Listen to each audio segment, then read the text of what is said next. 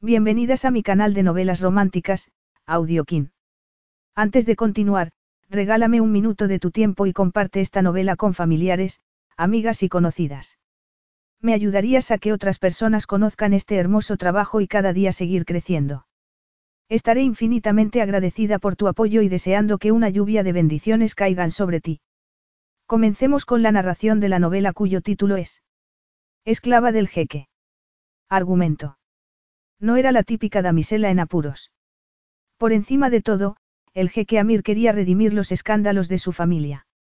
Así que lo último que deseaba era tener que enfrentarse a una sensual y bella extranjera que acababan de entregarle para que se convirtiera en su sirvienta.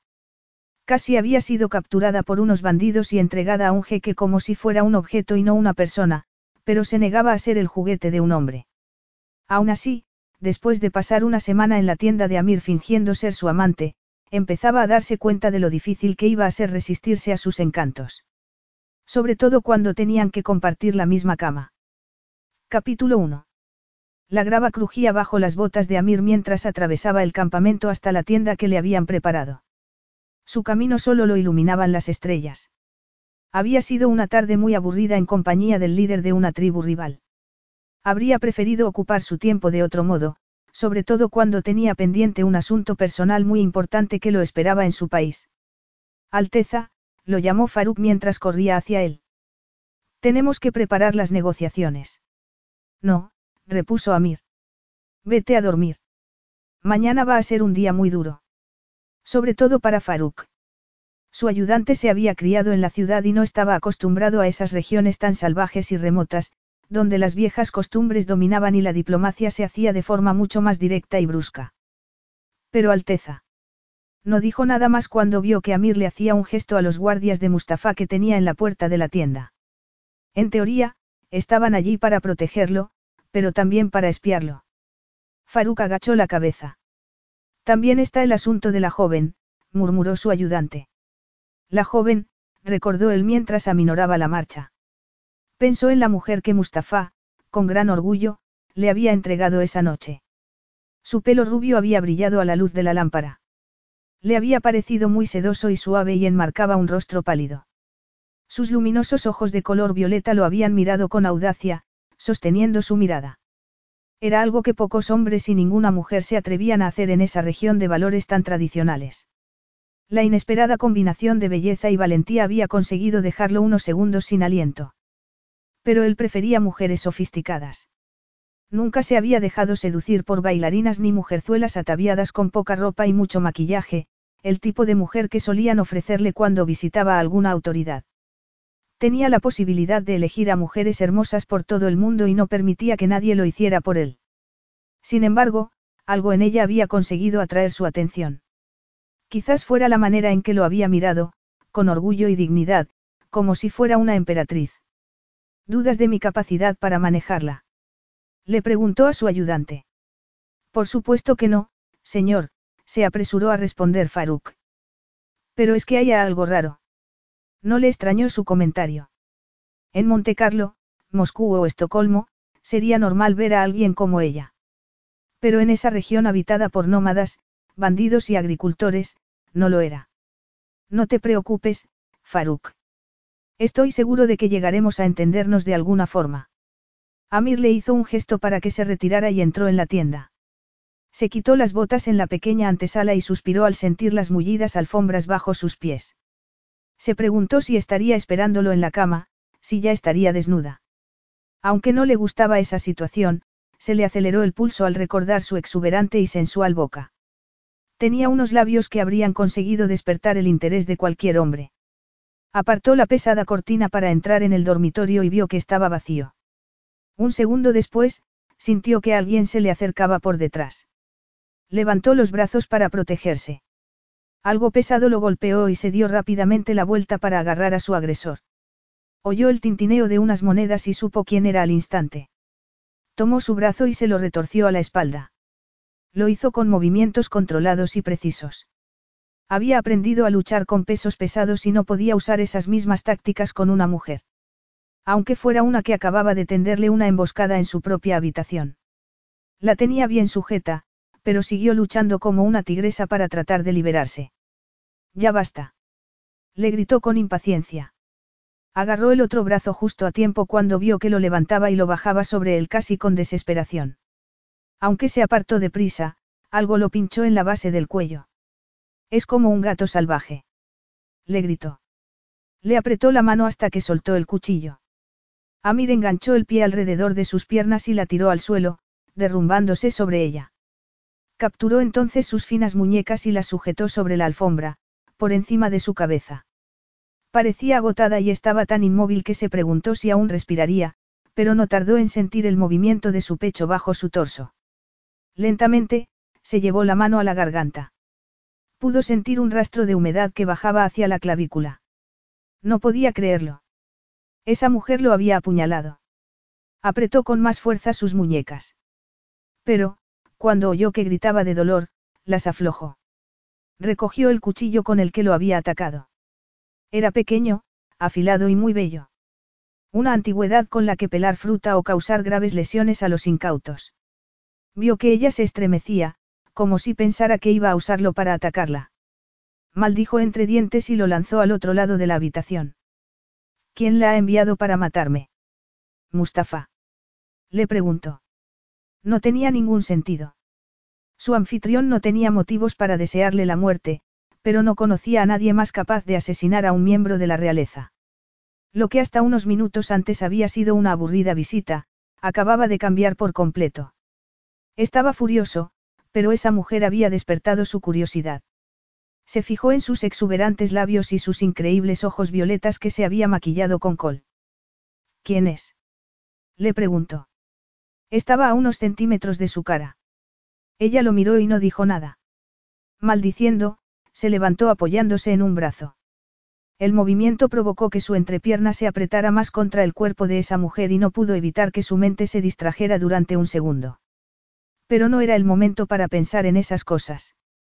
Creía que, si lo había atacado con un cuchillo, podía tener otras armas. Rodó hacia un lado sin soltarle las muñecas y sujetando sus suaves muslos con una pierna. Estaba casi desnuda, llevaba un traje de bailarina de danza del vientre. Sus pechos subían y bajaban rápidamente y temió que el corpiño no aguantara tanta presión. Le pareció que allí no había sitio para guardar un arma. Bajó la mirada por su cuerpo. La piel de su torso era también muy pálida. Llevaba una cadena de monedas decorando sus caderas. Alargó la mano para tocar su vientre y vio que se contraía asustada. Nunca había tocado a una mujer en contra su voluntad y no le gustaba tener que hacerlo, pero debía protegerse. Deslizó su mano por debajo del cinturón y la mujer comenzó a revolverse con todas sus fuerzas, retorciéndose y tratando de apartarse. No. Por favor, no. Le gritó la joven. No hablaba en el dialecto local, sino en un idioma que pocas veces escuchaba en esa región. Es inglesa. La miró entonces y se quedó helado al ver la expresión en sus ojos violetas. Estaba aterrorizada. Casi tenía un nudo en la garganta que le impedía respirar con normalidad y el corazón le latía con fuerza. Se sentía presa del pánico. La estaba tocando con esa mano tan grande y sintió un sudor frío mientras lo miraba fijamente. ¿Es inglesa? Le preguntó de nuevo en su idioma. No sabía qué decir. Trató de decidir si sería mejor una nacionalidad que otra, si eso podría salvarla en esa región donde algunos viajeros eran tomados prisioneros. Americana. Insistió el hombre. No parecía enfadado, pero estaba atrapada y podría hacer lo que quisiera con ella. Se estremeció al ver un hilo de sangre en su garganta. Había decidido atacarlo antes de que pudiera hacerle nada, dejándolo inconsciente con la olla de bronce, pero ese hombre era muy rápido. Demasiado rápido, demasiado fuerte y demasiado peligroso. Por favor, le susurró con desesperación. No lo haga.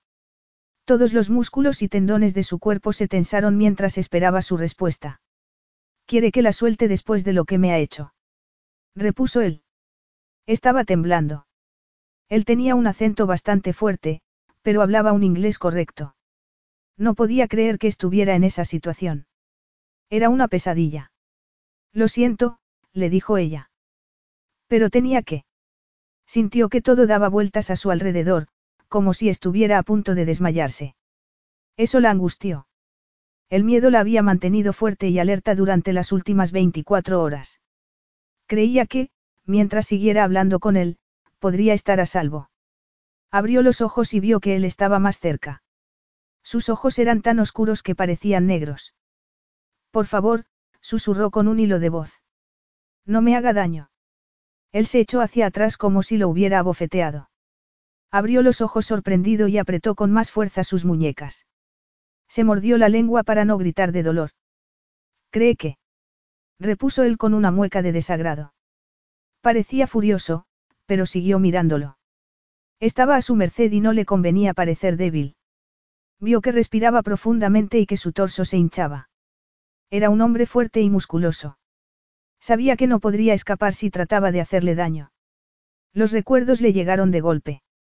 No había podido olvidar nunca el terror que sintió cuando un hombre, mucho más grande que ella, la inmovilizó contra una puerta a los 16 años.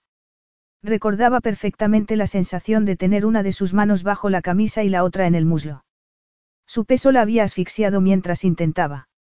Nunca haría algo así, le dijo el hombre muy ofendido. Prefiero que las mujeres vengan a mí por su propia voluntad. El turbante de su cabeza se había desprendido mientras peleaban y vio que su pelo era negro y brillante. Por primera vez, se dio cuenta de que era un hombre atractivo y que no tendría muchos problemas para encontrar mujeres dispuestas. Entonces, suélteme, le suplicó ella. Estaba medio desnuda y seguía atrapada bajo su peso. No se sentía segura. No, antes tengo que asegurarme de que no oculta ningún arma. Casi lo miró sin entender.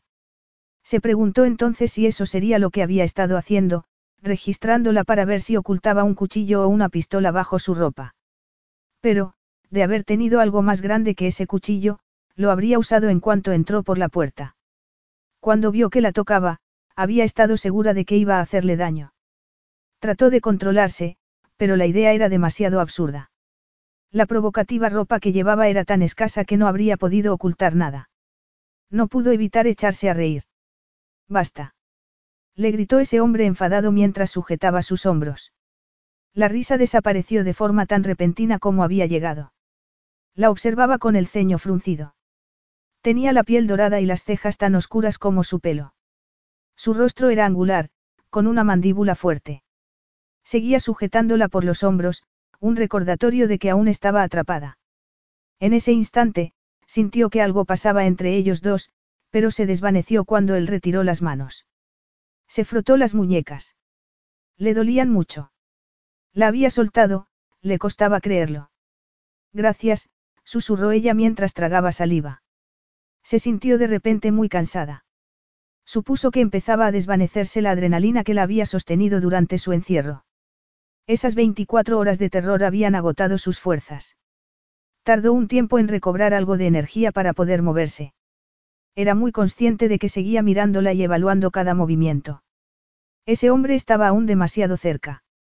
Apoyó las manos en la alfombra y se preparó para levantarse. Apenas tenía fuerzas para hacerlo. Seguía casi sin aliento después de que ese hombre la tirara al suelo. ¿Qué es esto? Le preguntó él entonces. ¿Qué tiene en su espalda? Justo encima de la cintura y también en el muslo. Supongo que tendré moretones. A ese guardia le gusta ejercer su autoridad. Hizo una mueca al recordar la crueldad del hombre que la había pegado.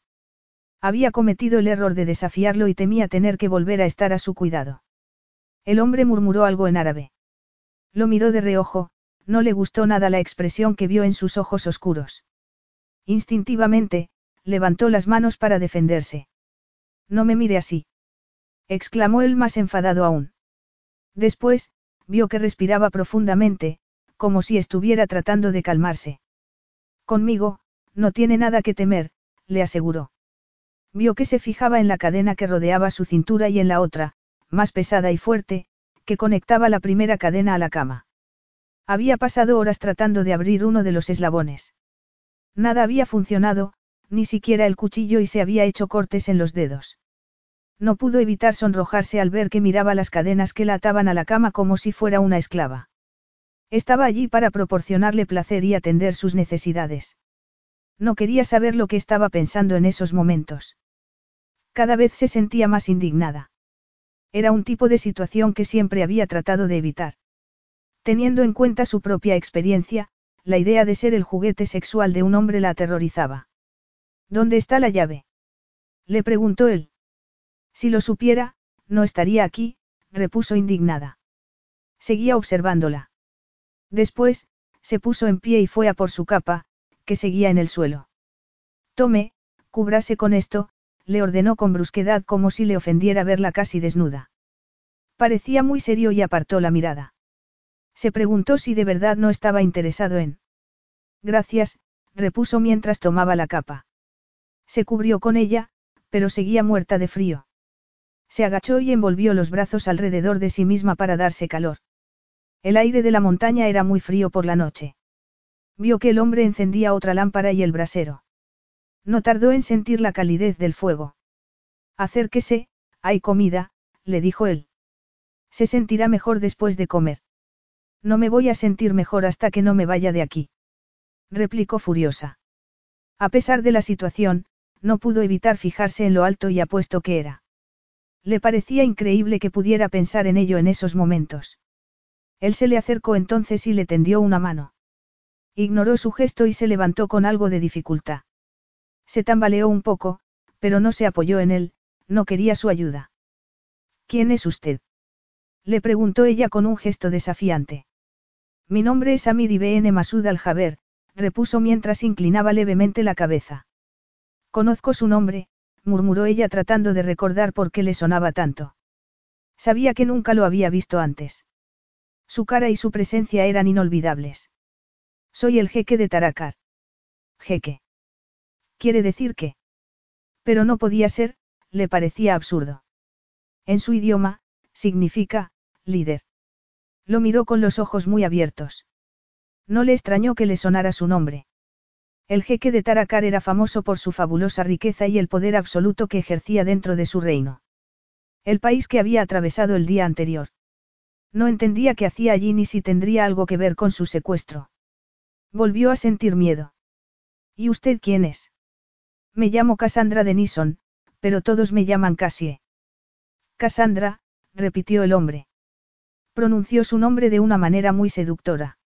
Sintió que volvía a tambalearse. Acérquese. Necesita comer, le dijo él. Emanaba autoridad por los cuatro costados y, al oírlo, hizo lo que le había ordenado.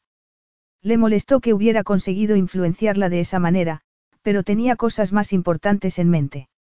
El cuchillo volvía a estar donde lo había encontrado, en una fuente con frutas y almendras. Se preguntó si confiaría en ella lo suficiente para dejar que usara el cuchillo o si todo sería un truco para que se relajara. No sabía si los guardias seguían vigilando la tienda. Pero, aunque no estuvieran, no sabía cómo iba a poder escapar cuando seguía atada a la cama con una pesada cadena. Sintió la mano de ese hombre en el codo y se sobresaltó. Vio que seguía mirándola con sus impenetrables ojos negros. Pero ya no fruncía el ceño, la miraba casi con compasión. No puede escapar. Los guardias de Mustafa la apresarían antes de que pudiera dar dos pasos. Además, no podría sobrevivir sola en las montañas, sobre todo de noche. Casi contuvo el aliento con desesperación. Ese hombre podía leerle el pensamiento. ¿Quién es Mustafa? Es nuestro anfitrión.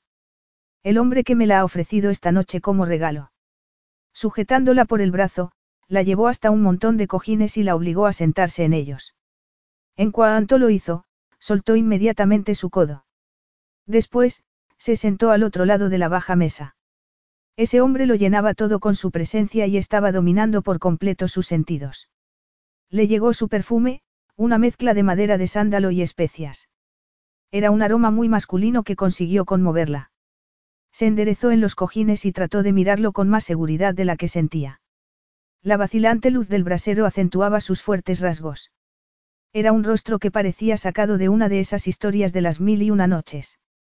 Ahora, Cassandra Denison, ¿puede decirme qué es lo que ha pasado? Le preguntó de repente. Su profunda voz la sacó de forma repentina y brusca de sus pensamientos. Capítulo 2. Casi vio que parecía muy serio. Respiró lentamente y trató de tranquilizarse al ver que tomaba el cuchillo. Pero se relajó al ver que lo limpiaba con un paño y empezaba a pelar una naranja.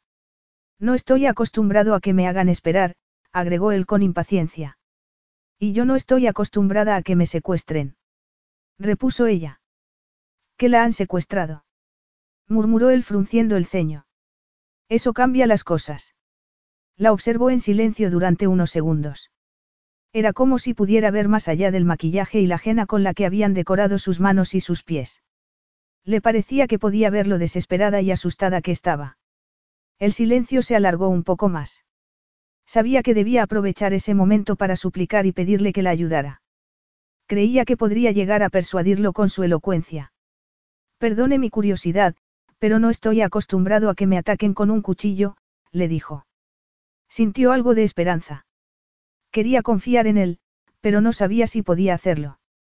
Estoy encadenada. No está claro que estoy aquí en contra de mi voluntad. Preguntó ella. Me temo que tenía otras cosas en la cabeza. Muy a su pesar, le gustó su sentido del humor. Aunque acababa de ser atacado, no había perdido en ningún momento la compostura. Tampoco parecía haber perdido sus modales. Tomó una jarra y un cuenco y se los ofreció sin decir nada para que se lavara las manos. El cortés gesto consiguió calmar sus nervios. Extendió sus manos sobre el cuenco. Él vertió agua sobre sus dedos y esperó a que ella se frotara las manos. Después, echó más agua. Le pasó una toalla y lo hizo con cuidado para no tocarla. Además, lo de la cadena podría haber sido una estratagema. Una estratagema repitió indignada. Cree que me divierte estar atada. Es pesada e incómoda. Lo que me han hecho es inhumano. Se sentía como si fuera un objeto, no una persona. El secuestro había sido terrible y aterrador, pero estar atada como un animal había sido lo más duro y terrorífico. Ni su madre, que había vivido para complacer a los hombres, se había tenido que ver en una situación tan brutal. Incluso en esta región del mundo donde no rige la ley, no esperaba encontrarme con un secuestro ni con una esclava. Antiguamente, ataban así a los esclavos, con cadenas. Pensé que Mustafa la habría encadenado como un gesto simbólico, no para evitar que escapara. Me cree capaz de acceder a algo así. Piensa que he elegido yo misma esta vestimenta. Recordó entonces la mirada ardiente de ese hombre cuando la llevaron a la tienda comunal. Esa mirada había conseguido calentarla por dentro como no podría haber hecho ningún fuego. No sé qué pensar, no la conozco. Casi respiró algo más calmada y asintió con la cabeza. Creía que tenía razón. Sabía tan poco de ella como ella de él. La cadena podría haber sido parte del atrezo, algo picante para atraer la atención de un hombre al que le pudiera gustar la idea de tener una mujer completamente a su merced. Una mujer cuya única misión en la vida fuera darle placer. Sin previo aviso, volvieron a su mente los recuerdos más dolorosos de su pasado. Pensó entonces en Curtis Bevan. Había sido el novio de su madre cuando ella tenía 16 años. Se pavoneaba por el piso como si todo fuera suyo. También la había mirado a ella de esa manera. Sobre todo un día de Navidad, cuando volvió a casa y... Casi. El sonido de su nombre en esa exótica voz la devolvió a la realidad. Lo miró a esos ojos que parecían atravesarle el alma. Le costaba mantener la calma, se sentía atrapada entre la pesadilla del pasado y la del presente. Respiró profundamente y enderezó los hombros. Para que quede claro, no quiero estar aquí. Cuando entró, pensé que... No pudo terminar de decirlo. Había creído que entraba en la tienda para acostarse con ella y que poco le iba a importar si ella estaba dispuesta o no. Pensó que no tenía elección, terminó él. El ataque preventivo fue un buen movimiento y uno muy valiente. No fui valiente, solo estaba desesperada, le confesó ella. ¿Quién es ese Mustafa? ¿Por qué piensa que tiene derecho a entregarme a usted como un regalo? Amir se encogió de hombros. No podía dejar de mirarlo. Tenía un torso ancho y fuerte, un rostro muy masculino y emanaba poder por los cuatro costados. Mustafa es el jefe de un grupo de bandidos, gobierna esta región montañosa hasta la frontera con Tarakar. Ahora mismo estamos en su campamento, le explicó Amir mientras le ofrecía un gajo de naranja. Pero ¿cómo llegó hasta aquí? Estaba atravesando Tarakar en autobús. ¿Sola? Le preguntó Amir con desaprobación en su tono. Tengo 23 años. Soy perfectamente capaz de viajar yo sola. Las circunstancias la habían obligado a ser independiente desde una edad muy temprana. Nunca se había permitido el lujo de confiar en los demás. Además, su destino, un pueblo rural cerca de la frontera no formaba parte de ninguna ruta turística. Los visitantes son tratados con respeto en Taracar, pero se aconseja no viajar solo. Ya he comprobado por qué, repuso ella. Podría ser útil que se advirtiera a los visitantes extranjeros del peligro que corren aquí. Me habría gustado saberlo antes de venir. Amir la miró con los ojos entrecerrados.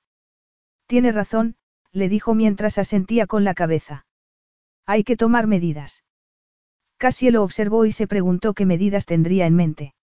Aunque parecía tranquilo y sereno, algo le decía que no lo era. Me ha dicho que Mustafa gobierna estas montañas. Entonces, esto ya no estará car.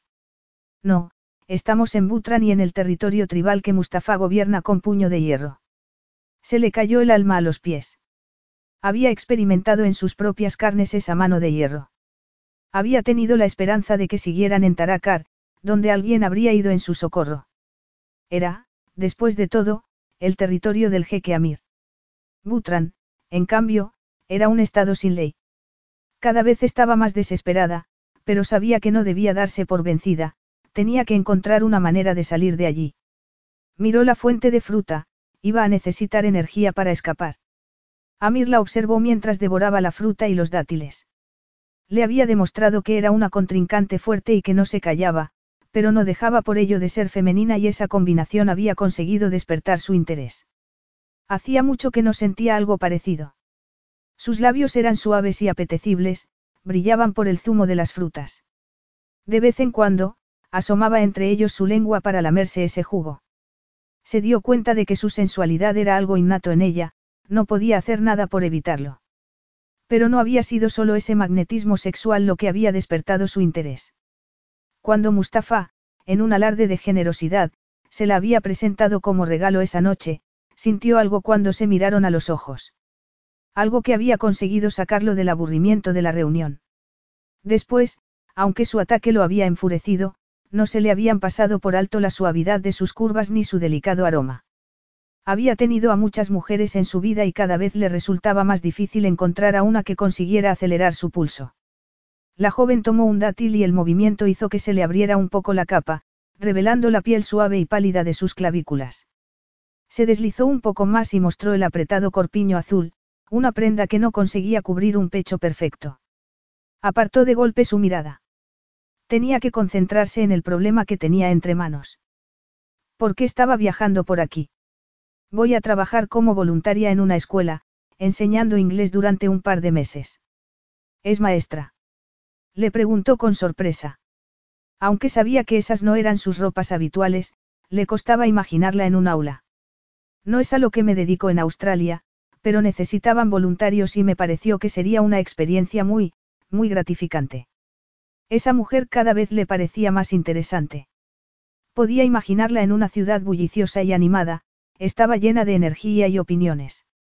Nunca podría haber adivinado que estaba allí para enseñar en una escuela rural.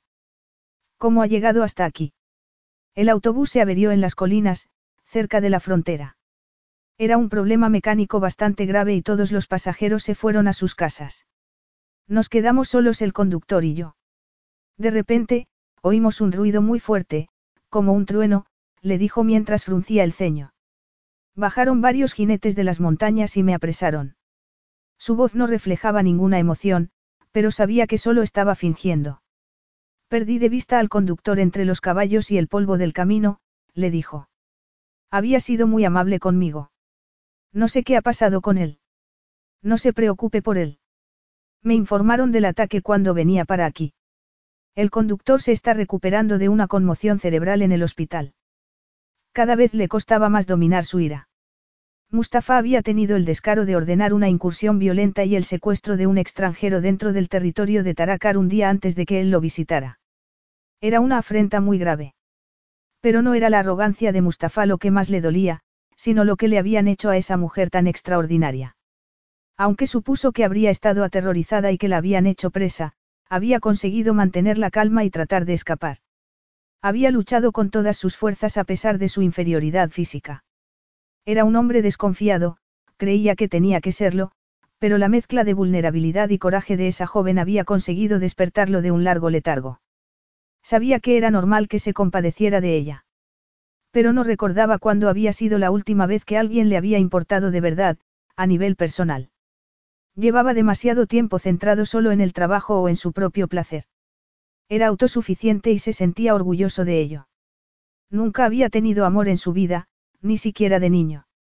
Tampoco le habían permitido entablar amistad con los otros muchachos que, como él, habían aprendido a convertirse en guerreros bajo la firme tutela de su tío. Se le daba bien ignorar sus sentimientos y centrarse en las cuestiones importantes. Esa noche, había jugado el papel de invitado educado. En eso consistía a veces la diplomacia. Le había permitido a Mustafa que fuera su anfitrión, pero al día siguiente se iba a encontrar con un invitado mucho menos solícito y amable. Mustafa podía vivir en una región sin ley, pero él iba a mostrarle que no era ningún monigote con el que pudiera jugar. Había sido paciente porque sabía que las negociaciones debían ser lentas, pero tenía asuntos más importantes que tratar en su país y Mustafa iba a sufrir toda la fuerza de su furia. ¿De verdad está bien el conductor? Le preguntó ella entonces. Le gustó ver que se preocupaba por ese hombre a pesar de su propia situación. Se recuperará. Lo golpearon y perdió el conocimiento. Por eso no avisó sobre su secuestro. Sintió de repente una oleada de impaciencia, necesitaba hacer algo. Estaba a punto de ponerse en pie cuando lo detuvo su expresión. Fingía ser fuerte y dura, pero parecía nerviosa. Estaba claro que no confiaba en él y tampoco le extrañó que no lo hiciera. Ha estado con los hombres de Mustafa desde el secuestro. Le preguntó él. Cassandra asintió con la cabeza y le preocupó que no le diera más detalles. No quería ni pensar en lo que le podían haber hecho. Se le contrajo el estómago al pensar en todas las posibilidades. Casi lo observó mientras servía un poco de zumo.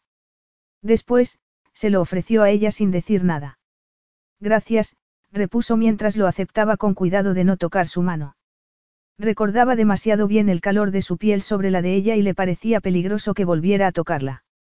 Era un hombre inquietante. Aparentaba calma mientras le preguntaba cómo había sido todo, pero parecía estar siempre en alerta, como si el peligro lo acechara. Ella también sentía ese peligro, pero no era su fuerza física lo que temía, sino algo más que había conseguido hacerle pensar en otras cosas a pesar de la situación en la que estaba. Cuando se miraban a los ojos, le parecía que casi podía ver chispas de electricidad entre los dos. A pesar de las circunstancias, no podía dejar de admirar su aspecto tan masculino y sexy ni su apuesto rostro.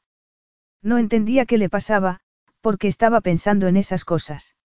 Ahora que sabe que estoy aquí en contra de mi voluntad, podrá ayudarme, ¿verdad? Él se quedó en silencio y ella contuvo la respiración. Cada segundo que pasaba sin que le respondiera la alejaba de su objetivo. Tenía que conseguir que la ayudara, creía que era su única salvación. Sabía que no podía ignorar lo que le había sucedido. Por desgracia, no es tan simple, le dijo al fin. Va a tener que ser paciente. Se sentía traicionada. Su expresión no dejaba entrever lo que estaba pensando. Era como si no entendiera su desesperación. También cabía la posibilidad de que no le interesara ayudarla y hubiera tratado de tranquilizarla para seducirla. Se echó a temblar al pensarlo. No creía posible que el jeque de Taracar pudiera estar interesado en ella. Suponía que sus amantes habituales serían mujeres mucho más sensuales y seductoras. Aunque llevaba ropas sencillas y austeras, le había parecido un hombre que solo se conformaría con lo mejor. Y, si lo que buscaba era experiencia y habilidades sexuales, con ella no tenía nada que hacer. Desafortunadamente, sabía que algunos hombres preferían que sus amantes carecieran de esa experiencia. Era algo que había sufrido de manera muy directa. Con cuidado y sin dejar de mirarlo a los ojos, deslizó la mano por debajo de la capa para hacerse con el cuchillo de la fruta. Cuidado con esas garras de gatita, ya no necesita un arma, le dijo Amir con tranquilidad. No podía creer que la hubiera llamado, gatita. Indignada, apretó con fuerza la empuñadura del pequeño cuchillo. No. repuso ella. No, yo no hago daño a las mujeres, le aseguró el jeque con firmeza. Pero había decidido que no podía arriesgarse. En mis circunstancias, entenderá que quiera protegerme. Amir la miró con curiosidad. Le parecía increíble que su palabra no fuera suficiente para esa mujer, que no confiara en él. Era como si pensara que era como Mustafa o sus hombres. La joven levantó orgullosa la barbilla. A pesar de la pose, su fino cuello quedó al descubierto y le recordó que era más frágil de lo que quería aparentar. Algo se agitó en su interior. Sintió un gran respeto por esa mujer que no sabía que no necesitaba seguir luchando, que podía confiar en él. Pensó en los años que había pasado él tratando de demostrar su valía una y otra vez, luchando contra las dudas y los prejuicios de todos. Su determinación lo había empujado a seguir luchando y por eso estaba donde estaba. Se dio cuenta de que no era la persona más adecuada para decirle a otra cuándo debía dejar de luchar. Si así se siente más cómoda, puede quedarse con el cuchillo, le dijo él. Le dedicó entonces una breve sonrisa, esperando que ella agradeciera su gesto. Después de todo, portar armas en presencia de la realeza había sido hasta hacía poco tiempo una ofensa capital. Casi no dijo nada. No sabía si sentir frustración por su desconfianza o admirar su determinación. Pero no intente atacar a los guardias de Mustafa con él. Son guerreros muy bien entrenados. Se defenderán con todas sus fuerzas y saldrá perdiendo. Los llama, guerreros, cuando han sido capaces de secuestrar a una mujer desarmada. Tiene razón. Su comportamiento los deshonra. Él también sentía que había fracasado. Había sido secuestrada dentro de su reino. Le dolía que la hubieran sacado de su país para someterla a esa situación. Esos hombres harán lo que Mustafa les ordene, le dijo él. ¿Y usted? Le pareció que había cruzado una raya muy peligrosa con esa pregunta. Señorita Denison, le doy mi palabra de que no tiene nada que temer de mí. Pero, murmuró ella bajando la mirada. Ya veo, gracias. Como un globo pinchado por un alfiler, le pareció que se desinflaba frente a él y lamentó verla así. No entendía cómo había perdido el control de la situación. Aunque se esforzaba por tranquilizarla, sus reacciones estaban siendo demasiado fuertes e impredecibles. No sabía cómo calmarla y ganarse su confianza. Tenía mucha experiencia con las mujeres y sabía cómo complacerlas, pero siempre habían sido ellas la que lo habían perseguido. Se limitaba a elegir a la que deseaba. Nunca había tenido que esforzarse para ganarse la confianza de una mujer. No sabía cómo iba a lidiar con esa mujer que tanto lo desafiaba e intrigaba al mismo tiempo. Una mujer que, muy a su pesar, dependía de él. Capítulo 3. ¿Por qué no es tan simple? Le preguntó ella de repente. Perdón. Casi trató de mantener la calma. Me ha dicho que no será sencillo sacarme de aquí, le aclaró. Así es, repuso el jeque mientras se servía una copa y se la llevaba a los labios. Frunció el ceño y apartó la mirada. No entendía por qué, pero le pareció algo muy íntimo ver cómo tragaba y echaba la cabeza hacia atrás para beber. Pensó que quizás fuera consciente de todas esas cosas por culpa del estrés de su situación. Tampoco ayudaba que estuvieran en esa pequeña tienda con tan poca iluminación. Acabo de llegar y voy a pasar aquí una semana, le explicó el jeque. Casi asintió con la cabeza. ¿Y? ¿Y usted tendrá que permanecer aquí hasta entonces? De ninguna manera. exclamó indignada mientras se levantaba. Pero volvió a sentarse cuando él extendió un brazo. No la tocó, su mano se detuvo a pocos centímetros de ella. Pero el gesto surtió efecto. Si piensa que voy a pasarme aquí metida una semana. Eso es exactamente lo que espero, señorita Denison, la interrumpió Amir. Cuando mis negociaciones con Mustafa terminen, la sacaré de aquí. Mientras no salga de la tienda, estará bajo mi protección. Nadie la tocará mientras sea mía. Abrió mucho los ojos al oírlo. Una parte de ella sabía que no debía sorprenderse. Lo que había pasado en la otra tienda le había dejado muy claro para qué estaba allí. Ni siquiera había necesitado hablar su idioma para entenderlo. Pero era distinto oírlo. No soy suya. exclamó enfadada. No soy de ningún hombre. Él negó con la cabeza. Lo que necesitamos es que Mustafa y todos los demás en este campamento tengan muy claro que me pertenece a mí. Son unos bárbaros. Era como si estuviera en otro siglo. Le parecía inconcebible que la trataran de ese modo. Lo sé. Mustafa cree que con estos actos de bravuconería consigue apuntalar su autoridad al frente de esta gente. Vio que la miraba de arriba abajo, aunque estaba completamente cubierta con la capa. Algo le decía que podía imaginarla sin esa prenda. No pudo evitar estremecerse al recordar cómo había mirado su piel desnuda y sintió una oleada de calor por todo el cuerpo. Pero no puede pretender que me quede aquí encerrada. No puedo acortar la visita. Ni siquiera para rescatar a una mujer en apuros. Le pidió ella. Estoy aquí para poner fin a incursiones fronterizas como las que provocaron su secuestro. Si la diplomacia falla, tendré que usar la fuerza. Entenderá que no quiera arriesgar la vida de mis ciudadanos si no es absolutamente necesario. Al oírlo, levantó la cabeza y lo miró a los ojos. No puedo arriesgarme a que le pase a otra persona lo que le ha ocurrido a usted. Casi se sentó sobre los talones. Entendía lo que le decía, pero necesitaba salir de allí. Pero puede quedarse aquí y yo. ¿Qué? La interrumpió Amir. Cree que podría salir sola y sobrevivir en las montañas.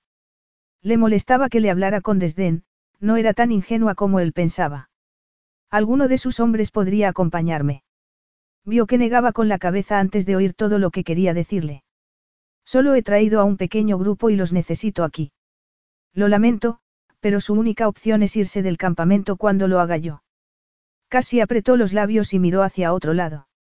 No quería que viera la desesperación en sus ojos. Esta situación tampoco es ideal para mí, le aseguró Amir. Pero es el único camino. Míreme, Cassandra. Le sorprendió de nuevo cómo sonaba su nombre cuando él lo pronunciaba. Cassie, le corrigió ella. De acuerdo, Cassie, le dijo mientras la miraba con esos ojos tan negros como la medianoche. Podrá perdonarme que sea completamente sincero. Lo prefiero así, repuso ella. Creía que, cuanta más información tuviera, más segura estaría. Es esencial que todo el campamento crea que estoy contento con este arreglo y que usted lo ha aceptado. Abrió mucho los ojos al entender lo que quería decir. Si no es así, Mustafa la entregará a otro hombre y a mí me buscarán otra mujer que la reemplace. O puede que Mustafa prefiera tenerla en su propia tienda, le aseguró Amir. Quiere correr ese riesgo. Estaba muerta de miedo y no pudo evitar estremecerse al recordar cómo la habían mirado los otros hombres cuando Mustafa la presentó como una especie de regalo para Amir. De mala gana, negó con la cabeza. Decidió que, al menos de momento, prefería estar con él. Media hora más tarde, casi estaba inmóvil y con los ojos fijos en un tapiz que decoraba la pared de la tienda. Representaba un patio lleno de plantas, bellas damas y varias fuentes. Una de las mujeres tocaba un instrumento de cuerda, otra cepillaba la larga melena de una joven que bebía algo de una copa. Otra más sujetaba una flor entre sus manos. Es un jardín de los placeres, murmuró Amir a su lado. Sintió su aliento como una caricia en el brazo. Sí. Repuso ella. No quería tratar de entender por qué se acaloraba cada vez que lo sentía cerca. Por supuesto. En países como este, un jardín es un paraíso, un lugar donde el agua es abundante, donde hay plantas verdes y belleza. Casi sabía que él solo le estaba hablando para distraerla mientras trataba de quitarle la cadena de su cintura. Estaba teniendo problemas para conseguirlo y no le importó que siguiera susurrándole de ese modo. Su voz tentadora le resultaba muy tranquilizadora. Después de esa media hora de amabilidad y tranquilidad, sus miedos habían ido desapareciendo y empezaba a ser consciente de otras cosas, como del hombre que tenía a su lado y de su propio cuerpo. Pensó que tal vez fuera consecuencia del estrés que se sintiera tan sensible a su cercanía y a su contacto. ¿Y las mujeres del tapiz? Le preguntó ella para conseguir que le siguiera hablando. Prefería pensar en otra cosa y no en la sensación que le producía tener sus grandes manos rozando su piel con tanta delicadeza. Tranquila, no se mueva. Este candado es muy difícil de abrir. Contuvo el aliento al sentir sus dedos bajo la cadena de su cintura. Las mujeres representan los placeres de los sentidos, le dijo Amir. La música relajante, el aroma de la flor, el sabor del néctar dulce, el placer del tacto y la visión de la belleza. Amir tiraba con cuidado, pero con firmeza. Probó una y otra vez. Es fascinante. Pensé que era un bonito diseño y nada más. Es mucho más que eso. Se puede interpretar de varias formas. Sintió entonces el suave roce del cabello de Amir sobre la piel desnuda de su espalda. ¿En serio? ¿Qué otros significados tiene?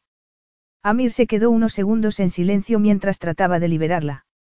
Después de un tiempo, oyó por fin el sonido que había estado esperando.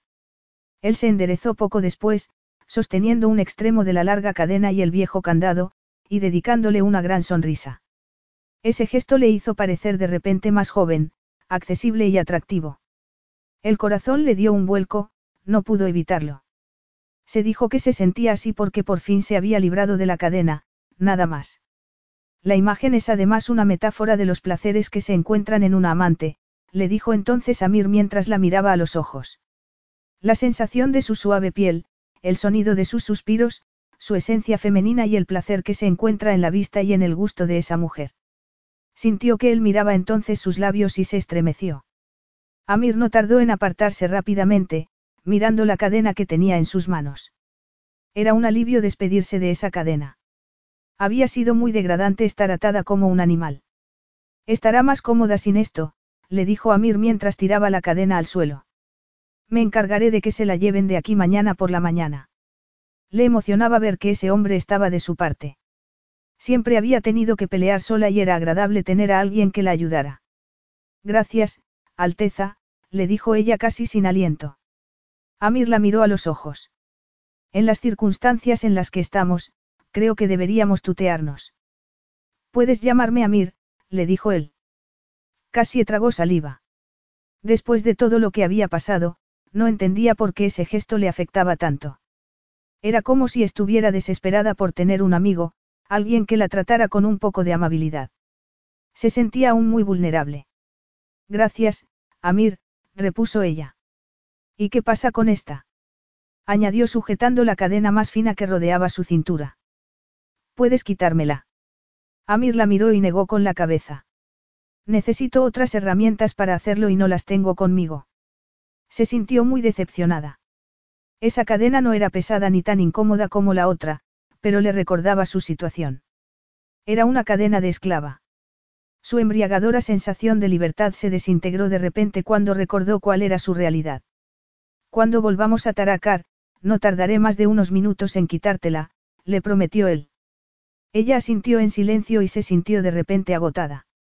Había sido un día muy largo. Amir señaló la gran bañera que los sirvientes habían llenado con agua caliente. Salían espirales de vapor de su superficie. Bueno, saldré para que puedas bañarte, le dijo Amir. Llámame si necesitas algo. Casi no tardó mucho tiempo en salir de la sala de baño, pero a Amir se le hizo eterna la espera. Aprovechó el tiempo para tratar de calmarse y pensar en cómo iba a castigar a Mustafa y a los que habían llevado a cabo el secuestro. Pero, de vez en cuando, aparecía en su mente la cara de Cassie Denison, su coraje y su determinación. Y también, su exuberante cuerpo. Habían sido una auténtica tortura los minutos pasados tratando de abrir ese viejo candado. Sabía que a ella también le costaba permitir que la tocara.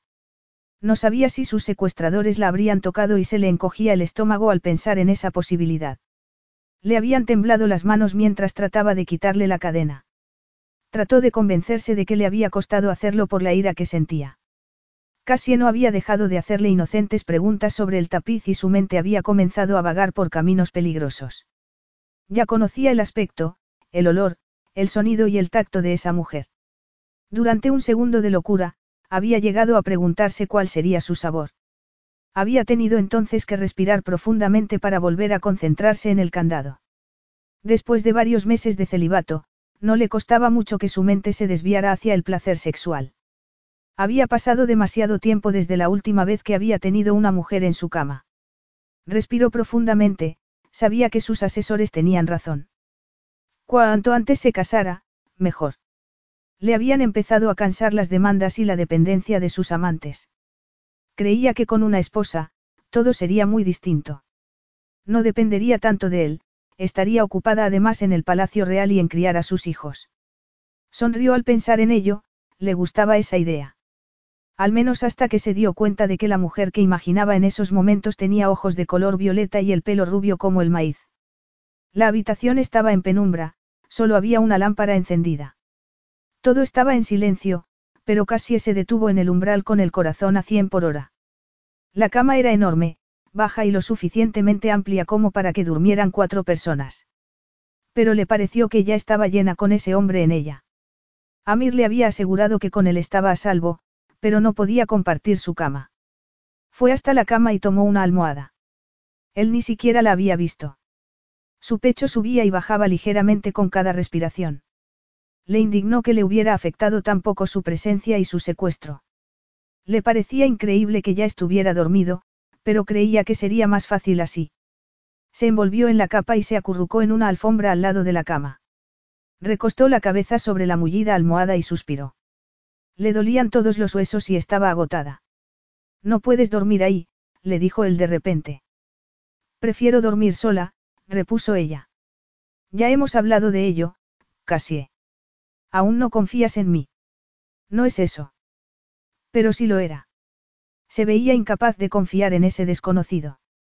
Había sido amable y dulce con ella, había conseguido tranquilizar sus nervios, pero... Se quedó sin aliento al ver que la tomaba en sus fuertes brazos. Volvió el miedo de golpe, luchó para escapar, pero no lo consiguió. Estaba atrapada contra su fuerte y desnudo torso. Amir la dejó caer en la cama. En cuanto tocó el colchón, se enderezó para ponerse en pie, pero él la sujetó. Ya basta. Le ordenó él. Estás a salvo. Ella no se sentía a salvo. Se quedó mirando su amplio y musculoso torso. Un ligero y oscuro vello cubría sus músculos. Tenía su cara muy cerca y el corazón no dejaba de latirle con fuerza. No sabía si por culpa del miedo o de algo más.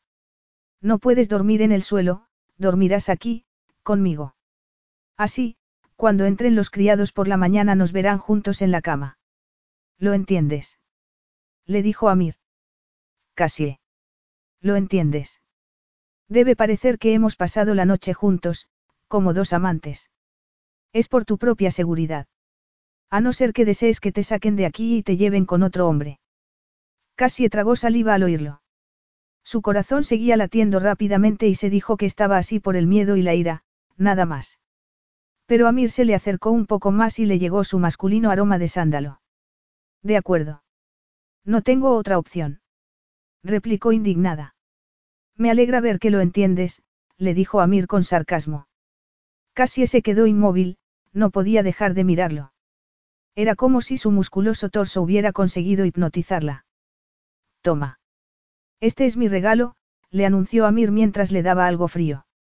Vio que era un impresionante y pesado cuchillo. Estaba metido en una vaina metálica. ¿En serio? Preguntó ella con incredulidad. Quédatelo hasta que estés a salvo y lejos de aquí. Es mucho más efectivo que el cuchillo de pelar la fruta. Aturdida, lo miró a la cara y vio que sonreía.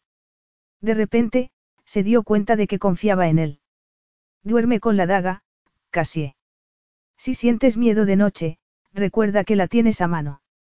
Sintió que se le encogía el corazón. Sus palabras habían conseguido emocionarla. Amir le estaba devolviendo su fuerza, el poder de ser capaz de protegerse a sí misma. Ahora descansa. Nadie te hará daño, le aseguró ese hombre. Alargó la mano hacia ella como si quisiera acariciarle la mejilla, pero no lo hizo.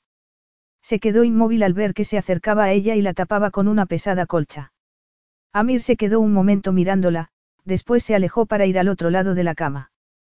Lo observó mientras lo hacía, fijándose en cómo se quitaba la ropa hasta quedarse solo con unos ligeros pantalones de tela. Tenía una esbelta cintura y unas nalgas y muslos tan fuertes y poderosos como el resto de su cuerpo. Nunca había conocido a un hombre con un aspecto tan elemental, tan masculino. Con el corazón en la garganta, vio que levantaba la colcha y se metía en la cama. Se acostó tan lejos como pudo de ella y de lado. Casi se quedó mirando su fuerte espalda durante mucho tiempo, pero estaba agotada y, poco a poco, sus párpados se fueron cerrando. Sentía por fin algo de paz en su interior. Y sabía que no habían sido sus palabras las que habían conseguido tranquilizarla, tampoco la preocupación que había visto en sus ojos ni la daga que le había entregado. Había sido ese último gesto. Hacía muchos años que nadie la tapaba cuando se metía por la noche en la cama. No había tenido a nadie que le mostrara tanta ternura. Su corazón se aferró a ese momento y no tardó en quedarse dormida. Sin saber que ese hombre se había dado la vuelta e iba a pasar toda la noche en vela observándola con el ceño fruncido. Capítulo 4. Ya había salido la luna cuando Amir volvió al campamento. Iba cabalgando al lado de Mustafa y varios de sus hombres. Había estado con él desde el amanecer. Mustafa había organizado un día lleno de actividades para entretenerlo y mostrarle las habilidades de sus hombres. Un día diseñado para agotar a cualquiera que no fuera un guerrero, una estratagema de la que Mustafa pretendía obtener una clara ventaja para futuras negociaciones. Pero Amir no iba a permitir que lo lograra. Mustafa sabía cómo había sido la vida de Amir, quiénes habían sido sus padres y la vida que habían llevado en el extranjero. Eran inicios poco prometedores para el que iba a convertirse en líder de unas tierras donde sería necesaria una mano dura, un dirigente intransigente y un hombre de honor. Pero su anfitrión, igual que habían hecho muchos otros, no había investigado a fondo cómo era de verdad Amir. Había creído todo lo que le habían contado sobre el jeque de Taracar. No se había molestado en descubrir que, aunque su pasado lo había convertido en el hombre que era en la actualidad, era también más fuerte, más decidido y estaba más centrado en su tarea que cualquiera de los guerreros que los rodeaban. Era Mustafa el que a duras penas aguantaba ya en su silla de montar y el que tenía que secarse el sudor de vez en cuando. Amir seguía montando con la espalda recta y la mente despejada. Podría haber seguido así durante horas, aguantando y superando todas las pruebas que Mustafa le había preparado. Nunca lo había respetado. Creía que se limitaba a aprovecharse de la situación en ese territorio tan inestable para hacerse con el poder absoluto. Y, después de lo que había descubierto la noche anterior, le había costado controlar su furia. Se le vinieron a la cabeza unos enormes ojos violetas. La había dejado dormida en la tienda esa mañana.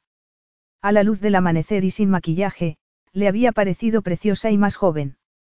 Un ser casi inocente que dormía agarrado a la empuñadura de su daga.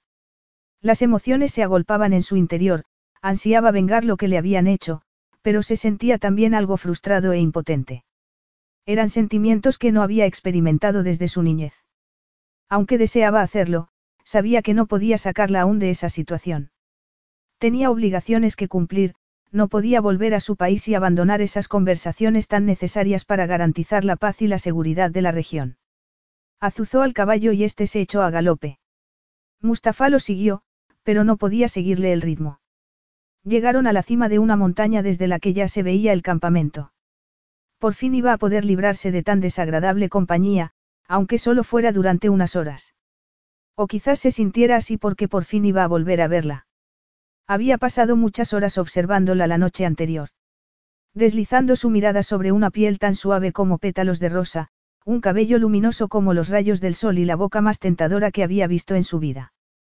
Pero no quería seguir pensando en ello, era una prueba de debilidad, algo que había evitado desde su niñez.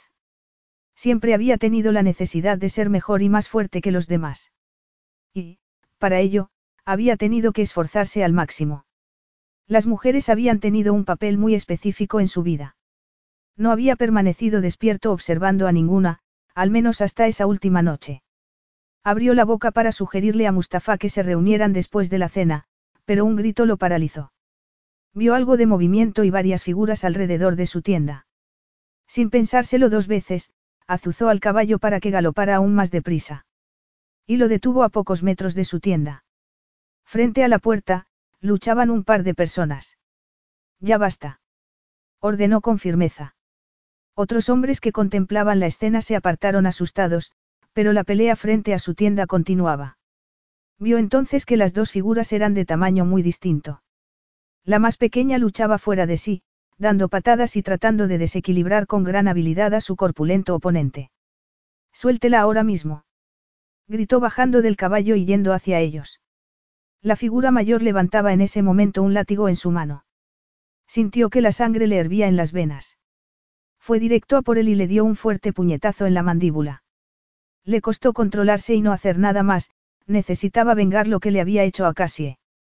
Reconoció al agresor, era el hombre que había llevado a la joven hasta la tienda donde los líderes estaban celebrando un banquete. Era sin duda el carcelero que había osado marcar tan brutalmente su piel. Apenas podía controlar su ira. Se acercó a Cassie. A pesar de la capa que la cubría por completo, sabía que no podía ser otra. Creía que ninguna otra persona se habría atrevido a seguir luchando desesperadamente contra un hombre más grande y fuerte que ella. La abrazó y reconoció enseguida su cuerpo y sus curvas. Le parecía increíble que esa mujer, a la que apenas conocía, se hubiera vuelto alguien tan familiar en tan poco tiempo. Encajaba a la perfección contra su cuerpo. Era una sensación que no podía definir, algo que había despertado en su interior sensaciones nuevas. Tenía la necesidad de protegerla y el deseo de consolarla. ¿Estás bien? Le preguntó él. Sí, susurró ella con la voz ronca. Sintió su vulnerabilidad y la abrazó con más fuerza. Pero notó que su cuerpo se tensaba, como si se preparara para repeler nuevos ataques. ¿Por qué saliste de la tienda? Era tan tarde que pensé que no ibas a regresar, le dijo Cassie. Se sintió muy culpable al oírlo. Supuso que habría estado muy desesperada para salir de la tienda a unas sabiendas de que los guardias la vigilaban.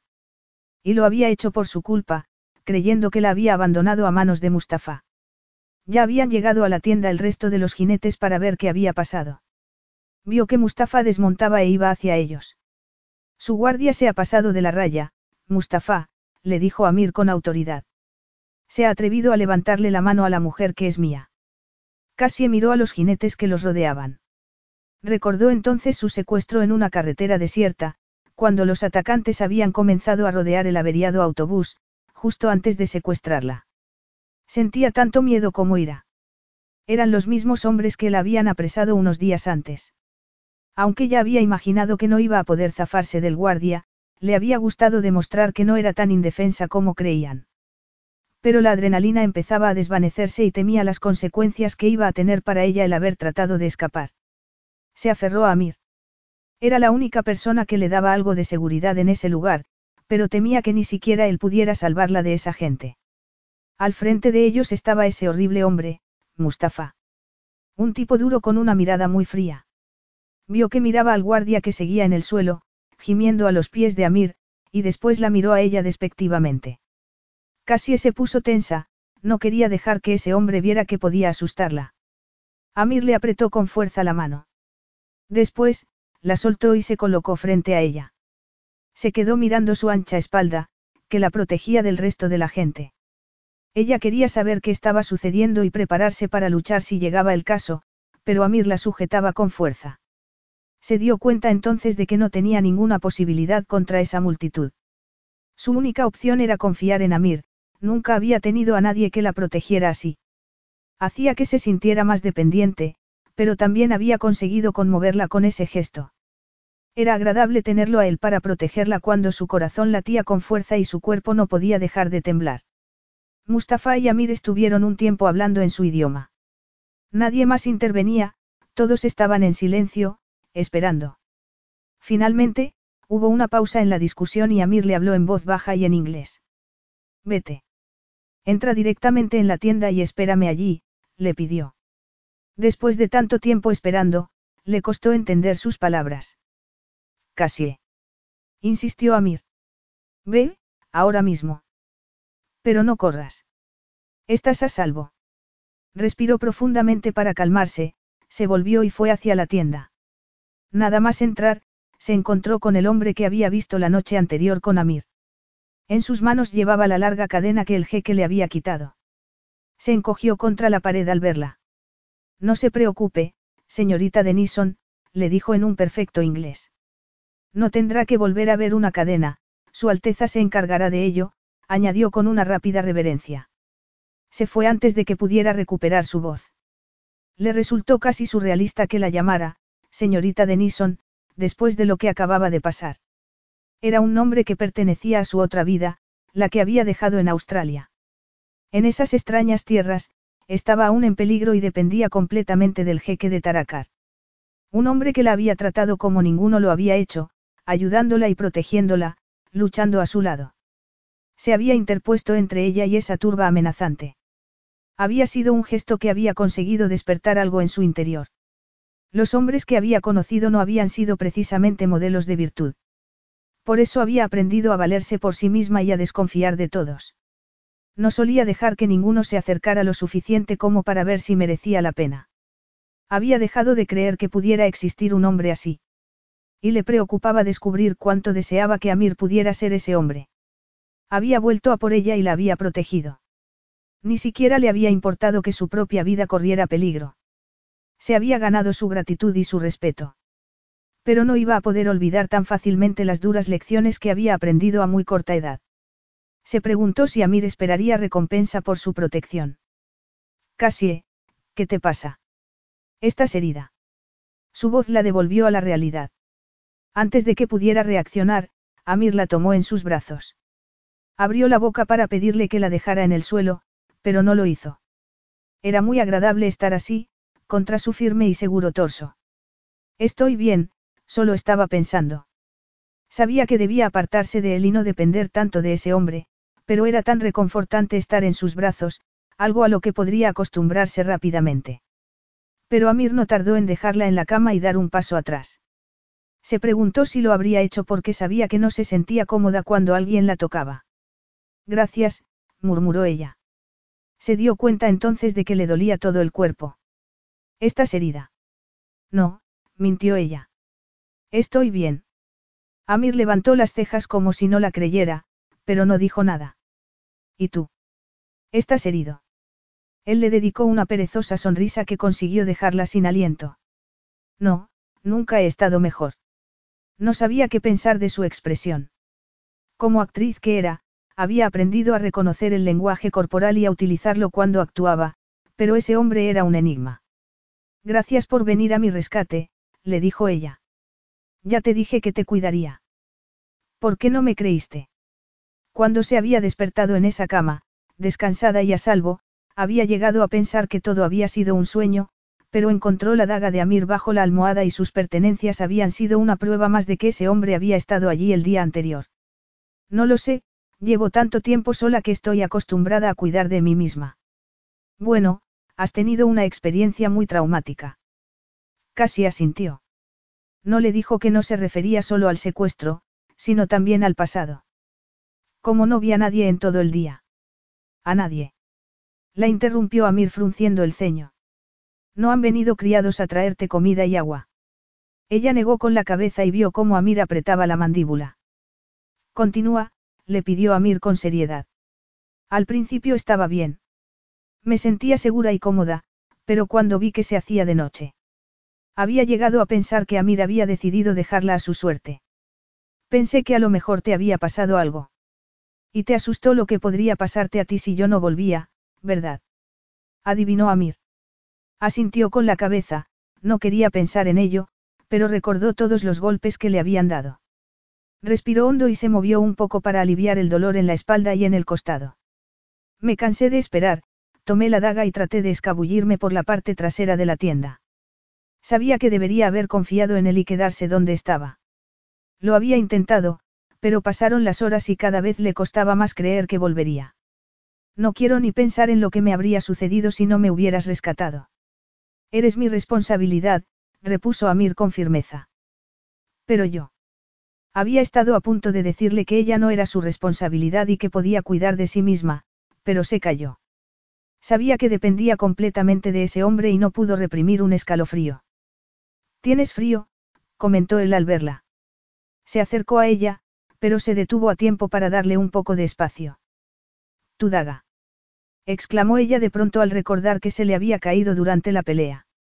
Ya la buscaremos después, la tranquilizó Amir. No. Había pasado algún tiempo mirando la daga ese día. Le había sorprendido descubrir que parecía una valiosa y antigua reliquia. La vaina tenía incrustaciones de rubíes y había una inscripción grabada en la afilada hoja. Se puso deprisa en pie para ir a buscarla, pero se detuvo bruscamente al sentir un fuerte dolor. Inmediatamente, se llevó una mano a la espalda. Casi. ¿Qué te pasa? Nada, solo tengo unas pequeñas molestias. Siempre eres así de terca. Sí, siempre, repuso ella. Fue al lugar por donde había salido de la tienda y comenzó a buscar la daga por el suelo. Sabía que Amir la observaba, podía sentirlo. Miró entre las gruesas alfombras sin mucha suerte. Ahí está, le dijo Amir mientras sacaba la reluciente daga de debajo de una alfombra. Se había agachado a su lado y casi se quedó inmóvil. Se le había acelerado el pulso. Él se levantó y le ofreció la mano. Estuvo a punto de rechazarla, pero decidió dejar que la ayudara. Gracias, le dijo ella. Esa mano fuerte y callosa le parecía mucho más real que las de los hombres que conocía en Melbourne. Era la mano de un hombre trabajador y fuerte. No me lo habría perdonado si la hubiera extraviado. Debe de valer una fortuna, le dijo ella. Mucho más que una fortuna. Ha estado en mi familia durante siglos. Entonces, ¿por qué me la diste? La necesitabas más que yo. Lo dijo como si fuera lo más normal del mundo. Pero a ella le parecía una locura que le hubiera dejado una reliquia tan valiosa a una completa desconocida como ella. Toma, le dijo Amir mientras le daba la daga. Quédatela hasta que estés libre. Por un instante, se le pasó por la cabeza no aceptarla y decirle que con él se sentía completamente a salvo. Pero recordó a los guardias que rodeaban la tienda y la malicia en los ojos de Mustafa.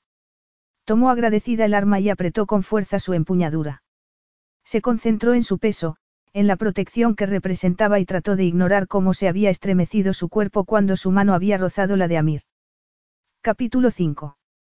Amir estaba leyendo un informe sobre un nuevo gasoducto cuando sintió que entraba Cassie. Sus pies descalzos no hacían ruido sobre la alfombra, pero sintió que estaba allí. Se esforzó por concentrarse en lo que estaba haciendo y seguir leyendo.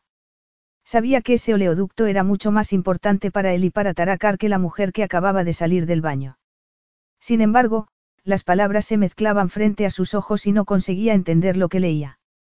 Al final, se dio por vencido y apartó los papeles.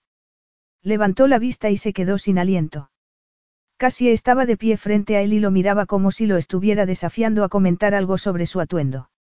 En otras circunstancias, le habría advertido que esa actitud no conseguiría sofocar su interés, sino todo lo contrario.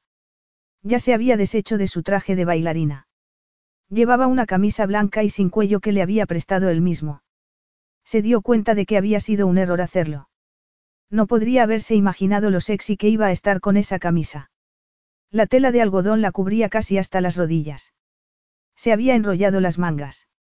La camisa le quedaba grande, pero el cuello no podía ocultar su escote.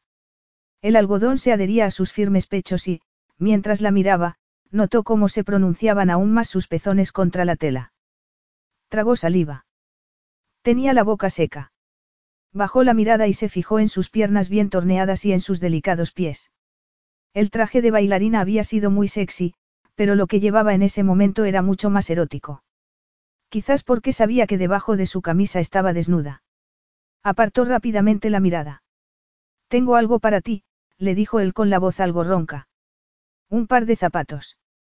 No, me temo que no he podido encontrar un par lo suficientemente pequeño para ti. Además, le gustaba verla descalza en su dormitorio. Aunque podría encontrar una camisa más pequeña si quieres. No, gracias. Esta está bien. Había pensando que una camisa de Faruk le quedaría mejor, pero le agradó ver que no la quería. No sabía por qué, pero no le gustaba la idea de que llevara la ropa de otro hombre. Sabía que era una locura mostrarse tan posesivo con ella, pero no podía evitarlo. Cassie Denison estaba despertando sus instintos más primarios. Había tenido amantes desde su adolescencia, mujeres hermosas que le habían dado todo lo que había deseado, pero no había sido tan posesivo con ninguna de ellas. ¿Qué es lo que tienes para mí? Le preguntó ella. Linimento, repuso mientras la miraba y trataba de mantener los ojos solo en su cara. Linimento. Repitió Cassie. Sí, tienes dolores y esto ayudará. Me lo ha dado uno de mis ayudantes. ¿Y qué tengo que hacer? Masajearme la zona que me duele con ese ungüento. Amira sintió lentamente. Hasta ese instante, no fue consciente de que su plan tenía un fallo. Puede que necesites ayuda, le dijo él. No, seguro que me las arreglaré yo sola, repuso casi apresuradamente mientras aceptaba el tarro del linimento. ¿Dónde te duele? En la cadera, puedo hacerlo yo sola. ¿Y tu espalda? Había llevado poco personal en ese viaje y no se le ocurrió nadie que pudiera darle un masaje. No iba a sugerirle que lo hiciera otro hombre. Sabía que tenía que haber más mujeres en el campamento, pero no quería dejar a casi al cuidado de los seguidores de Mustafa. Se dio cuenta de que no tenía elección. Métete en la cama boca abajo. Yo lo haré. Ya te he dicho que no hace falta. No pongas a prueba mi paciencia, Cassie, la interrumpió él. Te sentirás peor sin tratamiento. Esto te ayudará a dormir. Es solo linimento, nada más. Ella respiró lentamente y apartó la mirada. Sabía que estaba pensando lo mismo que él. Sin decir nada, casi se metió en la cama. Vio de reojo sus piernas desnudas y sintió una oleada de calor por todo el cuerpo. Esperó unos minutos y fue hacia la cama.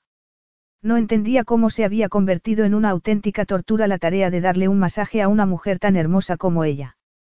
Pero se había hecho responsable de su seguridad y eso lo cambiaba todo. Sus conciudadanos pensaban que, si se salvaba la vida de alguien, esa persona le pertenecía para siempre. Se distrajo pensando en que pudiera ser verdad, en poder hacerla suya y tenerla disponible para satisfacer sus necesidades. Pero no era tan simple. Levántate la camisa, le pidió él. Cassie se retorció bajo las sábanas y despejó una estrecha franja de piel en la parte baja de su espalda. Amir se sentó al borde de la cama y abrió el tarro con el linimento. Pensó en los masajes que había recibido, cómo habían colocado las manos sobre su cuerpo y cómo habían presionado los músculos. Pero todos los masajes que había recibido él formaban parte de un juego con una finalidad más sensual que terapéutica. Casi se mordió el labio inferior mientras esperaba a que Amir la tocara. Pensó que quizás fuera una locura confiar en él de esa manera. No se le olvidaba que había sido su protector y su salvador, pero nunca se había puesto voluntariamente en una posición de debilidad como aquella ante ningún otro hombre. Recordó la mano de Curtis Bevan bajo la camisa de su uniforme del colegio, solo unos minutos después de que dejara a su madre, y se le hizo un nudo en el estómago. No se le había olvidado tampoco la proposición que había recibido de un director que le había ofrecido una audición privada. Tampoco podía quitarse de la cabeza la lascivia con la que la habían mirado los hombres de Mustafa cuando la presentaron medio desnuda en la tienda de banquetes. Por mucho que le dolieran los golpes, no podía pasar por eso. He cambiado de idea. No, comenzó mientras trataba de taparse. Relájate, murmuró Amir. Pero fue su mano en la cintura la que consiguió que se quedara inmóvil.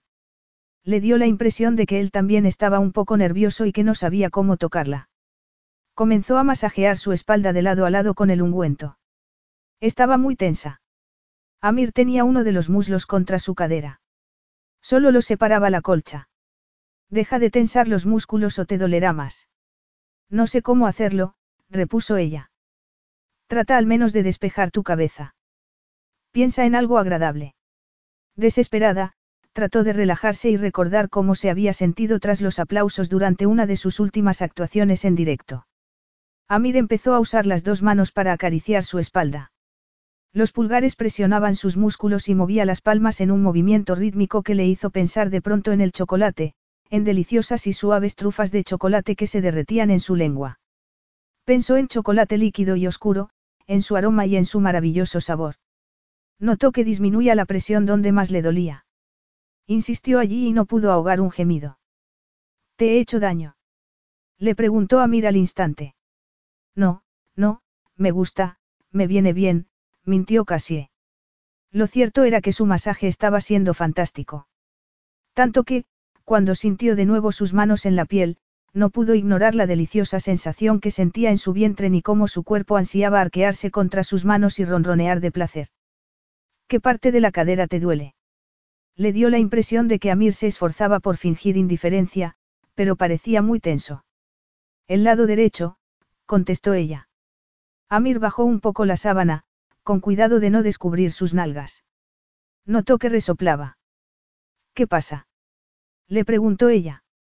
Vas a estar dolorida durante bastante tiempo, tienes un buen moretón aquí. No masajeó esa zona, se limitó a acariciarla suavemente mientras aplicaba el ungüento. ¿Algún sitio más? Dudó un momento, pero acabó cediendo. Se había dado cuenta de que Amir no tenía segundas intenciones, solo trataba de ayudarla. Si no te importa, podrías ponerme un poco de linimento en la parte alta de la espalda. Sin decir nada, Amir levantó la camisa hasta descubrir por completo su espalda. Instintivamente, casi apretó los pechos contra la cama para no enseñar más de lo necesario. Amir comenzó a masajearla y liberar poco a poco la tensión que había acumulado durante esos últimos días. Sentía un poco de dolor, pero era muy placentero. Eres muy bueno con las manos. Gracias, repuso él con algo de frialdad. Supuso que ya se había cansado de ser su masajista. Ya puedes dejarlo, le dijo ella mientras arqueaba hacia él su espalda. Era como si su boca dijera una cosa y su cuerpo la contradijera. En un minuto, repuso Amir mientras bajaba por su espalda hasta llegar a la cadena que rodeaba su cintura. Sintió algo muy extraño en su interior, una sensación de nerviosismo que le hizo sentirse incómoda de repente y agitó las caderas y las piernas sin encontrar una postura cómoda. ¿Por qué se llevó ese hombre la cadena que me quitaste anoche?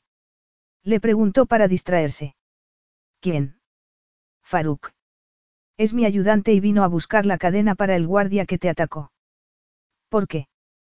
¿Qué le han hecho? De momento, nada. Aunque parece que todavía está bastante dolorido. Le pareció que había satisfacción en la voz de Amir. Y cuando se recupere, ¿qué va a pasar con él? Vendrá con nosotros. Mustafa me lo ha entregado para que lo castigue. Supongo que no le habrá gustado tener que hacerlo. No me preocupa lo que Mustafa quiera o no quiera hacer.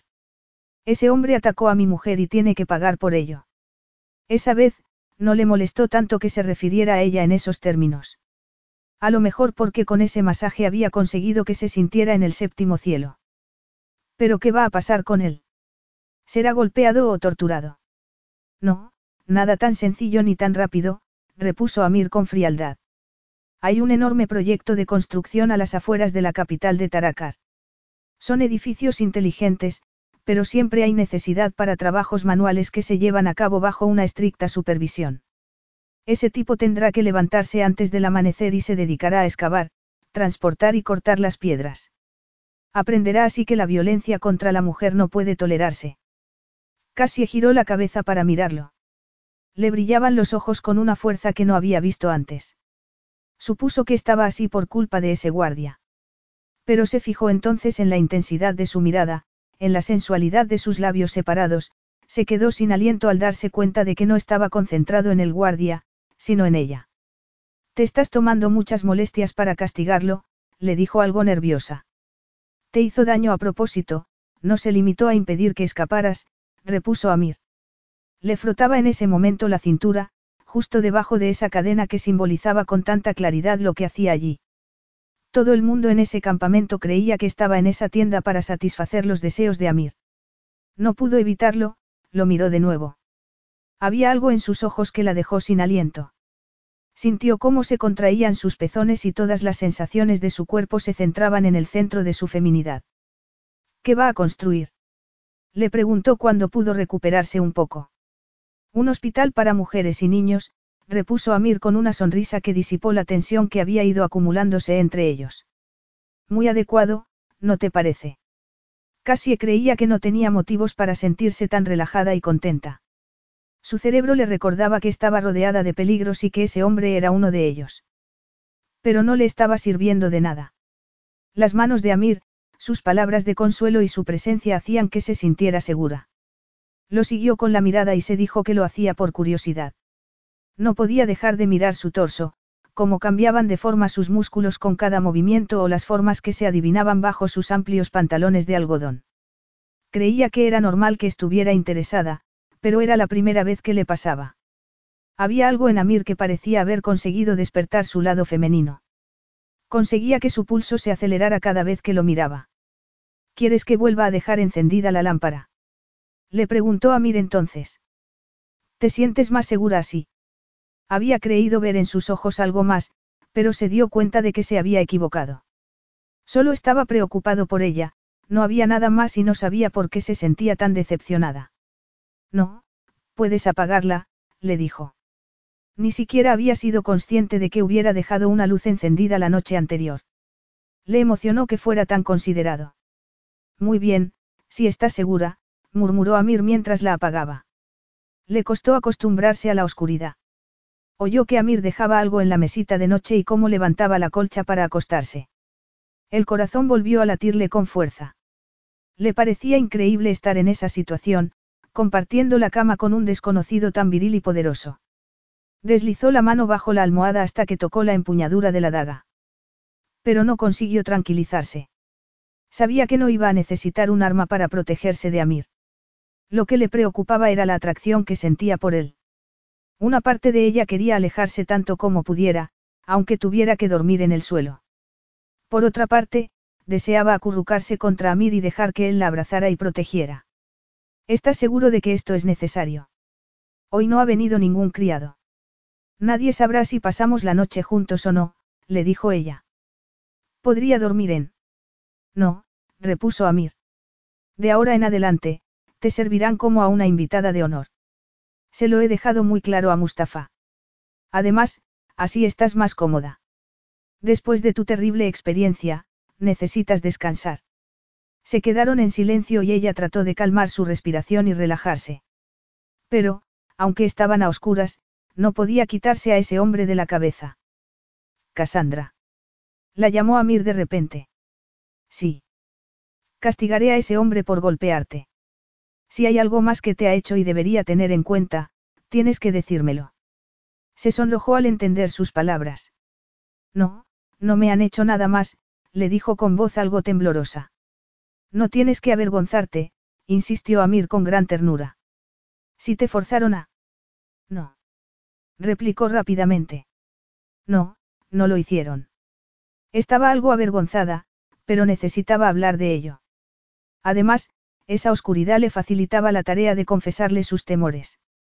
Estaba segura de que iban a hacerme daño, le contó. Iban pasando las horas y cada vez tenía más miedo. Cada vez que el guardia entraba en la tienda, cuando me miraba de esa forma, y cuando me llevaron a esa gran carpa anoche, pensé que... Lo entiendo perfectamente, la interrumpió Amir. Le oyó murmurar algo en su idioma y esa vez no tembló al ver su ira. Le tranquilizó ver que le preocupaba tanto su bienestar. Fuiste muy valiente anoche, Cassandra. Otras mujeres habrían estado demasiado aterrorizadas para defenderse y nunca se habrían atrevido a atacar. Cassie, le dijo ella para recordarle cómo prefería que la llamara. Cassie, repitió Amir. Le encantaba cómo pronunciaba su nombre. Siento haberte hecho daño, le dijo ella. Se dio cuenta de no se había disculpado y su ataque podría haber sido letal. Si hubiera llegado a clavarte el cuchillo con más fuerza. No quería ni pensar en lo que podía haber ocurrido. Pero no lo hiciste. ¿Te duele? No, hasta se me había olvidado que tenía una herida, le aseguró Amir. Pero recuérdame que no te lleve nunca la contraria cuando estemos compartiendo un plato de fruta. Se echó a reír al oírlo y se sintió más relajada. Gracias, Amir. Capítulo 6. Cassie disfrutó del aire fresco de la montaña y del aroma de la vegetación. Después de pasar tanto tiempo encerrada en una tienda, era maravilloso estar al aire libre. Aunque sabía que esa libertad era solo una ilusión. Echó un vistazo a las rocas que tenía a su izquierda. Supuso que allí estarían ocultos los guardias que protegían al jeque y la vigilaban a ella para asegurarse de que no escapara. ¿Te gusta la vista? Le preguntó Amir. Su voz siempre conseguía estremecerla. Era un sonido muy masculino y sexy. Se volvió para mirarlo y vio que, como en otras ocasiones, mantenía las distancias. Creía que era su manera de decirle que, aunque se vieran forzados a estar en la misma tienda, no tenía ningún interés en ella. Es magnífica, repuso ella. Gracias por traerme. Supuse que tu confinamiento estaría siendo difícil de soportar, le dijo mientras la miraba a los ojos. Me encantaría poder hacer más. Había descubierto que Amir era un hombre de acción, que estaba acostumbrado a resolver problemas y que, sin duda, se saldría casi siempre con la suya. Supuso que le estaría costando no poder sacarla aún del campamento y tener que esperar. Lo entiendo. Cuando estás cuidando de mí, no estás ocupado en las negociaciones. Y, cuanto más se retrasen estas, más tiempo tendremos que pasar aquí. Amir levantó ligeramente las cejas, como si le hubieran sorprendido sus palabras. Te agradezco que te hayas tomado las molestias de organizar esta salida. Tanto los guardias de Mustafa como los hombres de Amir estaban de servicio para acompañarlos durante esa breve excursión. Pero entiendo lo que tienes que hacer y estoy deseando que termines cuanto antes tu trabajo en el campamento. A pesar de contar con la protección de Amir, sabía que no estaría realmente segura hasta que estuviera en Taracar. Se fijó de nuevo en la magnífica vista que se extendía frente a ellos. Entonces, ¿dónde está la frontera? A los pies de esta cordillera, repuso Amir mientras señalaba la zona.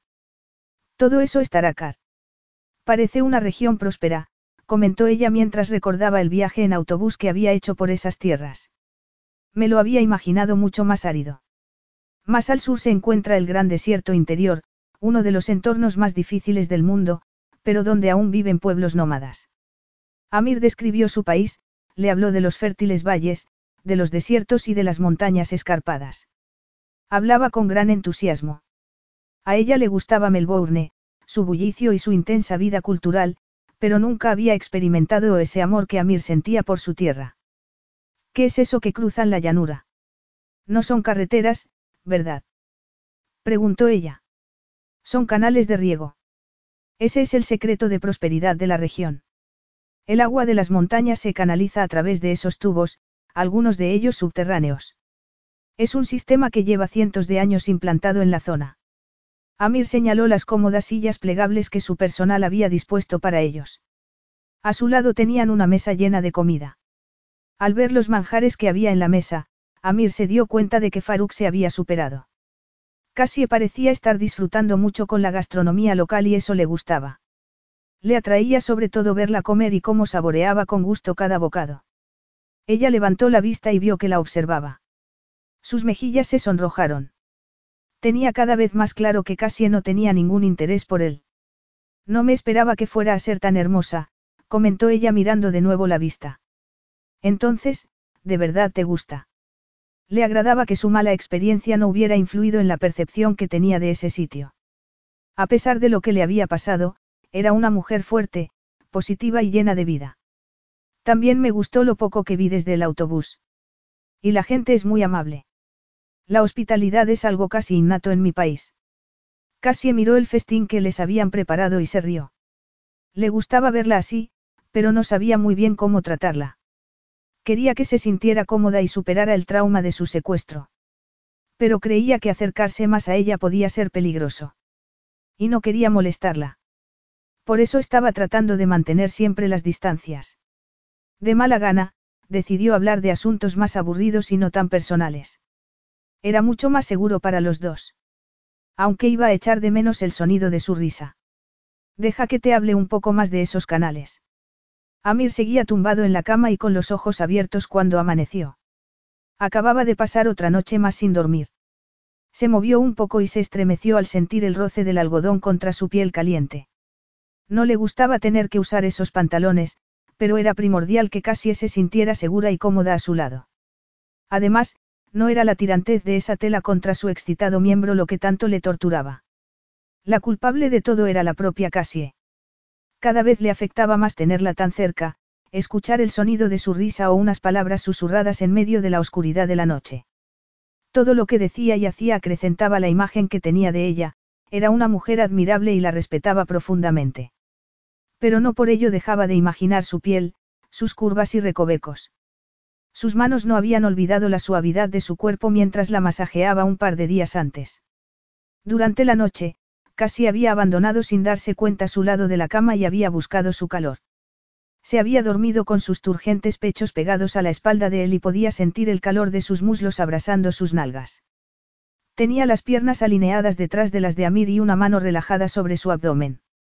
Sentía el impulso de flexionar hacia adelante la cadera y dejar que esa delicada mano tocara la parte de su cuerpo que tanto la deseaba.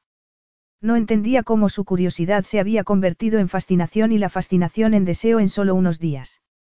Respiró profundamente y trató de concentrarse en otra cosa. Pero casi eligió ese momento para suspirar y pegarse más a él. Sentía su cálido aliento en la espalda y sus labios contra la piel. Esos labios lo perseguían de día y de noche. No había nada inocente en ellos. Incluso sin maquillaje, tenía los labios más sexys que había visto en su vida. El deseo lo atormentaba, no sabía cuántas noches más iba a tener que seguir soportando esa tortura. Trató de racionalizar su reacción y recordar que llevaba meses sin compartir su lecho con una mujer. Deseaba más que nada darse la vuelta, colocarse sobre ella y dar rienda suelta al hambre que lo dominaba. Pero sabía que no iba a hacerlo, no podía. Esa mujer había sufrido una experiencia muy traumática y estaba bajo su protección. Casi confiaba en él. Eso era lo que le daba las fuerzas necesarias para resistir la tentación. Le parecía paradójico que ni el hecho de que pronto fueran a celebrarse sus nupcias consiguiera sofocar su necesidad. Capítulo 7. Amir se detuvo de golpe en el umbral de la habitación principal de la tienda. Había pasado el día muy ocupado, tratando de no pensar en Cassie. Las negociaciones estaban siendo complicadas y su oponente era un hombre astuto. A pesar de todo, no había dejado de tener muy presente a lo largo del día el hecho de que, cuando terminaran las reuniones, podría volver a la tienda y ella lo estaría esperando. Se había portado de modo impecable durante todos esos días. A pesar de que el deseo lo seguía torturando. Y la falta de sueño, en vez de cansarlo, estaba consiguiendo que su cerebro se obsesionara aún más con Cassie. Lo que tenía en esos momentos frene a él era lo último que necesitaba. Estaba en el centro de la habitación y se había vuelto a poner el traje de bailarina. Se estaba estirando y retorciendo como si fuera una especie de demostración de su fuerza elástica. Pero, al verla así, solo pudo pensar en otra forma de ejercicio completamente distinta. Trató de carraspear para que viera que estaba allí, pero se distrajo viendo cómo se enderezaba, abría las piernas y se inclinaba hacia un lado con las manos en un pie y la frente en la rodilla. El deseo lo dominó por completo. Quería tener esas piernas alrededor de su cuerpo, necesitaba tenerla entre sus brazos y... Amir. exclamó con una gran sonrisa que iluminó su rostro. Pero no tardó en apartar su mirada. Era algo que le intrigaba. Era una mujer fuerte y enérgica que había peleado con todas sus fuerzas por salir de allí. No entendía lo que le había pasado durante esos últimos días, pero parecía estar evitando mirarlo a la cara. Era como si, a pesar de su valor y su independencia, fuera una mujer insegura. Entró y fue hacia ella. Casi se puso en pie al verlo entrar. Sabía que esa ropa revelaba demasiada piel. Y le daba además la impresión de que algo andaba mal. Amir apretaba con fuerza la mandíbula y sus ojos brillaban más que de costumbre. ¿Qué ha pasado? Le preguntó ella. Nada. Más conversaciones, ofertas y contraofertas. Cortesías y rituales, le explicó Amir. Es bastante tedioso, pero necesario. Casi frunció el ceño. Era consciente de la responsabilidad que tenía Amir, pero lo hacía con tal facilidad y elegancia que a veces se le olvidaba que era el gobernante de un reino rico y el máximo responsable del bienestar de millones de personas. Y, con ella en la tienda, sabía que ni siquiera podía disfrutar de un poco de intimidad después de un largo día de trabajo. Tomó su capa, pensando por primera vez en lo incómodo que debía de ser para él tenerla allí. Le agradecía mucho su protección y, había estado tan ensimismada con sus miedos, que no se había parado a considerar lo difícil que sería para Amir esa situación. Pasaba las horas tratando de luchar contra su aburrimiento y la ansiedad que le producía saber que la tienda estaba rodeada por guardias armados. Pero también pasaba mucho tiempo pensando en Amir. ¿Eres bailarina? Le preguntó Amir de repente. Durante esos últimos días, él había evitado hacerle preguntas personales y ella tampoco lo hacía. Era una especie de acuerdo tácito. Como si así fuera más fácil mantener las distancias. Casi estaba segura de que por eso pasaba Amir tan poco tiempo en su tienda. Aún así, Amir era todo en lo que pensaba de día y también de noche. Su corazón se aceleraba cuando lo veía. No, no soy bailarina, repuso ella mientras se cubría con la capa. Le faltaba coordinación para ello y tenía demasiadas curvas, pero decidió que era mejor no comentárselo. Ya se sentía bastante incómoda al saber que había vuelto a verla medio desnuda. Me pareció que estabas haciendo ejercicios de danza, le dijo Amir acercándose un poco más. Lo miró a los ojos y sintió la misma reacción incómoda que tenía cuando se miraban. Estudié baile hace unos años, pero lo que estaba haciendo era una mezcla de pilates y yoga. Tengo que hacer algo para mantenerme ocupada. Amir no tenía ningún libro en inglés con el que pudiera entretenerse. Pasaba sola cada día y se le estaba haciendo eterna la espera. Había escrito largas cartas a sus amigas con el papel que Amir le había proporcionado, pero ya las había terminado. Estaba tan desesperada que ese día se había entretenido contando los flecos de un tapiz. Se estaba volviendo loca y creía que por eso pensaba tanto en él. Amir se quedó callado, como si estuviera esperando a que le dijera algo más. Soy actriz, le espetó ella de repente para llenar el silencio. Tengo que mantenerme en forma, actuar es más duro de lo que parece. Actriz. Repitió Amir con sorpresa. ¿Qué piensan tus padres de eso? Bueno, es un trabajo respetable, le dijo ella sin poder creer que hubiera reaccionado preguntándole algo así. Además, no tengo padres. Mi madre murió el año pasado. Lo siento, le dijo Amir con el ceño fruncido. A tu padre lo perdiste siendo muy joven. Estuvo a punto de mentirle para no seguir hablando del tema, pero lo miró a los ojos y vio que parecía preocupado. Siempre había tratado de mantener en privado su vida personal, pero los ojos de ese hombre parecían tener la facultad de hacerle hablar. Mi padre, comenzó ella. No tenemos relación. Era una forma amable de decirlo. Lo cierto era que él nunca había querido saber nada de ella. Pero tiene la obligación de cuidar de ti y protegerte. Sus palabras la afectaron más de lo que habría querido. Apartó la mirada y se acomodó en un cojín junto a la mesa baja. Casi. Levantó la vista y lo encontró frunciendo el ceño. Todo está bien, de verdad. Son cosas que ya están superadas. Amir se sentó junto a ella. Su rodilla le rozó accidentalmente el muslo y se estremeció. Cuéntamelo. Lo único que le ha preocupado a mi padre ha sido poder pagarme un internado para no tener que vivir conmigo. A lo mejor lo que le preocupaba era que tuvieras una buena educación. No, nunca me quiso. Yo era un inconveniente. Era más fácil para él que no estuviera allí. Amir se quedó en silencio y tomó un albaricoque del frutero. Se quedó absorta mirando sus dientes blancos y sus labios. Se preguntó si serían tan suaves como imaginaba. Los hombres no suelen mostrar afecto, le dijo Amir. Ella se echó a reír y lo miró a los ojos. Eran muy oscuros, pero le pareció que la miraban con compasión.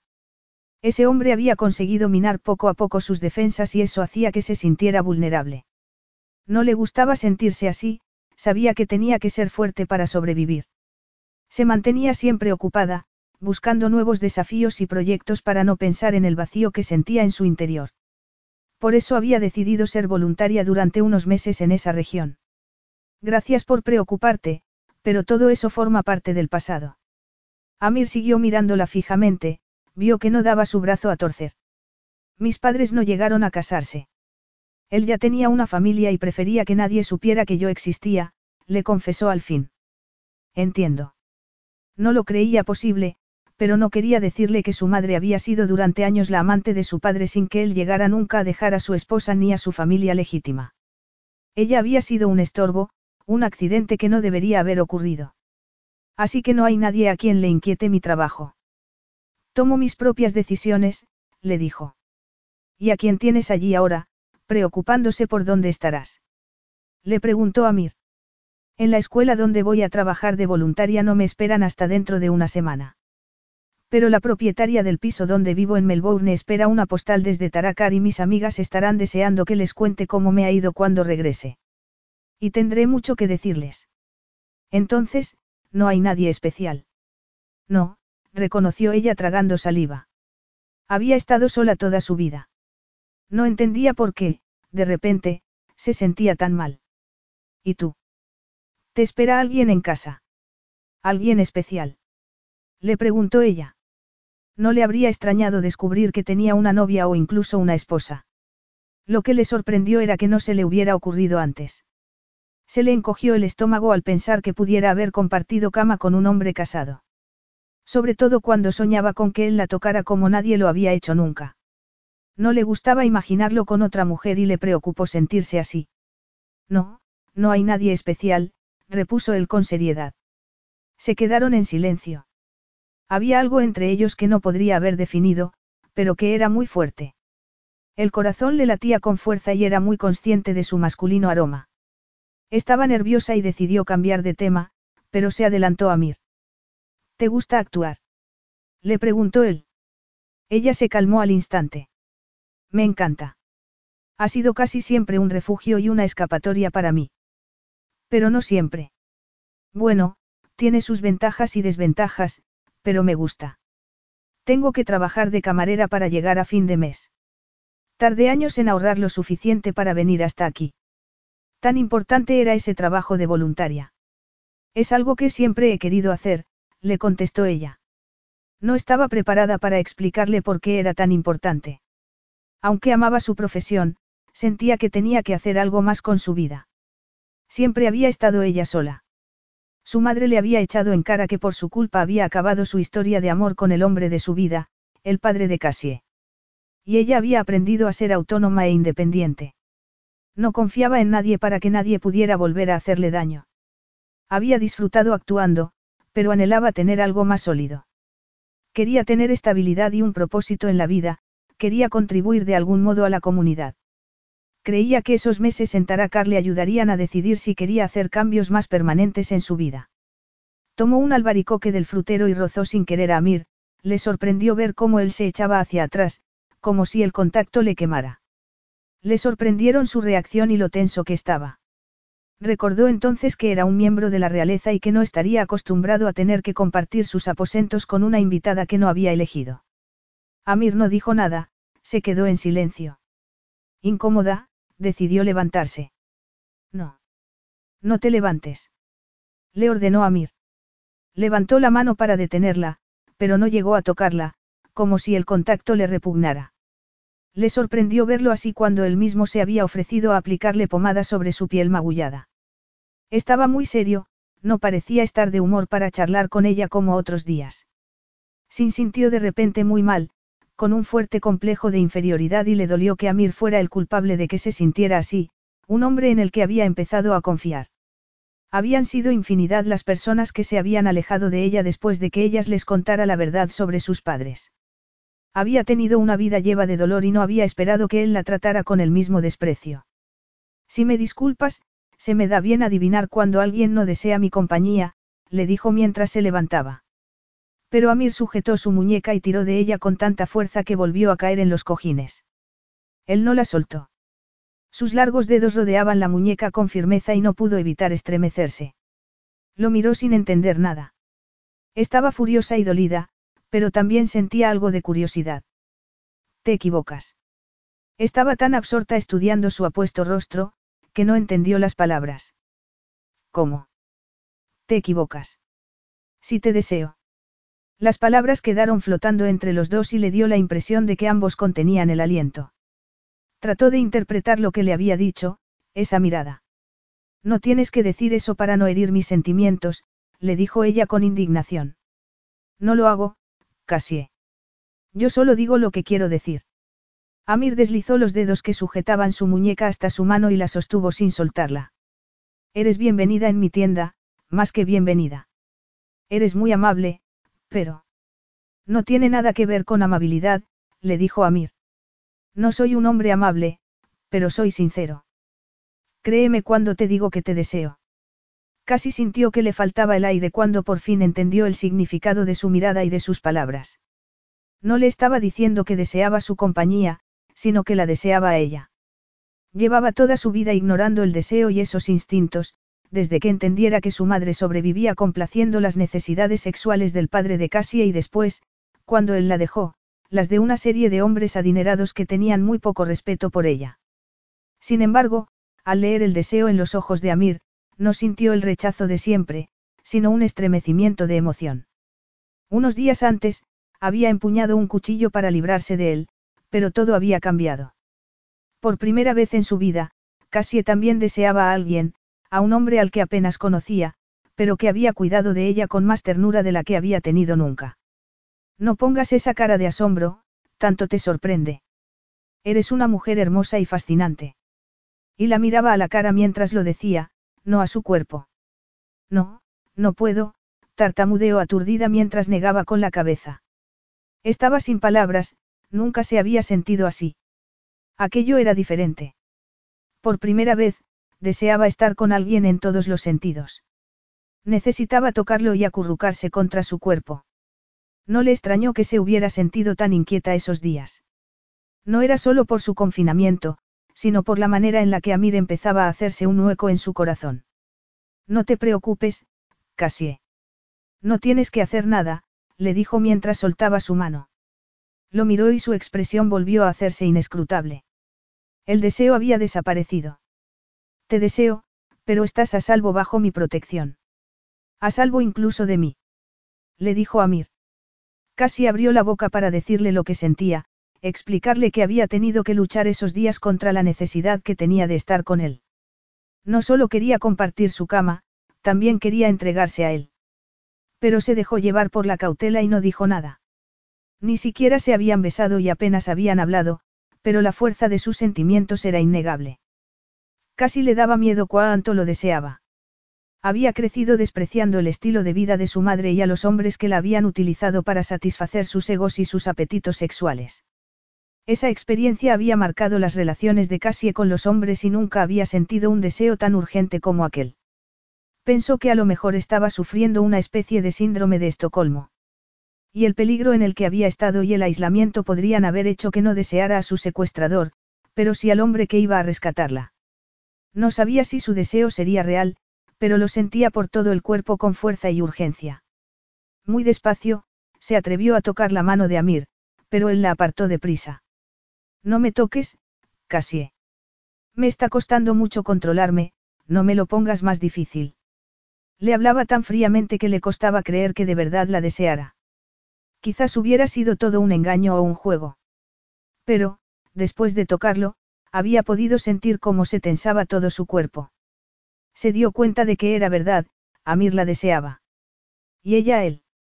Aún así, sabía que sería un error dejarse llevar por ese deseo, por muy intenso y tentador que fuera. Capítulo 8. Eres muy buena jugando al ajedrez. El rostro de Cassie se iluminó al oírlo, pero bajó la cabeza, como si le avergonzara aceptar el cumplido. Amir se fijó en sus preciosos rasgos. Cada vez le parecía más atractiva e irresistible.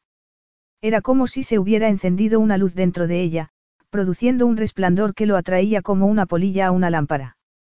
Le había confesado que la deseaba y ella no lo había correspondido. Había decidido que no debía intentar nada.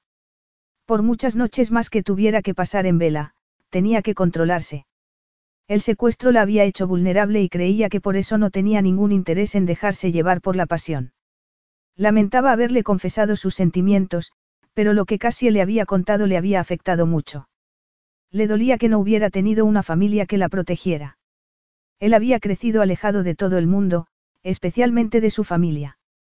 Ese aislamiento había hecho que se convirtiera en un hombre exitoso y autosuficiente para demostrar así su valía. Pero la historia de Cassie había conseguido despertar algo en su interior. Quería que alguien pagara por el daño que había sufrido de pequeña, había deseado consolarla. Antes solía jugar al ajedrez bastante a menudo, le dijo ella.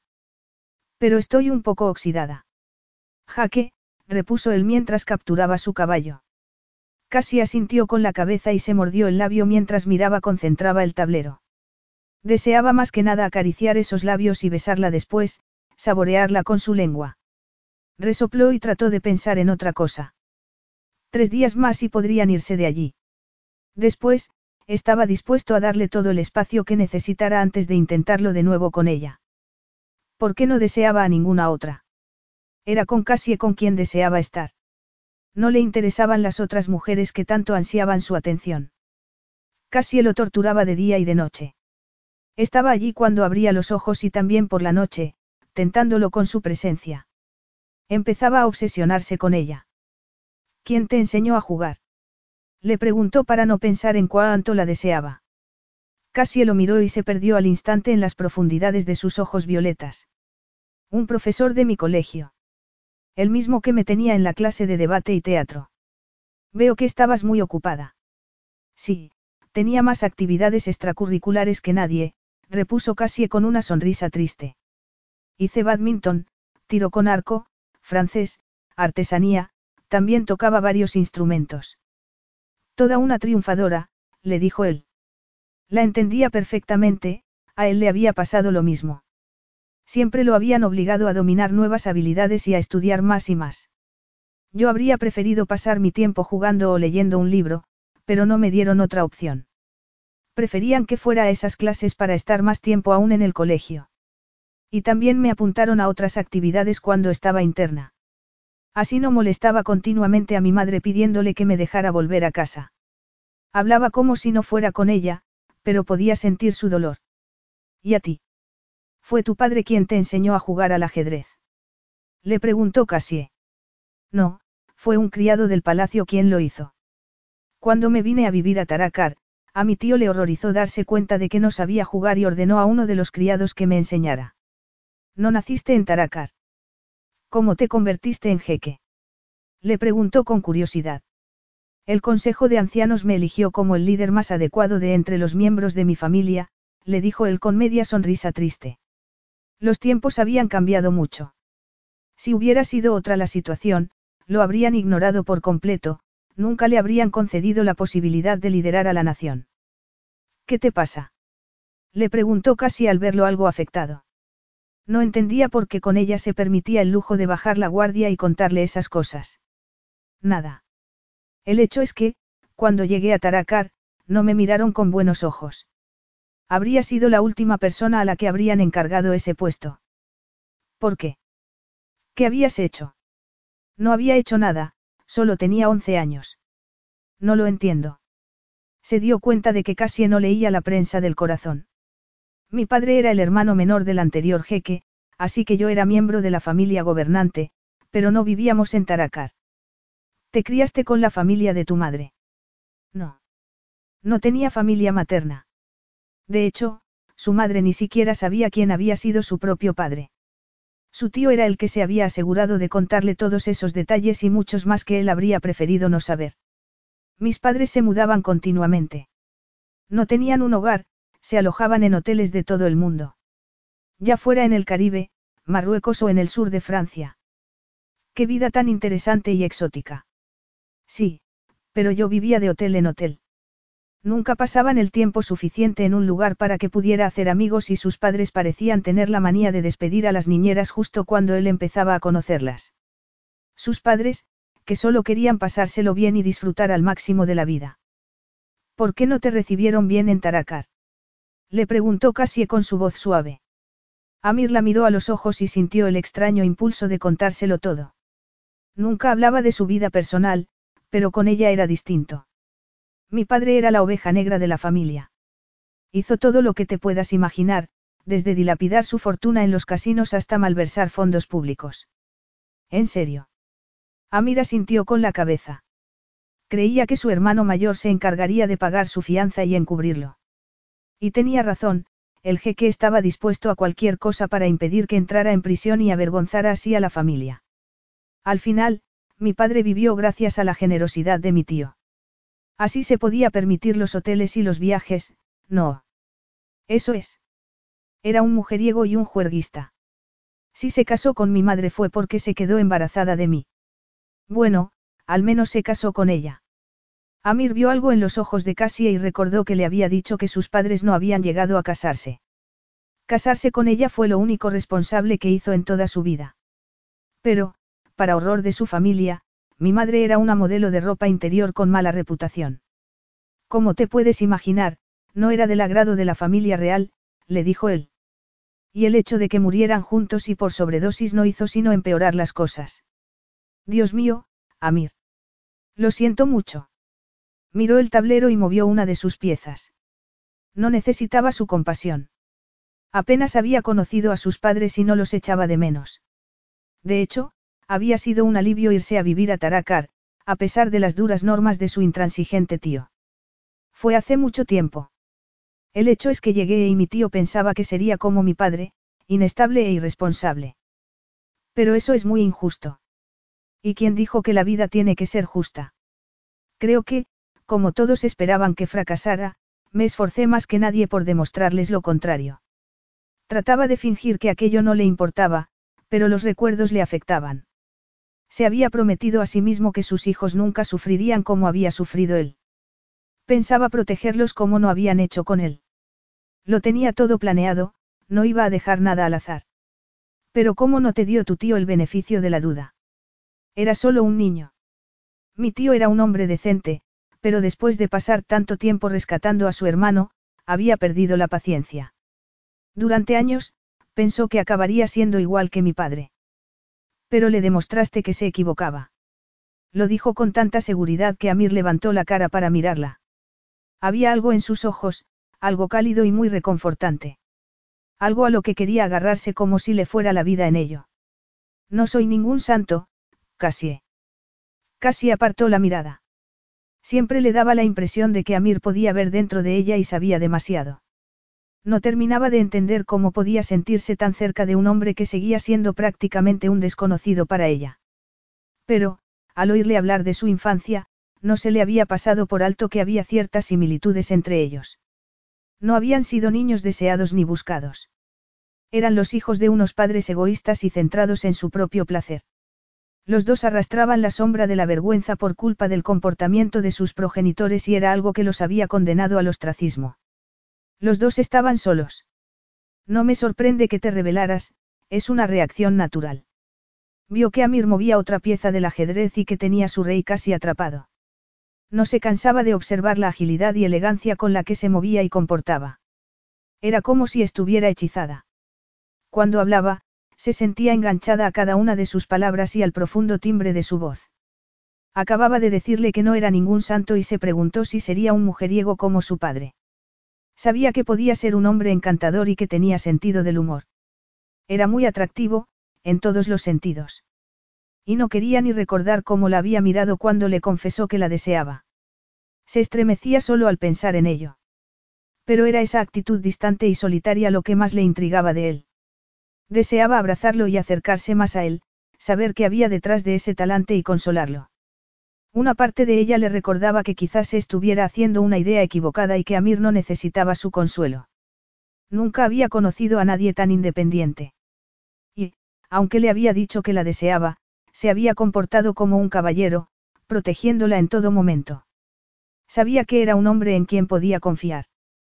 Tú también te rebelaste. Le preguntó Amir entonces en voz baja. No, no he sido nunca una joven rebelde. Yo he utilizado la actuación como una manera de escapar de la realidad cuando las cosas se ponían difíciles. Así me sentía como si estuviera en otro mundo y fuera otra persona. Ya fuera una obra cómica o trágica, podía representar mis emociones y borrar lo que sucedía a mi alrededor. Parece muy difícil. Casi levantó la vista y vio que Amir estaba un poco más cerca y la miraba con intensidad. Sentía un hormigueo por toda la piel y tuvo que concentrarse en su respiración para tratar de calmarse. Cuando la miraba así solo podía pensar en que Amir le había dicho que la deseaba. Y cada vez le resultaba más difícil recordar por qué no era buena idea dejarse llevar por lo que ella también estaba sintiendo. Lo era, pero conseguí superarlo poco a poco y hacerme más fuerte, le dijo ella. Con gran esfuerzo, apartó la mirada y bajó la cabeza para centrarse en el tablero de ajedrez.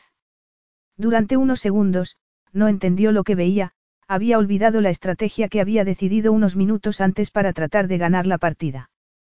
Pero, de pronto, lo vio todo muy claro. Casi no pudo ocultar una pequeña sonrisa de satisfacción mientras movía su reina. Después lo miró y vio que parecía atónito. Jaque mate, le dijo ella. Casi se estiró disfrutando de cada segundo. Estaba medio dormida y se sentía muy tranquila y cómoda. Más que nunca. Se frotó la mejilla contra la almohada, cálida y ligeramente áspera. Frunciendo el ceño, levantó un poco la cabeza. Sabía que las almohadas eran suaves, no entendía nada, pero estaba demasiado cansada y feliz para que eso le preocupara. Casi. Sintió la voz de Amir como si sonara dentro de ella, no sabía cómo conseguía hacerlo. Um. Gimió ella. Creo que deberías moverte. Negó con la cabeza y se acomodó aún más en esa cama tan cálida. Estaba sumergida en una nube de aromas especiados. No quería moverse. No quería que Amir le hablara ni la despertara. Era increíble estar así, medio dormida y tan feliz. Casi, insistió Amir. Sintió la palabra como un ronroneo que atravesaba su torso. No, repuso ella aferrándose a su sueño. Sabía que no tenía que ir a ningún sitio, que era Amir el que la dejaba cada mañana en esa maravillosa cama para salir, dejándola sola y presa del aburrimiento y la preocupación. Tienes que moverte. ¿Por qué? Solo unos minutos más, murmuró. ¿Por qué? le dijo Amir en voz baja. Por esto. Casi sintió que el sueño iba desvaneciéndose. Unas manos grandes agarraron sus brazos y la levantaron levemente. Sorprendida, abrió la boca para protestar y también los ojos. Lo primero que vio fue su oscura mirada. Antes de que pudiera reaccionar, algo rozó su boca. Algo suave, cálido y tentador. Fue entonces cuando se dio cuenta de lo que pasaba. Estaba en la cama con Amir. Y no en la misma cama pero en el extremo opuesto del colchón, sino encima de él. Había estado tumbada sobre su torso desnudo, por eso había sentido tanto calor. Los labios de Amir se deslizaron sobre los suyos de nuevo, como la más suave de las caricias. Cerró los ojos al sentir la lengua de ese hombre en su boca, despertando de golpe todos y cada uno de sus sentidos. Se aferró a él con fuerza mientras Amir profundizaba en el beso, dándole más y más placer con cada uno de sus lentos y estudiados movimientos, jugando con su lengua. Sintió una oleada de calor en su interior que se propagaba por todo su cuerpo. Una voz en su cabeza le recordaba que no debía estar disfrutando, que no debía responder de esa manera, pero no se detuvo. Llevaba días soñando con un momento así y con mucho más. Con un suspiro, se relajó contra el cuerpo de Amir, inclinando la cabeza para permitirle un mejor acceso a su boca, respondiendo a su beso con la misma pasión. Podía sentir su fuerte torso, desnudo y cálido, bajo su piel. Estaba medio tumbada sobre él, con la pierna derecha sobre la de Amir. La fina camisa de algodón que llevaba no era ninguna barrera entre los dos. La sensación de tener piel contra piel, su suavidad contra la firmeza de Amir, era lo más embriagador que había experimentado en toda su vida. Él rodeó su cintura con un brazo y tomó su cara con la mano que tenía libre. Estuvo a punto de gemir de placer. La tocaba como si fuera suya, nunca se había sentido tan deseada. No pensaba en lo que estaba haciendo, se limitaba a dejarse llevar y su boca parecía tener vida propia, imitando lo que hacía Amir y descubriendo poco a poco su delicioso sabor. El beso fue haciéndose cada vez más profundo, urgente y apasionado. Sus sentidos se arremolinaban, era un placer embriagador. No era la primera vez que la besaban, tanto dentro como fuera del escenario. Con los hombres con los que había salido, se había animado a veces a tratar de ir un poco más lejos.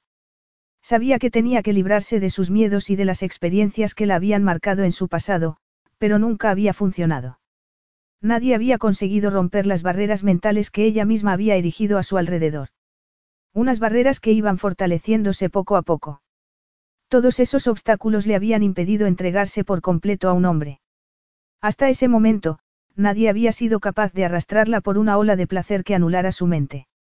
Con Amir, solo podía dejarse llevar por las sensaciones. Ese hombre era distinto a los que había conocido. Era tentador y único. La tocaba con ternura y suavidad, pero su cuerpo era firme y duro. Nunca había sentido un deseo tan profundo como el que estaba dominándola en esos instantes. No se cansaba de besarlo. Necesitaba tenerlo más cerca aún. Amir llevó una mano a su pelo y sintió que iba a morir de placer. Era un masaje seductor y maravilloso, en perfecta sintonía con el ritmo de sus besos y el deseo que iba creciendo dentro de ella. Casi quería más, extendió las manos sobre los hombros de Amir, acariciando su cálida piel y sus poderosos músculos. Amir se movió un poco y la sensación de su torso contra los pechos elevó aún más la tensión en su interior. Cada vez sentía más urgencia y necesitaba más. Y él pareció entender al instante lo que quería. La hizo girar entre sus brazos, rodando con ella hasta tumbar la boca arriba en la cama. Era increíble tenerlo así, encima de ella, y lo que le hacía sentir con sus besos. Comenzó a acariciarla entonces con una de sus manos, describiendo un delicado rastro desde la mandíbula hasta la garganta. No pudo evitar estremecerse. Su corazón latía con fuerza, como un caballo desbocado. Por primera vez en toda su vida, quería y necesitaba que ese hombre tocara su pecho. Dentro de ella, algo se soltó, una opresión de la que nunca había sido consciente. Se sintió libre y llena de vida. Por favor, le susurró ella contra su boca. Lo hizo casi sin saber lo que le estaba pidiendo, solo sabía que quería más. Un segundo después, sintió la cálida mano de Amir sobre su pecho. Lo sintió por todo el cuerpo, estaba fuera de sí, consumida por el deseo. Él lo notó y apretó con más intensidad su seno mientras gemía. Le pareció el sonido más excitante que había oído en su vida. Pero, de repente, la presión de sus dedos dejó de producirle placer alguno y sintió que se ahogaba. La inquietud pudo con ella y abrió de golpe los ojos. Estaba encima de ella y era mucho más grande e intimidador de lo que recordaba. Sus besos ya no le agradaban y el miedo se aferró a sus entrañas. Se dio cuenta de que no iba a poder hacer nada contra la fuerza de ese hombre grande y poderoso. Desde lo más profundo de su subconsciente le llegó el recuerdo de haber sido acariciada por el hombre que acababa de salir de la habitación de su madre. Recordaba su risa ronca mientras ella se retorcía y trataba de escapar. Casi podía percibir el olor a sudor y vino de ese hombre. Tenía que salir de allí, respirar, pero no podía apartarse, era demasiado fuerte. Gritó aterrorizada y lo empujó con todas sus fuerzas. Le dio patadas sin pensar en lo que hacía, solo sabía que tenía que verse libre. Y no tardó en estarlo. Se arrastró entonces hasta el otro extremo de la cama, tratando de calmar su respiración mientras doblaba las piernas y se aferraba a sus rodillas. Cuando se tranquilizó un poco, levantó la cabeza. Amir estaba sentado en la cama y se pasaba la mano por el pelo. También trataba de recobrar el aliento y vio que tenía arañazos en los hombros. Le había clavado las uñas para tratar de liberarse. Se quedó helada al verlo, no entendía qué había ocurrido. Había pasado de desearlo como nunca había deseado a nadie a sentirse aterrorizada. ¿Estás bien? Le preguntó Amir. Vio que la miraba con los ojos llenos de preocupación. En silencio, asintió con la cabeza. No podía hablar y le temblaba todo el cuerpo. Tenía mucho frío. Yo, comenzó Amir con desesperación. No me mires así, Casie. Se levantó y fue a por su capa. Después, se la colocó sobre los hombros. Te pido disculpas, le dijo él. No volverá a pasar. Pensé que querías, pero no importa, conmigo estás a salvo. Se sintió muy mal al oírlo. Ella también lo había deseado, más que nunca en su vida. No es culpa tuya, susurró entonces con la voz ronca. Es que pero no terminó de hablar al ver que él se levantaba para irse. Duerme tranquila, Casie. Nadie te va a molestar, le dijo mientras salía de la habitación. Casie se quedó sola con sus pensamientos. Y nunca había necesitado tanto la compañía de alguien como en esos momentos. Capítulo 9. La grava se le estaba clavando en los pies descalzos mientras caminaba por el campamento al amanecer, pero Amir apenas era consciente del dolor. Era el recuerdo del miedo que había visto en los ojos de Cassie lo que de verdad le estaba afectando. Le había sorprendido ver el terror en su mirada cuando dejó de besarla. No entendía cómo había interpretado tan mal lo que ella quería. Había sido imposible no dejarse llevar por el deseo cuando ella se quedó dormida sobre su cuerpo. Aunque sabía que no era buena idea, había sido incapaz de resistirse, la había besado y se había dejado llevar por la pasión al ver que ella también lo quería. Casi se había mostrado receptiva y él había aceptado la invitación, creyendo que sentía el mismo deseo que lo dominaba a él. Cuando ella le había susurrado ese, por favor, había estado seguro de que le pedía más, pero después había llegado a la conclusión de que había tratado de detenerlo. Se sentía muy culpable. Llegó a unas peñas que había a un extremo del campamento y se quedó allí de pie, viendo cómo la luz del amanecer iluminaba las montañas hacia donde estaba su país. Lamentaba no estar en Taracar, donde casi sería atendida como se merecía mientras se recuperaba de esa terrible experiencia. Allí no tendría que compartir habitación con un hombre que, aunque le había prometido que iba a respetarla, no había sido capaz de controlarse. Se le encogía el estómago al pensar en lo que había estado a punto de hacerle. Recordó entonces la desesperación de casi la primera noche que había pasado en su tienda, el miedo en su voz cuando le confesó que había temido que los guardias le hicieran daño. Amir le había asegurado que estaba a salvo con él. Se rió con amargura. No, con él no podía estar a salvo. Solo les quedaban dos días más en ese campamento y sabía que casi iba a pasarlos temiendo que volviera a intentar algo con ella. Y él no iba a poder dormir, por miedo a despertar de nuevo en una situación que no podía controlar. Se dio la vuelta y volvió hacia el campamento. Decidió hacer todo lo posible para terminar en un día lo que quedaba de negociaciones. En ese caso, solo tendría que pasar una noche más allí. Y creía que podía soportar una noche más. Casi seguía en la enorme cama, incapaz de dormir. No había visto a Amir desde el amanecer y ya se había hecho de noche. A la tienda le llegaba el sonido de risas y música. Suponía que habría una fiesta esa noche en la carpa principal y que él estaría allí. Era el invitado de honor. No sabía por qué le dolía tanto que él la hubiera evitado durante todo el día. Estaba deseando explicarle que él no tenía la culpa de nada. La suave caricia de sus labios había sido una invitación al placer, no sentía que Amir hubiera tomado nada que ella no hubiera estado dispuesta a darle.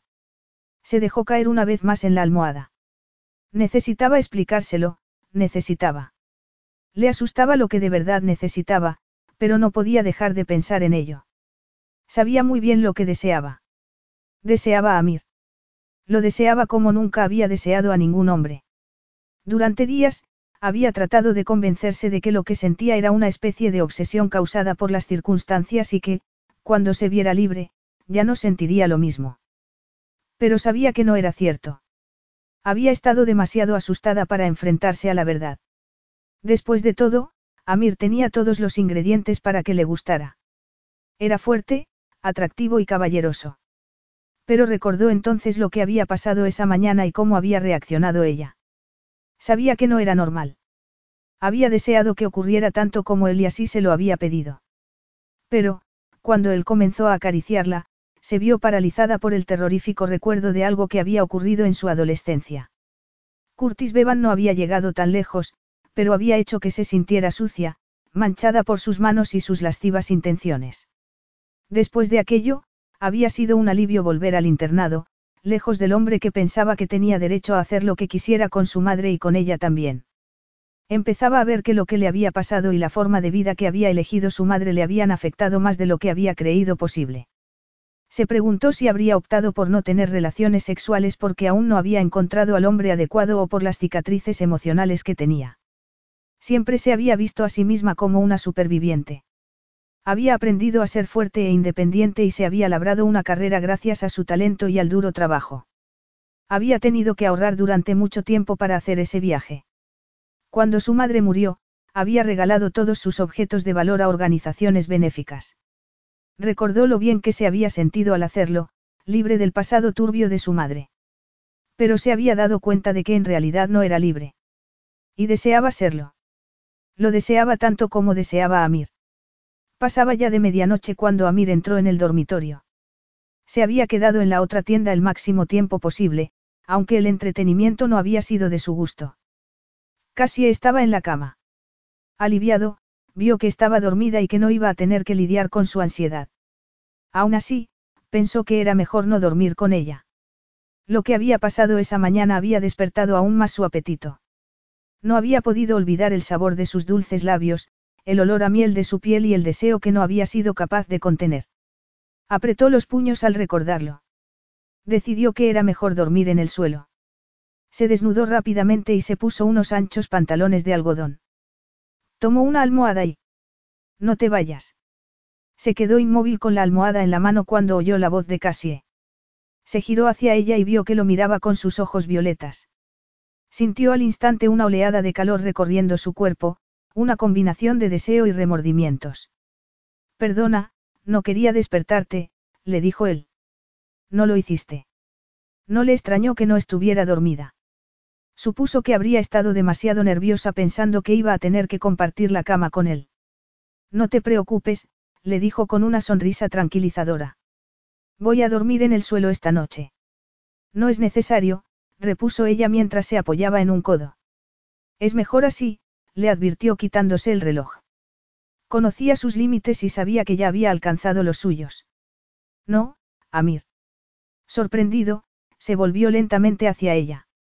Estaba ruborizada y sus ojos brillaban con una expresión que no supo interpretar. Quiero dormir contigo, le dijo ella con un tono desafiante. Se sentía tan confuso como excitado y supuso que estaba imaginando sus palabras, porque no podía haberle dicho lo que le había parecido oír. Siento lo de esta mañana, comenzó Cassie. No tienes nada por lo que disculparte. Sí, tengo que hacerlo, le dijo Cassie sentándose en la cama.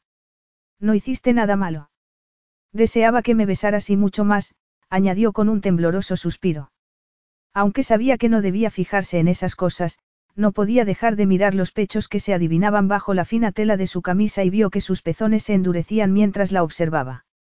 Respiró profundamente y apretó la almohada contra su cuerpo para esconder su excitación. Pero luego cambiaste de opinión, no pasa nada, le dijo él. Estaba muy incómodo y quería terminar cuanto antes esa conversación. Terminó de quitarse el reloj y extendió la mano para ponerlo en la mesita de noche. Pero se le cayó cuando vio lo que había allí. Espero que no te importe, le dijo casi sin aliento. Los vi en tu bolsa de aseo cuando tomé prestado tu peine. No daba crédito, no podía dejar de mirar lo que había sobre la mesita, a lo que se refería Cassie, varios preservativos cuidadosamente apilados uno encima de otro. El corazón comenzó a latirle con más fuerza aún. Los llevaba siempre en la bolsa de aseo. No los había sacado desde su último viaje y nunca había esperado que fuera a necesitarlos allí. Di algo, Amir, le pidió ella. Pero no sabía qué decir. No sabía si iba a poder controlarse esa vez si casi volvía a cambiar de opinión. Era un hombre de carne y hueso y estaba loco de deseo por ella. Esto es un error, Cassie. Tendrías que haberte visto esta mañana, estabas aterrorizada. Se dio la vuelta y vio que Cassie se le había acercado. Cometió entonces el error de mirar su boca. Tenía los labios entreabiertos, como si lo estuviera invitando a besarla. No tenía nada que ver contigo. Es que me acordé de repente de... Ya lo imagino, repuso él sabiendo lo duro que habría sido verse secuestrada. Pero el sexo conmigo no es la cura que necesitas para tus miedos. Le costaba creer que estuviera tratando de quitarle la idea de la cabeza. Su trato con las mujeres siempre había sido egoísta, para su propio placer, pero casi era diferente. Sabía que en esos momentos, aunque fuera enérgica y decidida, debía de sentirse vulnerable. Le atraía, pero también quería protegerla. No sabes nada de mis miedos. Exclamó Cassie mientras levantaba desafiante la cara. Mañana por la mañana, lo verás de otro modo y te alegrará que no llegáramos a. No. Lo interrumpió con fuerza. Sé muy bien lo que quiero, Amir, aunque esta mañana no lo tuviera aún claro. Te deseo. Había oído muchas veces esas mismas palabras. Se lo habían dicho bellas y sofisticadas mujeres que lo invitaban a sus camas. Pero nunca se lo habían dicho con tanta sinceridad. Le pareció que hablaba con mucha seriedad, de una manera casi solemne. Se quedó sin palabras. Casi estaba llena de orgullo y pasión. Y la deseaba como no había deseado a nadie. Se aferró con más fuerza aún a la almohada mientras se daba la vuelta. Era lo más difícil que había hecho jamás, pero no podía arriesgarse a que cambiara de opinión otra vez. Creía que seguía traumatizada por el secuestro y que ni siquiera sabía lo que quería. No me tientes, Cassie, le susurró. Sintió que agarraba su mano y se quedó inmóvil. Quiero tentarte. No lo entiendes. No es como lo de esta mañana, sé lo que estoy haciendo. Deslizó los dedos hasta su muñeca y Amir se estremeció. Estaba deseando tomarla entre sus brazos y terminar lo que había empezado esa mañana. Antes de que pudiera detenerla, Casi le quitó la almohada. Vio cómo bajaba la mirada y se quedaba sin aliento. Separó sorprendida los labios y su gesto no hizo sino excitarlo más aún. Estaba obsesionado con su sensual boca, no quería ni imaginar lo que podía hacer con ella. Tú me deseas, le dijo ella como si acabara de descubrirlo. Por supuesto que te deseo. No entendía que casi no hubiera sido consciente hasta ese instante de cuánto la deseaba, del esfuerzo sobrehumano que estaba haciendo para no perder el control. Vio que sonreía tímidamente, pero con satisfacción. Después, sin previo aviso, se quitó la camisa. Amir supo en ese instante que estaba completamente perdido. Por muy fuerte que fuera, se dio cuenta de que nada podía salvarlo. Tragó saliva, tenía la garganta seca y no podía dejar de mirar sus pechos. Ya le había parecido voluptuosa con la escasa ropa de bailarina, pero el breve corpiño había ocultado la exuberancia de sus firmes senos y el delicado color rosado de unos pezones que lo invitaban a probarlos. Necesitaba tocarla, anhelaba saborearla. Maldijo entre dientes y se acercó a la cama. Con un solo movimiento, apartó la colcha que aún la cubría de cintura para abajo. Se detuvo solo un segundo al verla completamente desnuda. Se fijó en sus pálidos y suaves muslos, en sus curvilíneas caderas, aún brillaba sobre su cintura la cadena que le recordaba que la habían tratado como si fuera una esclava.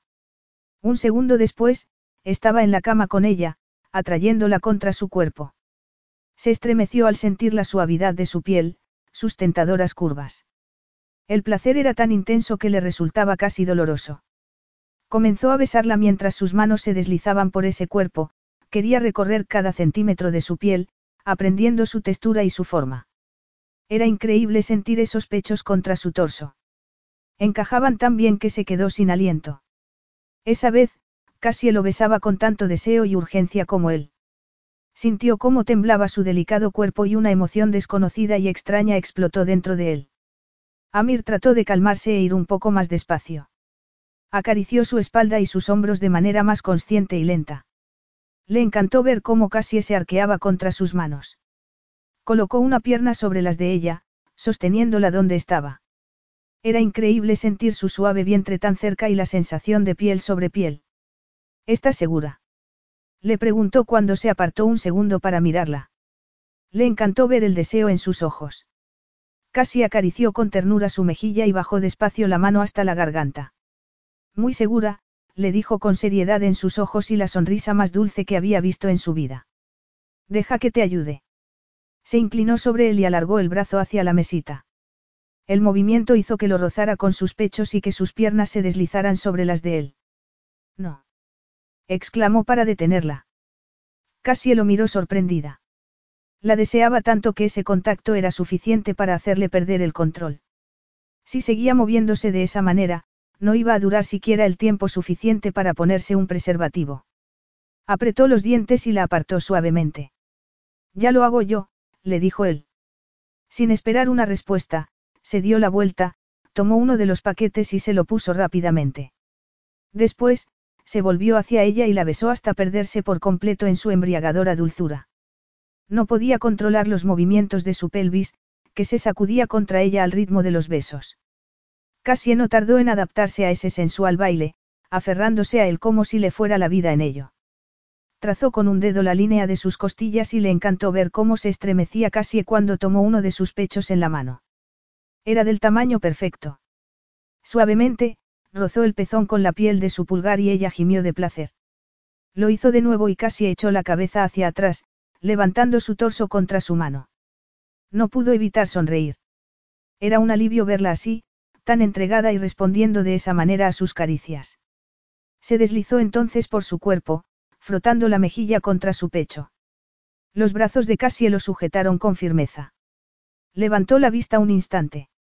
Sus ojos violetas parecían algo más oscuros y estaban llenos de deseo. Había algo en su rostro, era casi como si todo aquello fuera nuevo para ella. Pero no era momento de pensar en nada más. Tomó uno de sus pezones en la boca y succionó con fuerza. Casi rodeó entonces sus caderas con las piernas. Lo hizo con tanta urgencia que él estuvo a punto de perder el control. La deseaba, la deseaba tanto, y ella también lo deseaba. Deslizó una mano entre sus cuerpos hasta que encontró el centro de su deseo. Casi estaba caliente y muy húmeda. Era una sensación increíble. Quería asegurarse de que ella disfrutara antes de preocuparse por su propio placer, pero sintió que no había tiempo para esos juegos previos, necesitaba hacer la suya. No podía esperar más. Se incorporó ligeramente, apoyando su peso en los codos. Casi lo miraba a los ojos, no había ni una sombra de miedo o duda en ellos. Sus cuerpos se encontraron y se deslizó entre sus piernas. Se acomodó hasta encontrar la posición perfecta y entonces. Le pareció ver un destello de duda en los ojos de Cassie. Se detuvo un segundo, conteniendo el aliento. No iba a poder aguantarlo si ella se arrepentía, se veía incapaz de detenerse. Pensó que quizás fuera su tamaño y su peso sobre ella lo que despertaba su miedo. Se preguntó si sería eso lo que había fracasado esa mañana. Se dejó llevar por el instinto y se apartó de Cassie. Se tumbó de espaldas y tiró de ella para que se sentara encima de él. Bésame, le ordenó Amir. Quería distraerla, no darle tiempo a pensar. Sus bocas se fundieron y esa vez, dejó que fuera casi la que marcara el ritmo. Sus labios eran exigentes y hambrientos. Se movía contra él apasionadamente, como si deseara más y no supiera cómo conseguirlo. Amir le acarició la espalda, bajando por la cintura hasta la curva de sus nalgas. Agarró la parte posterior de sus muslos con las manos y los separó, consiguiendo que su cuerpo se abriera sobre él, con las rodillas plantadas una a cada lado. Era increíble sentirla tan cerca, piel contra piel. Siéntate, Cassie, le susurró. Sí, así. Gruñó fuera de sí al notar cómo se deslizaba sobre su miembro. No podía dejar de mirarla. El movimiento de los pechos, la sonrisa en sus labios, nunca había estado tan excitado. Con un rápido movimiento, agarró sus caderas, la levantó ligeramente y fue dirigiéndola para deslizarse dentro de ella. Se quedó sin aliento. Era pura perfección, encajaban como dos piezas de un puzzle. Estaba tan estasiado que tardó unos segundos en darse cuenta de que ella había dejado de moverse. Estaba muy rígida y apretaba con fuerza sus hombros. Oyó un gemido y se preguntó si le dolería. Casi. ¿Estás bien? ¿Te hago daño? Estoy bien, repuso unos segundos después. ¿Es solo que? Ha pasado mucho tiempo desde la última vez. Le preguntó él. Algo así. Tuvo que luchar contra el impulso de empujar con fuerza para estar aún más dentro de ella. Comenzó a acariciar de nuevo sus pechos. Poco después, casi echó hacia atrás la cabeza y sintió que sus músculos se relajaban. Empezó entonces a moverse, milímetro a milímetro hasta que fueron un solo cuerpo. Era tan increíble como había imaginado y mucho más. Le encantó verla tan entregada, completamente abandonada al disfrute de las sensaciones. No dejó de acariciar sus pálidos pechos. Era el momento más erótico de su vida. Casi despertaba sensaciones de placer tan exquisito que Amir sintió que no iba a tardar en alcanzar el éxtasis. Agarró entonces sus caderas, sujetándola con firmeza mientras sus movimientos se hacían cada vez más urgentes. Casi lo miró a los ojos y sintió algo dentro de él mucho más intenso que el placer que estaban compartiendo. Unos instantes después, una oleada de placer lo golpeó con fuerza. Se dio cuenta de que no había tiempo para nada más, que estaba a punto de alcanzar el final. Abrió la boca para disculparse, pero no pudo hacerlo. El clímax lo sacudió con gran intensidad, abrumando su cuerpo con un placer tan intenso que estuvo a punto de perder el conocimiento. Una galaxia de estrellas giraba a su alrededor, pero ninguna eclipsaba la belleza de esos ojos violetas. Siguieron mirándolo mientras gritaba de placer y trataba de recobrar después el aliento. No podía dejar de temblar y se aferró a esa mujer como si no quisiera soltarla nunca. Capítulo 10. Cassie se agarró con fuerza a Mir mientras él gemía y temblaba debajo de ella. Su inexperto cuerpo comenzó a responder con pequeñas sacudidas de placer. Fascinada, observó cómo perdía por completo el control, como si lo dominara una extraña fuerza de la naturaleza. Superada la conmoción inicial, había ido sintiendo más y más excitación con cada movimiento. Cuando Amir empezó a acariciarle los pechos, había vuelto a sentir que se derretía por dentro y su cuerpo se había relajado poco a poco, permitiendo que él se deslizara dentro hasta llenarla por completo. Esa deliciosa sensación había ido disminuyendo hasta casi desaparecer. Amir seguía inmóvil, excepto por su torso, que subía y bajaba tratando de calmar su respiración. Intentó apartarse, pero Amir gimió y apretó sus caderas. No, todavía no, jadeó él. Pasaron los segundos y casi comenzó a sentir tensión en los muslos y algo de frío. Se sentía además muy expuesta y vulnerable. Estaba desnuda encima de Amir que, con los ojos cerrados, parecía perdido en otro mundo. Un mundo al que ella no había sido invitada. Con un movimiento brusco, Amir se apartó de ella. Ni siquiera la miró. Simplemente, se dio la vuelta, se levantó y fue al baño. Se sentía engañada. Después del intenso placer que acababan de compartir, había esperado algo más. Se tapó con la colcha y se deslizó a su lado de la cama. Lamentaba haber creído que Amir era diferente. Acababa de ver que anteponía su propio placer al de ella y que no parecía haberle preocupado que ella no disfrutara tanto como él. Lo que más le dolía era que ni siquiera la hubiera mirado. Había evitado hacerlo mientras se levantaba y se iba. Era casi como si se avergonzara de ella. Y pensó que quizás fuera así como se sentía después de tomar lo que quería. Era como si el pasado volviera a atraparla en su oscuridad. Se sintió avergonzada y muy enfadada. Y también culpable. Eran emociones que había arrastrado toda su vida. Pero sabía que no era como su madre y que Amir no tenía derecho a hacer que se sintiera sucia. Se aferró a una almohada y apretó los dientes. Creía que al menos había sacado algo bueno de esa experiencia. Se sentía decepcionada, pero había logrado superar el terror que le había impedido tener relaciones sexuales hasta esa noche. Había aprendido que el sexo podía ser electrizante, emocionante y maravilloso. También había sacado en claro que debía elegir a un hombre que no le diera la espalda después de conseguir lo que quería de ella. No merecía nada menos. Casi. Sintió su aliento en la nuca y se estremeció. Se quedó muy quieta al sentir que la abrazaba por la cintura y la atraía contra su sólido cuerpo. Había conseguido despertar su deseo en unos pocos segundos. No le parecía justo. Seguía enfadada y decepcionada, pero su cuerpo le traicionaba. Trató de apartarse, pero él la sujetaba con fuerza. Lo siento, Cassie, le susurró Amir. No pude evitarlo, perdí el control. Supuso que era una excusa que usaban con frecuencia los hombres para explicar su egoísmo. ¿Estás enfadada? No. Se encogió de hombros. Pensó que quizás no tuviera razones para estar tan enfadada. Después de todo, había sido su primera experiencia sexual y temía haber dejado que el pasado enturbiara su juicio. No me gustó que te apartaras de mí de esa manera, sin mirarme siquiera. Amir tiró de su hombro hasta conseguir que se tumbara boca arriba y lo mirara. Acarició con delicadeza su clavícula, subió hasta su garganta y después hasta la mandíbula. No pudo evitar quedarse sin aliento al sentir esas caricias. Lo siento, Cassie. Hacía mucho que no perdía el control de esa manera. Le pareció que se había ruborizado, no entendía nada. Estabas avergonzado. Por eso no querías mirarme a la cara. Le preguntó ella.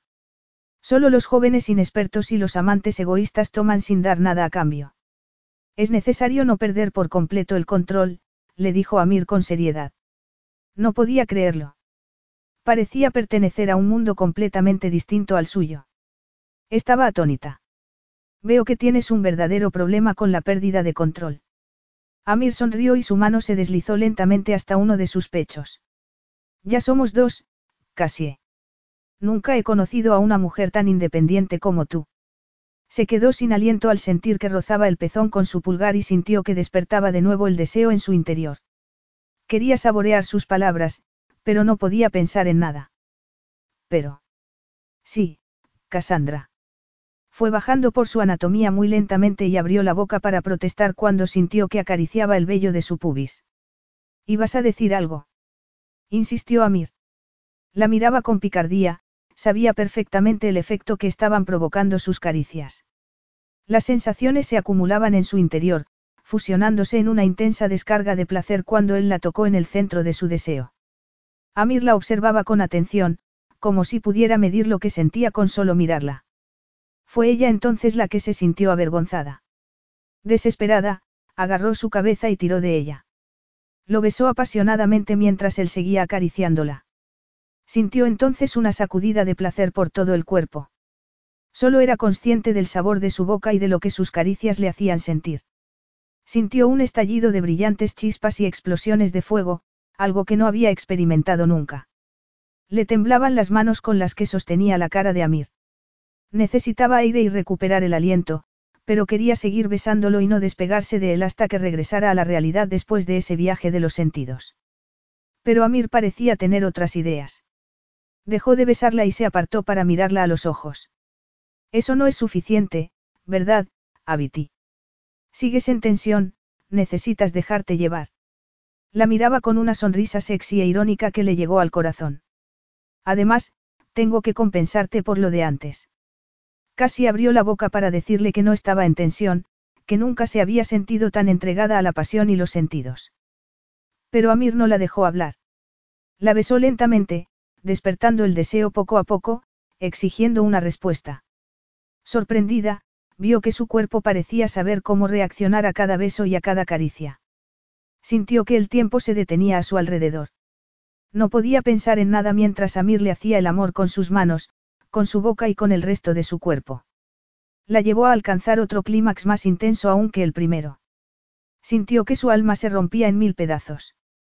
Cuando terminaron, la abrazó de nuevo contra su torso, acariciándola con dulzura y susurrándole cariñosas palabras en los oídos. Nunca había experimentado tanta ternura. Se sentía distinta. Tumbada en esa cama, agotada y feliz, comenzó a darle vueltas a lo que acababa de pasar. Sentía que no había sido solo algo físico, sino mucho más. Oyó entonces algo y abrió los ojos. Vio que Amir desgarraba con los dientes el paquete de otro preservativo. Estaba exhausta, ni siquiera podía moverse, le parecía imposible que lo deseara de nuevo. Pero, a pesar de estar agotada, necesitaba estar cerca de él, abrazarlo, sentir su corazón latiendo junto al suyo. Lo observó con los ojos entrecerrados mientras se colocaba el preservativo. Parecía tener mucha experiencia, pero había disfrutado tanto entre sus brazos, que no le importó. Creía que era bueno que al menos uno de ellos supiera lo que estaban haciendo. Aún así, no pudo evitar sentir cierta ansiedad al ver que Amir se arrodillaba entre sus piernas. No le parecía posible dar o recibir más placer del que ya había sentido esa noche, pero el brillo de sus ojos era inconfundible, parecía tener algo en mente. No sé si voy a poder, susurró ella. No tienes que hacer nada. Confía en mí, repuso Amir. Vio cómo se colocaba sobre ella. Con sus anchos hombros, bloqueaba por completo su vista. Pero, esa vez, no sintió miedo, todo lo contrario. Lo abrazó y se estremeció de placer cuando Amir se deslizó en su interior. Se sentía en casa.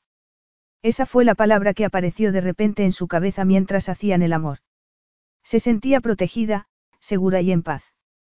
Comenzaron a moverse al unísono y no pudo evitar sonreír. Es increíble.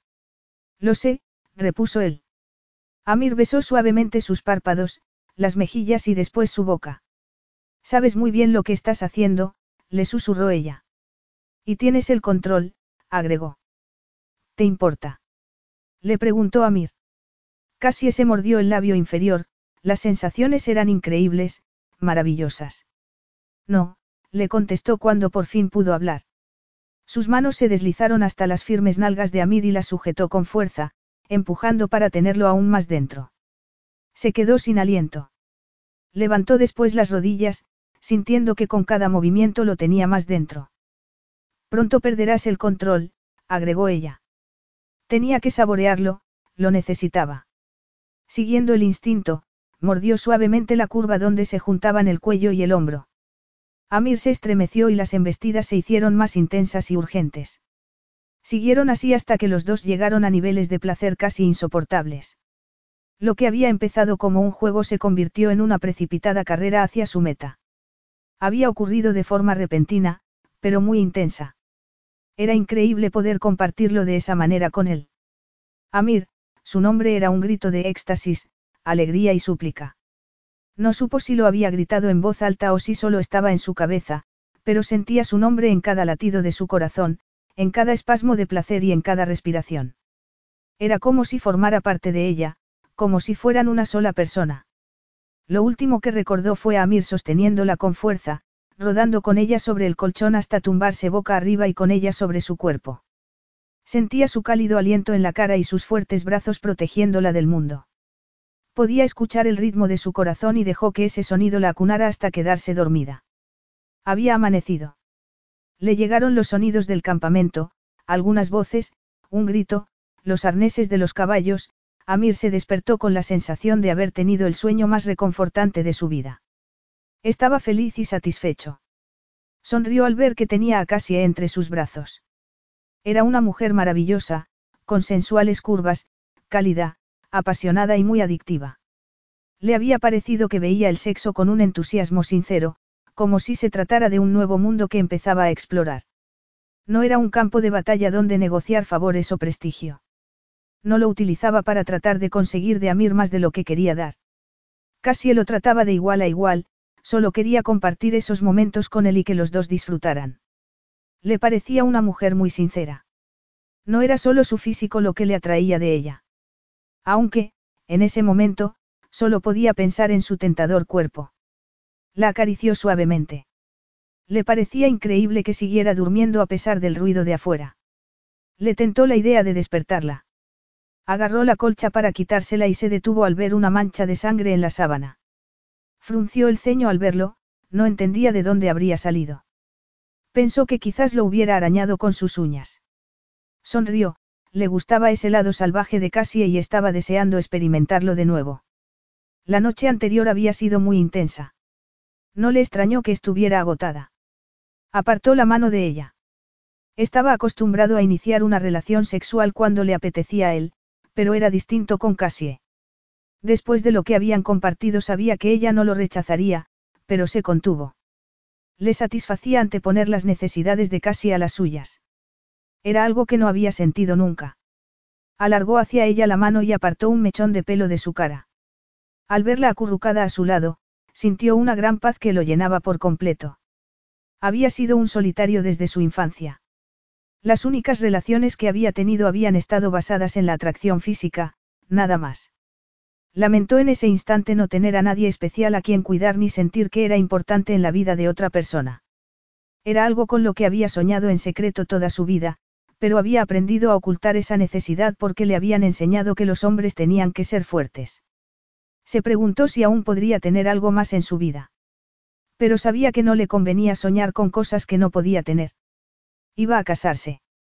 De hecho, ya estaban preparando las cosas, pero no iba a ser una boda por amor. Sabía que su esposa le proporcionaría placer y consuelo, pero nada más. No sería una unión basada en la atracción ni en ninguna otra emoción tan volátil como esa porque sabía que esos matrimonios fracasaban. Era algo que había visto en sus padres. Iba a casarse para asegurar su descendencia y por la estabilidad de su nación. Quería reforzar el prestigio y la reputación de su familia para contrarrestar los últimos años de escándalos. Su esposa había sido elegida por su belleza, su docilidad y por proceder de una de las familias más poderosas y ricas de Taracar. Sabía que su vida no sería escandalosa y que sus hijos no sufrirían por culpa de unos padres indignos o negligentes. Tendrían una madre hermosa, tranquila y respetable. E iban a contar con el apoyo incondicional y la protección de su padre. Sabía que debía casarse, pero eso no apaciguaba el deseo que sentía por Cassie. Le acarició el pelo. Había algo en esa mujer extranjera que no tenía la joven con la que iba a casarse. Necesitaba tiempo para disfrutar de ella, para saborear su cuerpo y explorar cada centímetro de su piel. Sonrió y la abrazó. No pensaba despertarla para hacer el amor con ella, pero tenía la intención de hacerlo más adelante. Iba a regresar con el Ataracar como su invitada y su amante hasta que desapareciera la pasión entre los dos.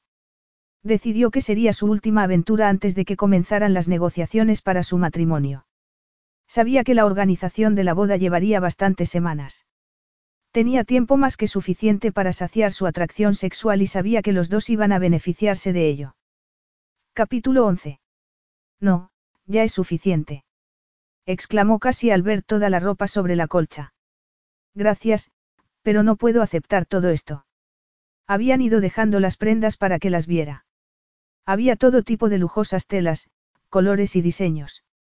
La criada del palacio frunció el ceño al oírlo. ¿Está segura, señora? Todavía he de enseñarle más ropa. Muy segura, repuso ella con una sonrisa para que no pensara de ella que era ingrata. Todo es precioso, pero es más de lo que necesito. Mucho más.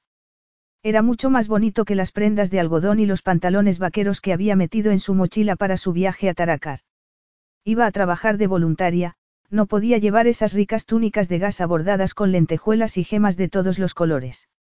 Tenía otras razones para no aceptar esos regalos. Le recordaban a la vida que había llevado su madre, gastándose en las tiendas el dinero que le daban sus ricos amantes. Era como si tratara de llenar con ropa y joyas el vacío que había en su vida. Solo necesito un par de cosas, de verdad, le explicó casi a la criada. Se había aseado en una bañera de mármol del tamaño de una piscina, la habían masajeado con esencia de rosas, como si fuera una princesa de las mil y una noches, y llevaba puesto un caftán de la seda más fina, pero ella sabía que no encajaba en ese lujoso palacio. Aunque Amir le había dicho quién era desde el principio, no le había impresionado tanto mientras duró su encierro en el campamento, pero era distinto verlo de vuelta en su país. Los criados del palacio se inclinaban a su paso y había podido ver la emoción de la gente en la calle cuando los vieron pasar en un lujoso coche. Un equipo médico los había recibido nada más cruzar la frontera desde Butran. Le había bastado a Amir con realizar una llamada de teléfono después de que pasaran las montañas para tener ese equipo de profesionales esperándolos. Y todo para que la examinaran. Le había emocionado mucho que se mostrara tan considerado. Recordó cómo se había vuelto hacia él para acariciarlo, pero se había detenido al ver su gesto frío y cómo los observaban sus sirvientes. Amir ejercía su autoridad desde la distancia y se mostraba así incluso con ella. O quizás fuera así especialmente con ella. Era como si ya no existiera el hombre con el que había pasado la noche. Había estado muy distante y frío esa mañana. Le dolía verlo así, pero una parte de ella pensaba que quizás fuera lo mejor para los dos. Sabía que esa noche de pasión había sido una locura. Creía que debía agradecerle que le ayudara a superarlo y olvidarlo, pero no se sentía agradecida, sino abandonada. Y no le gustaba sentirse así. Se recordó que debía ser fuerte. Se había esforzado por mantener la cabeza bien alta cuando Amir la llevó a su palacio. A pesar de ir cubierta en la polvorienta capa que la había abrigado durante días, entró en el lujoso edificio de mármol como si fuera una reina. Pero cuando por fin se vio en la maravillosa suite donde iba a alojarse, dejó de fingir. ¿Se encuentra bien, señora? Le preguntó la doncella al ver que casi se sentaba en una silla. Estoy bien. Solo algo cansada, nada más. Me ha venido bien el baño. Me alegro. Su Alteza desea que pueda descansar. La doncella le hizo un gesto a otras dos criadas para que le abrieran la cama. Si me lo permite, señora, dejaremos una selección más pequeña de ropa en el vestidor. Cuando haya descansado, podrá elegir más cómodamente las prendas con las que quiere quedarse. Gracias, repuso casi agradecida. Se le había pasado por la cabeza que Amir le estuviera pagando por sus servicios con toda esa ropa tan cara y exclusiva. Sabía que era una idea descabellada, pero muy inquietante. ¿Necesita algo más? No, gracias. Tenía muchas cosas que hacer, como llamar a su embajada para reemplazar el pasaporte que había perdido, acceder a su cuenta bancaria y llamar a su contacto en el programa de voluntariado para decirle dónde estaba. Pero, de momento, estaba demasiado cansada. Creo que necesito descansar. Suspiró cuando por fin se quedó sola. Estaba a salvo y muy bien atendida, no sabía por qué se sentía tan desolada, como si hubiera perdido algo. Como si hubiera perdido para siempre al hombre que había sido su amante durante muy poco tiempo. Había compartido cosas con el que ni siquiera podría haber imaginado. Supuso que era normal que se sintiera así. Después de todo, era su primer amante. Apenas había tenido tiempo de asimilar lo que había pasado antes de que la sacara de la tienda para atravesar con él las montañas y recuperar su libertad. Supuso que era mejor así, actuar como si nada hubiera pasado. Era lo que hacía Amir. Se cruzó de brazos y fue hasta la ventana. Recordó que había sido ella la que había iniciado el sexo con él, lo había deseado. Había sido el antídoto perfecto para la tensión que había acumulado durante una semana y una manera de superar el miedo que siempre había tenido a ese tipo de intimidad. Por eso no entendía que se sintiera tan mal, que anhelara tanto estar con él o que al menos la mirara con ternura y una sonrisa. Creía que debía agradecerle que todo hubiera terminado y que Amir no hubiera insistido más. Pero le bastaba con pensar en él para quedarse sin aliento. Se apoyó en el marco de la ventana. Durante un segundo, se permitió el lujo de imaginar cómo sería poder ser su pareja, algo más que una amante o una aventura de una sola noche. No. exclamó en voz alta. Se dio la vuelta y decidió salir al jardín. Tenía que recordar que era una mujer fuerte e independiente. No podía dejarse llevar por ese tipo de sueños tontos. Ya había anochecido cuando Amir fue en su busca. Se le había hecho un nudo en el estómago al ver que casi no estaba en su dormitorio. Pero la puerta estaba abierta y supuso que habría salido al jardín. Cuando la encontró dormida y a salvo, trató de convencerse de que solo había estado preocupado porque ella era su invitada, su responsabilidad. Y su amante. No podía dejar de mirar sus curvas. Se había quedado dormida en un diván que había en ese pabellón privado de los jardines.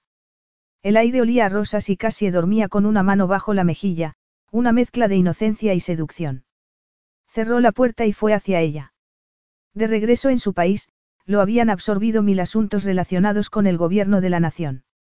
Se había encargado de acuerdos, agendas y anotaciones. Se había reunido con sus ministros y solventado algunos problemas. Pero casi no había desaparecido ni un momento de su cabeza. Había sido muy difícil controlar el impulso de dejarlo todo e ir a verla. Creía que estaba obsesionado porque era el principio de esa relación, con ella todo era nuevo. Pero lo cierto era que nunca se había sentido así con ninguna mujer. Se sentó en el diván y apoyó un brazo en la cadera de Cassie. Con la otra mano, dibujó un círculo alrededor de su pezón, apretándolo después delicadamente. Se contrajo al instante y recordó cómo había sido tenerlo entre sus dientes la noche anterior.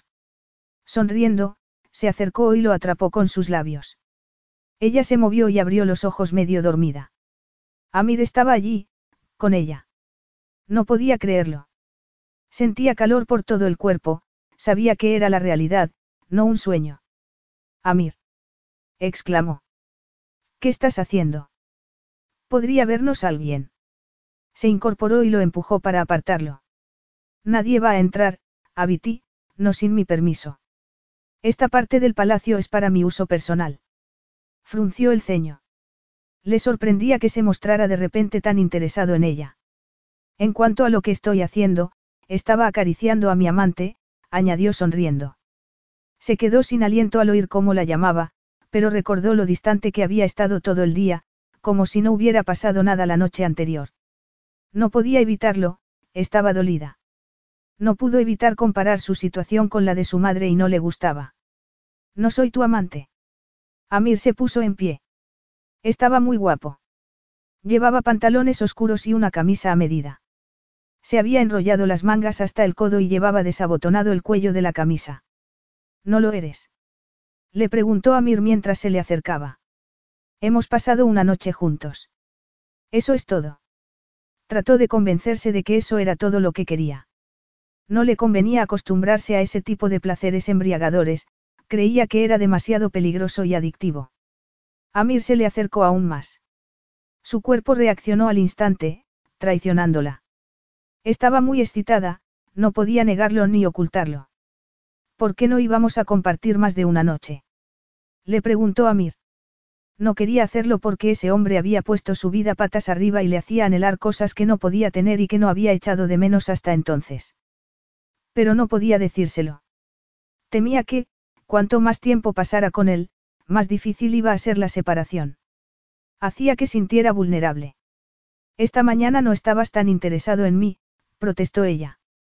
Le hablaba con calma, pero tenía el corazón roto. Ni me hablaste, ni me miraste. No sabía si iba a volver a verte. Esa posibilidad le había asustado más de lo que quería admitir. Cassandra, le susurró con voz seductora. Lo siento. Levantó la mano para acariciar su mejilla, pero se contuvo. Quería protegerte de los rumores para que pudieras estar cómoda. Los que me acompañaron al campamento saben que Mustafa te entregó a mí para que fueras mi esclava sexual. No quería que se corriera la voz. Le dije a Faruk que eres mi invitada. Mi intención hoy era tratarte con respeto en público para que todos hicieran lo mismo. ¿En serio? Preguntó sorprendida. A ella le había dado la sensación de que se avergonzaba de ella y le costaba creer que había tratado de protegerla. Taracar es un país de gente buena y trabajadora, pero les importa demasiado la reputación. Es muy importante para ellos. Créeme, sé muy bien de lo que hablo, le dijo Amir. Además, lo que hay entre nosotros es privado, no le interesa a nadie. El brillo de sus ojos era casi irresistible y sintió que le daba un vuelco el corazón. Podrías haberme dicho algo, haberme explicado por qué te estabas comportando así. La verdad es que me daba miedo acercarme a ti porque el ansia por tocarte, besarte y abrazarte me ha torturado durante todo el día, le confesó Amir. Le emocionó ver que hablaba con sinceridad. Sabía que era mejor no ir más allá y dejar las cosas tal y como estaban, antes de que fuera demasiado tarde, pero quería más, necesitaba estar con él. Me cuesta imaginarte asustado. A ningún hombre le gusta perder el control, sobre todo a alguien como yo. Y tú, Abiti, eres demasiado peligrosa para mí. Vio que le temblaba la mano que tenía aún en el aire, cerca de su cara. Ella estaba igual. Su cercanía le afectaba más de lo que habría creído posible. Sintió en ese momento un gran alivio. Desaparecieron la tensión y las dudas. Vio que era mutuo, que Amir la deseaba tanto como ella a él. Te deseo, Cassie, le dijo Amir. Me sigues deseando tú. En silencio, asintió con la cabeza. Entonces, ¿por qué no seguimos compartiendo esta pasión? Sus ojos brillaban con fuerza, recordándole el deseo que la había consumido la noche anterior. Un escalofrío recorrió su cuerpo, pero no sabía si era buena idea dejarse llevar por la pasión. Se dio cuenta de pronto de que, durante todos esos años, no había sido tan fuerte como pensaba, sino que había vivido presa del miedo. El pasado había dictado su vida. Había estado tan obsesionada con no repetir los errores de su madre que se había negado su propia sexualidad. Amir le ofrecía placer y respeto entre los dos. He venido a Taracar para hacer algo, no puedo olvidarlo, le dijo ella. Pero no hay prisa, repuso Amir. Además, necesitarás algún tiempo para hacer gestiones y conseguir un nuevo pasaporte. Puedes quedarte tanto tiempo como desees. Se quedaron en silencio. Me gustaría quedarme, reconoció ella. Sintió un gran alivio al sentir el calor de su mano en la mejilla y se quedó sin aliento al ver una sonrisa en su cara. Amir la tomó entonces entre sus brazos, aplastando su cuerpo contra el de él y besándola tan apasionadamente que no pudo pensar en nada más. A Cassie le dio la impresión de que habían pasado horas cuando se vio satisfecha y feliz en los brazos de Amir. Los cojines del diván estaban en el suelo, igual que la ropa de los dos. Pero allí, entre los brazos de su amante, se sentía tranquila y dichosa. Parte de ella no estaba muy segura de lo que estaba haciendo, pero algo le decía que había tomado la decisión correcta. Siempre había dejado que el instinto la guiara y esperaba que esa vez no la estuviera llevando por el camino equivocado. Sintió cosquillas en la cintura y tardó unos segundos en darse cuenta de que era Amir, acariciando su piel. Medio adormilada, abrió los ojos. Vio que él jugaba con la cadena que aún rodeaba su cintura. Me prometiste que me ayudarías a deshacerme de ella en cuanto saliéramos del campamento. Sí. Vio que parecía muy concentrado mientras acariciaba la piel de su cintura por debajo de la cadena. Le parecía imposible que pudiera despertar tan fácilmente su deseo cuando acababan de hacer el amor de manera apasionada, pero no podía controlarlo. Sí, me lo dijiste. Amir suspiró y la miró a los ojos. De acuerdo, como quieras, le dijo con poco entusiasmo. ¿Te gusta? exclamó al darse cuenta de lo que pasaba. ¿Te gusta verla ahí, verdad? Bueno, acentúa tu cintura y tus curvas, se defendió Amir. Es muy sexy. Es una cadena de esclava, simboliza que no soy una mujer libre, que soy. Que eres mía, terminó Amir por ella. No te preocupes, Cassie. Entiendo cómo te sientes. Sé que no es políticamente correcto, pero me encanta la idea de que, al menos de momento, seas mía. Y no a la fuerza, sino porque tú así lo has querido. Sorprendida, lo miró a los ojos. ¿Cómo te sentirías tú si te atara a mi cama para que no pudieras escapar? Le preguntó ella. Vio que miraba con deseo su boca y después sus pechos. Tenía una pícara sonrisa en los labios. No pudo evitar que se le acelerara el pulso como si Amir acabara de acariciar las zonas más erógenas de su cuerpo. No sé, nunca lo he hecho, le susurró Amir. Pero creo que me gustaría hacerlo contigo. Se estremeció al oírlo. Era excitante sentirse tan deseada. Incluso el hecho de que él hablara de poseerla, algo de lo que siempre había huido, conseguía conmoverla. Con Amir era diferente, con él sentía que era ella la que elegía libremente ser su amante. Ver cuánto la deseaba le había dado una sensación de poder que era nueva para ella. Pero si iba a ser la amante de ese hombre, iniciaba un camino hacia lo desconocido. Sabía que no podía echarse atrás, la atracción y su necesidad de él eran demasiado fuertes. Veo que lo entiendes, le susurró Amir contra su boca. Comenzó a besarla sensualmente, pero se apartó de ella demasiado pronto. La cena. Le dijo entonces. Seguro que la han servido hace tiempo. Vamos a comer, tenemos que recuperar las fuerzas. Después, buscaré algo para cortar la cadena. Capítulo 12. Amir y Cassie jugaban al ajedrez sin soltarse las manos. Él conseguía distraerla con una leve caricia o una mirada. Todo estaba en silencio. Casi como si estuvieran solos esa noche en el inmenso palacio. A Cassie le encantaban esos momentos, las horas que compartían juntos después de un largo día de trabajo para Amir, cuando iba a buscarla para hacer el amor y estar con ella. El sexo era cada vez más increíble. Con él, había aprendido a saber lo que quería su propio cuerpo y a disfrutar al máximo. Pero le gustaban más aún esos momentos cuando, ya saciado su deseo, se limitaban a descansar relajadamente. También eso era nuevo para ella. Solían jugar al ajedrez o hablar de cualquier cosa, ya fuera de política, urbanismo, del teatro o de la música. Algunas veces nadaban a la luz de la luna en la piscina privada de Amir. Una vez, él la había llevado a un mirador desde donde se veían todas las luces de la capital. De vuelta al palacio, le había encantado ver los mercados nocturnos, llenos de gente, sonidos y colores. Decidió que tenía que ir a verlo durante el día. Amir levantó su mano y le dio un tierno beso. Jaque, susurró entonces. Estás tratando de distraerme para poder ganar la partida, protestó ella riendo. Amir levantó las cejas al oírlo, fingiendo sorpresa. ¿Crees que funcionará? Le preguntó él. Por supuesto que no, repuso mientras se enderezaba y apartaba la mano. Hoy he hablado con mi contacto en el programa de voluntariado. Les he dicho que no estoy lista aún para ir a la escuela. Estupendo. Amir se levantó para sentarse a su lado y rodeó su cintura con el brazo. Llevaba algún tiempo diciéndole que no debería irse aún de allí y ella había estado de acuerdo. No porque no se hubiera recuperado de la traumática experiencia, sino porque no quería dejarlo. Pero me han dicho que también hay trabajo que hacer aquí, en la ciudad. Mañana voy a empezar a dar clases de inglés a un pequeño grupo. Mañana. Imposible. ¿Por qué? Le preguntó ella. Has tenido una experiencia muy dura, tienes que descansar. Casi sonrió y le acarició con ternura la cara. Pero tú me has ayudado a superarla. Estoy bien, Amir, y lo sabes. No entiendo que quieras ir. No puedes quererlo. Claro que quiero ir, Amir. Aquí no tengo nada que hacer.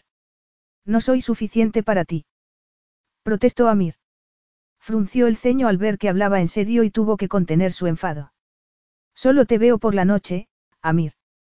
Eso es todo. Durante el día, no tengo nada que hacer, ninguna ocupación ni nadie con quien hablar. Tu personal es amable, pero no es lo mismo. Le dolía ver que Amir quería tenerla a su entera disposición. No pudo evitar pensar en su madre, que había vivido exclusivamente para atender los deseos de los hombres. Tú no renuncias a tu trabajo para pasar más tiempo conmigo. No, por supuesto que no, le dijo Amir algo más tranquilo. Y lo entiendo, no espero que lo hagas, repuso ella. Amir cubrió con su mano la de Cassie, que seguía acariciándole con ternura la mejilla. Se deleitó en la sensación de tenerla contra su piel, allí, donde él quería tenerla. ¿Dónde la necesito? pensó entonces. No entendía qué le pasaba. Después de todo, era Amir y Ben Masud al-Jaber. Él no necesitaba a nadie. Nunca lo había hecho. Pero sabía que se estaba engañando. En ese momento, necesitaba las caricias de Cassie, su consuelo y su calor. Nunca había necesitado a nadie, hasta ese momento. Fue una gran conmoción darse cuenta de lo que sentía. Respiró profundamente. No le había impresionado que ella quisiera trabajar, sino la fuerte reacción que acababa de tener él. Nunca había sentido posesión hacia otra persona. Aunque presumía de ser un hombre civilizado y moderno, esa reacción le decía lo contrario. ¿Es importante para ti? Le preguntó entonces algo más tranquilo. No podía dejar de admirar la fuerza y la pasión que había en los ojos de Cassie. Era una de las cosas que más le gustaba de ella. Por supuesto, es la razón por la que vine a Taracar. Quiero hacer algo útil. Me encanta actuar, pero me he dado cuenta de que no es suficiente. Quiero hacer algo más tangible y productivo, algo que tenga un efecto real en la sociedad, al menos durante un tiempo.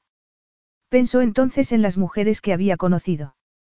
Todas lo habían perseguido por su posición económica, deseando vivir una existencia llena de lujos superfluos. ¿Quieres dejar tu marca? No. Sí, supongo que es algo así.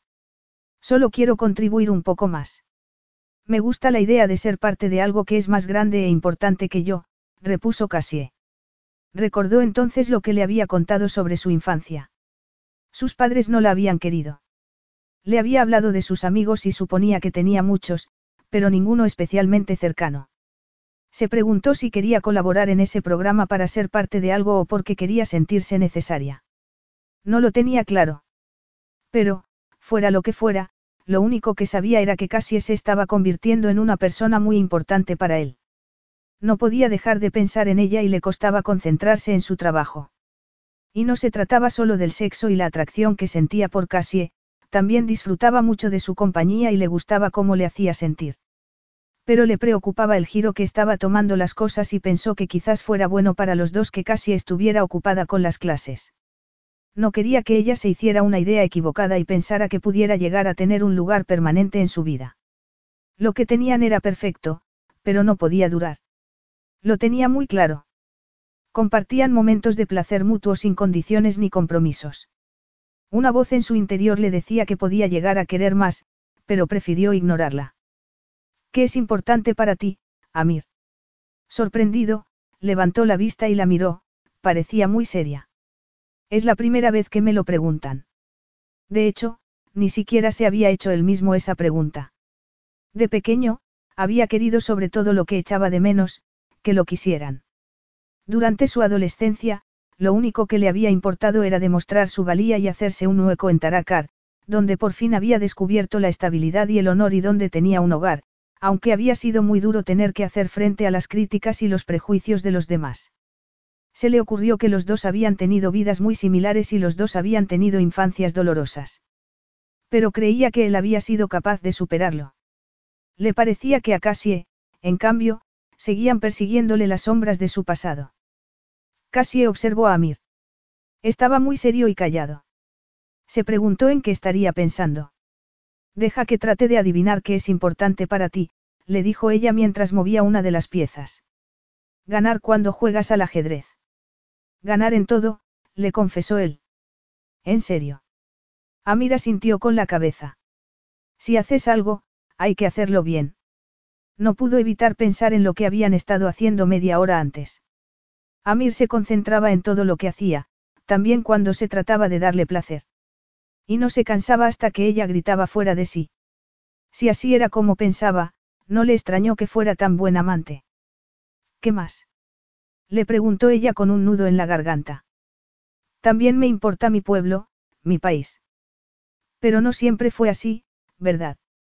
Me dijiste que pasaste una época algo rebelde, no. Era joven, impaciente y tenía otros intereses. Al principio, traté de ser el mejor en todo. Trabajaba el doble que los demás para demostrarles que no era como mis padres, pero seguían pensando que me transformaría en alguien tan irresponsable como mi padre. Casi sabía de qué hablaba. Había sufrido mucho en el colegio por culpa de la vida que había llevado su madre. Los niños habían sido muy crueles con sus comentarios. Así que acabé cansándome. Y, como era lo que esperaban de mí, les di esa satisfacción. ¿Qué hiciste? Me dediqué a disfrutar de los placeres de la vida, yendo de fiesta en fiesta y de borrachera en borrachera. También me dio por el juego y excesos de todo tipo. ¿Y qué pasó después para que decidieras cambiar? Eres muy persistente, lo sabías. Comentó Amir mientras tomaba su mano y la besaba. Me interesa, quiero saber lo que hiciste. Ella era la primera sorprendida al darse cuenta de que quería conocerlo mejor. Al principio, fue muy excitante y divertido, le dijo Amir. Pero una mañana me desperté con una mujer de la que ni siquiera me acordaba. Era una joven que había pasado multitud de veces por el quirófano para perfeccionar su cuerpo, tenía una sonrisa de plástico y una risa estridente que habría vuelto loco a cualquiera. Era superficial y muy frívola. No sabía dónde estaba, ni siquiera en qué país. No podía recordar lo que había hecho durante toda esa semana, pero fui muy consciente en ese momento de cuánto me aburría esa vida. Me miré en el espejo esa mañana y vi en él el reflejo de mi padre. ¿No te gustaba tu padre?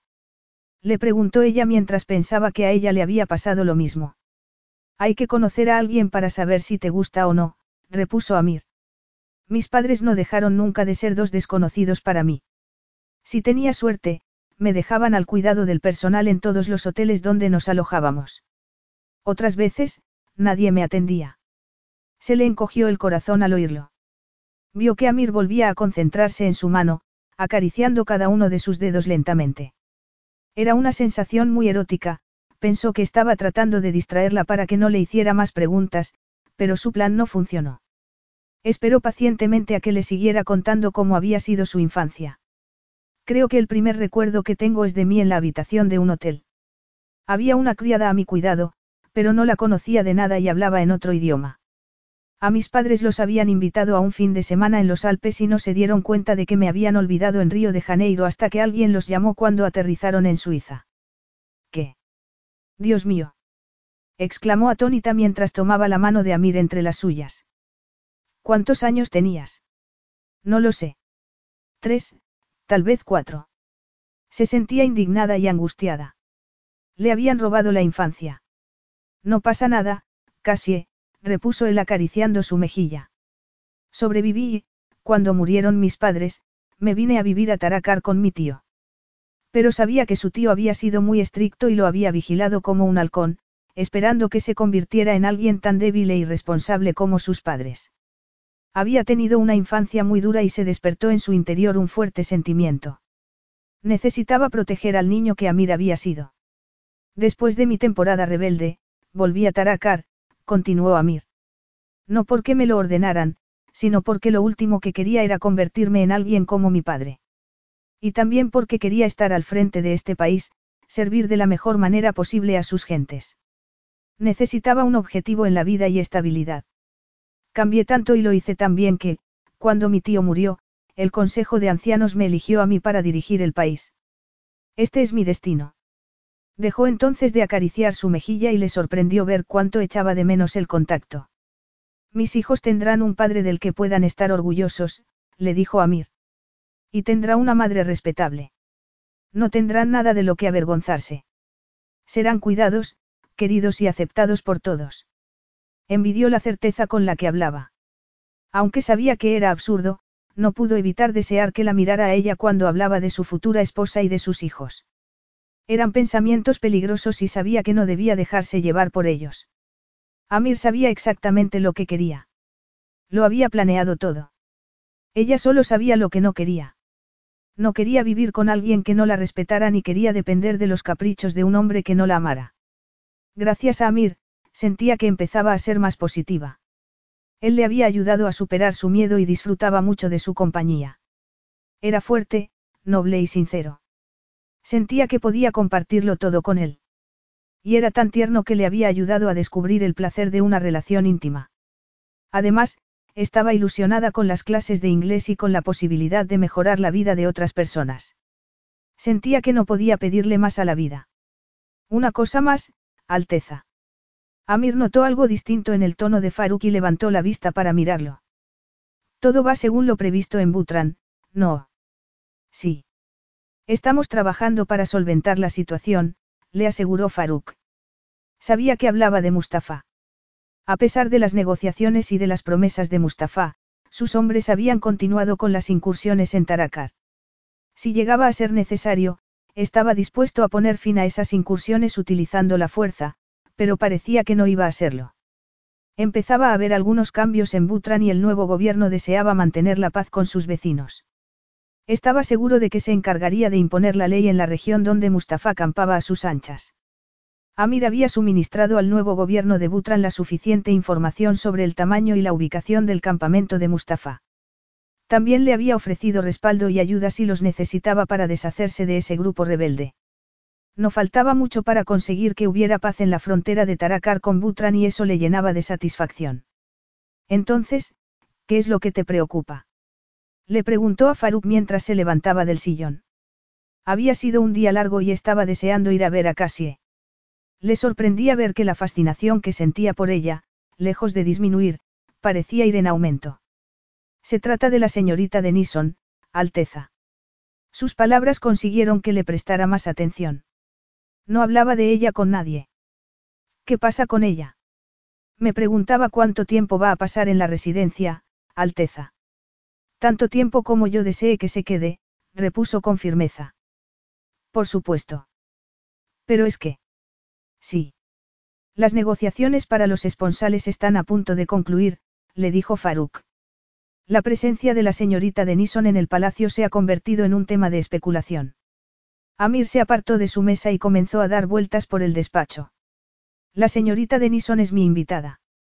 Se está recuperando de una experiencia muy dura. Por supuesto, Alteza, repuso Faruk con un tono poco convincente. ¿Qué es lo que dicen de ella? Hay rumores. Creen que ella y usted. No le extrañaba que hablaran de ellos. Era una mujer hermosa sin acompañante que se estaba alojando en su palacio, aunque tuviera sus propios aposentos al otro lado del gran edificio. Además, era la primera vez que invitaba a una mujer a quedarse en su residencia. Se le había pasado por la cabeza instalar a Cassie en un piso fuera del palacio, pero no le gustaba la idea, quería tenerla allí. Llevaban poco tiempo juntos y quería estar con ella. Casi lo llenaba en todos los sentidos, tanto física como intelectualmente. No me preocupan los rumores, tengo cosas más importantes en las que pensar.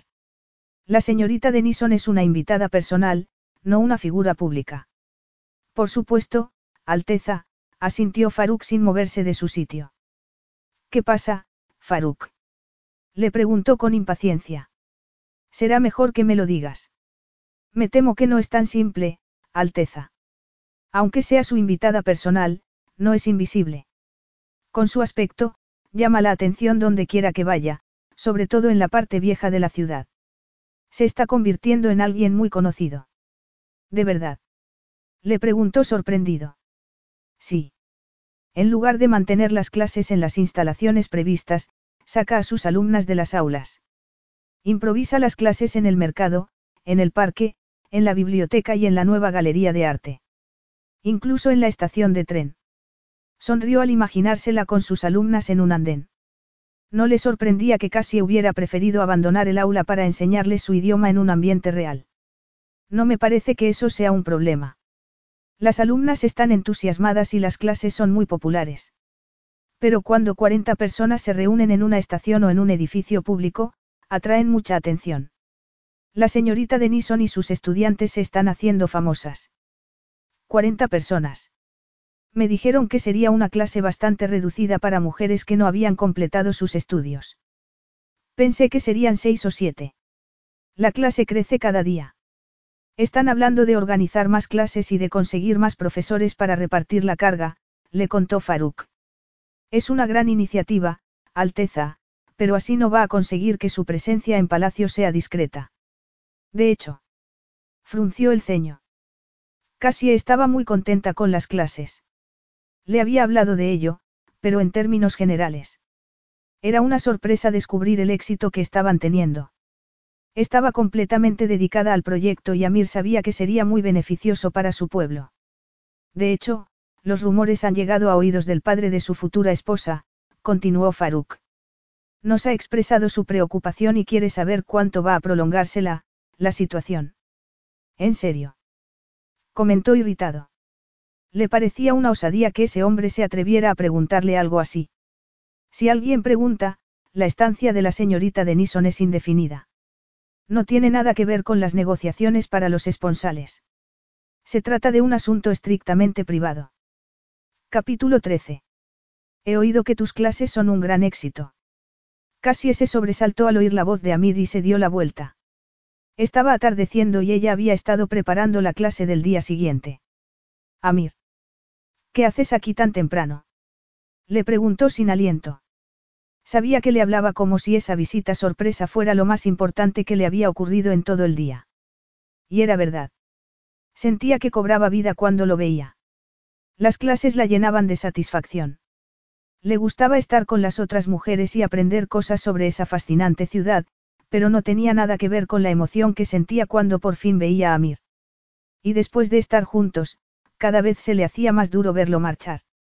Quería abrazarlo y pasar así toda la noche, despertar en sus brazos por la mañana. Nunca lo habría creído posible, pero echaba de menos la tienda que habían compartido y el poder despertar a su lado. El palacio era tan grande que se había perdido en más de una ocasión tratando de encontrar a Amir. Siempre acababa encontrándose con el mayordomo que le decía, con exquisita cortesía, que el jeque no podía ser molestado. Vengo a verte, si te parece bien, repuso él. Lo miró de arriba abajo.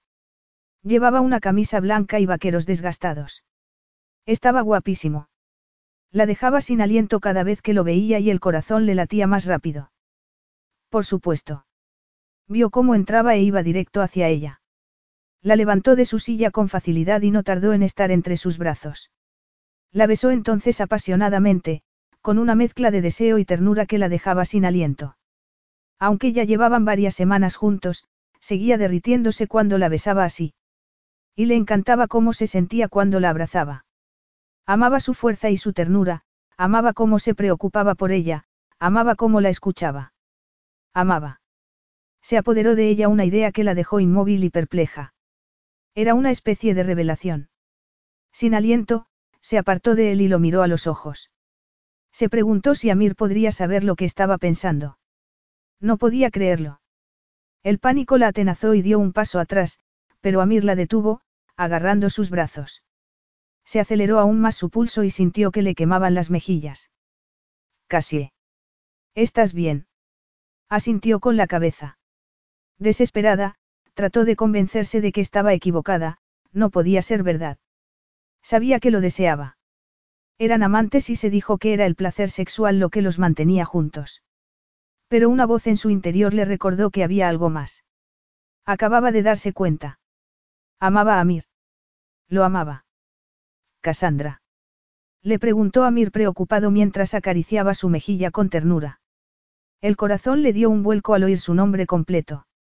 No dejaba de sorprenderle cómo le afectaba y se dio cuenta de que eso no iba a cambiar, nunca iba a dejar de quererlo. Le costaba creerlo y aceptarlo, pero se había enamorado de Amir. Pareces distinta, le dijo entonces. Sí. Repuso con una sonrisa temblorosa. ¿Será acaso por mi nuevo y elegante peinado? Agregó cómicamente para tratar de distraerlo. Se había recogido el pelo rápidamente en una cola de caballo y sabía que se le habían escapado muchos mechones, pero era un peinado muy cómodo. Sin lugar a dudas, Abiti, le dijo Amir mientras besaba su mano. Eres la maestra más bella de toda la ciudad. Adulador.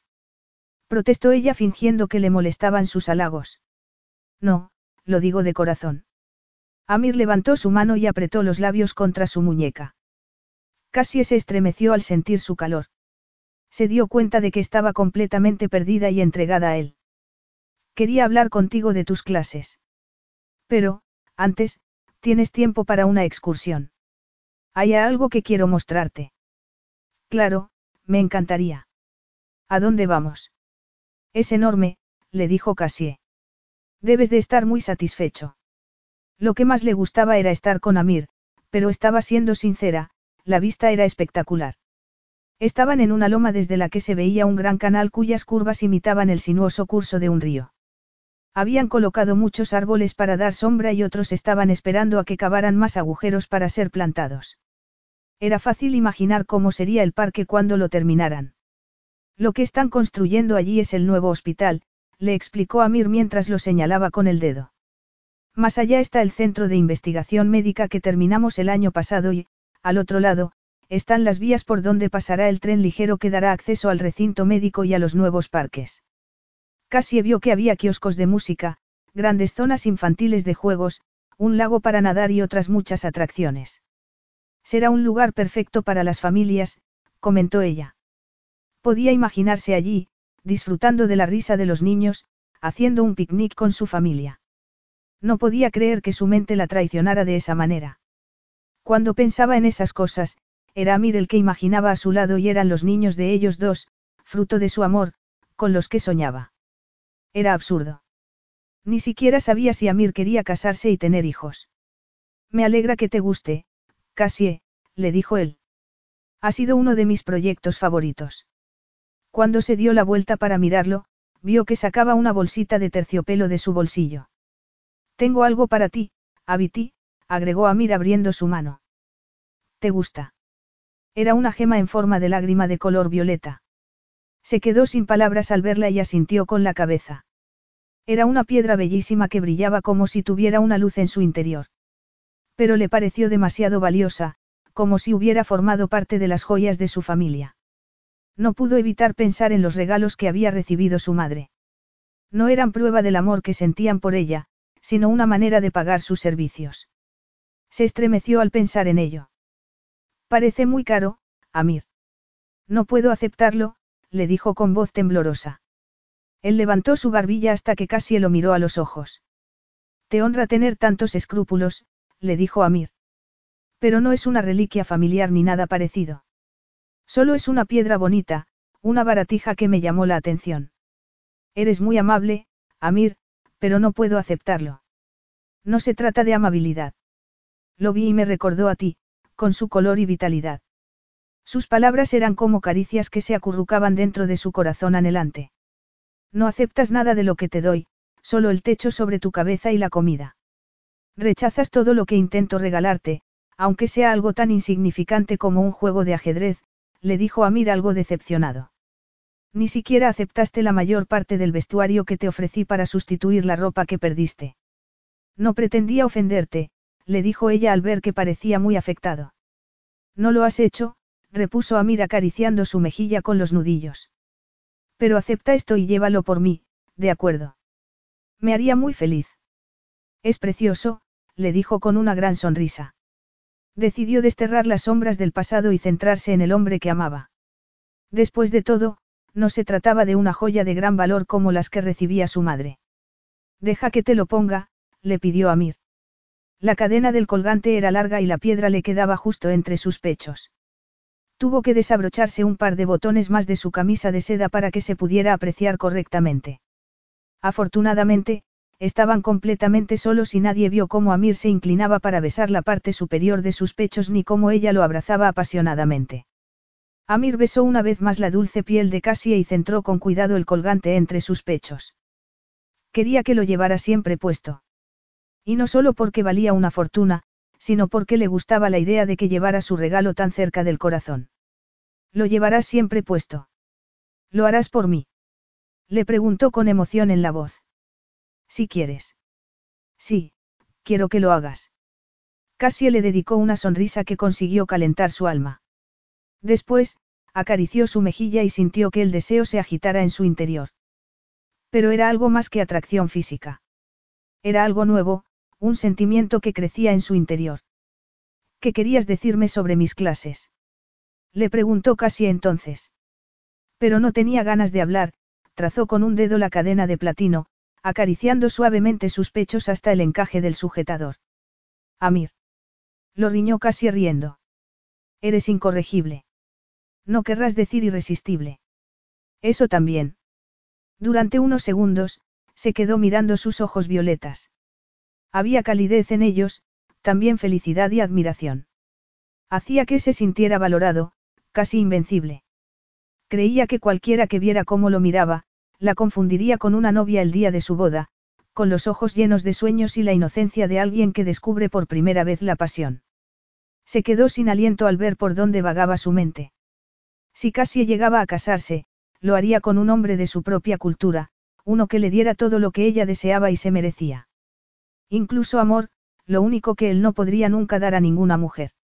No sabía lo que era amar y no creía que fuera a sentir algo así por la mujer que habían elegido para que se convirtiera en su esposa. Pero no soportaba la idea de que Cassie pudiera llegar a enamorarse de otro hombre. Trató de calmarse antes de hablar. Me han dicho que tus clases son un gran éxito.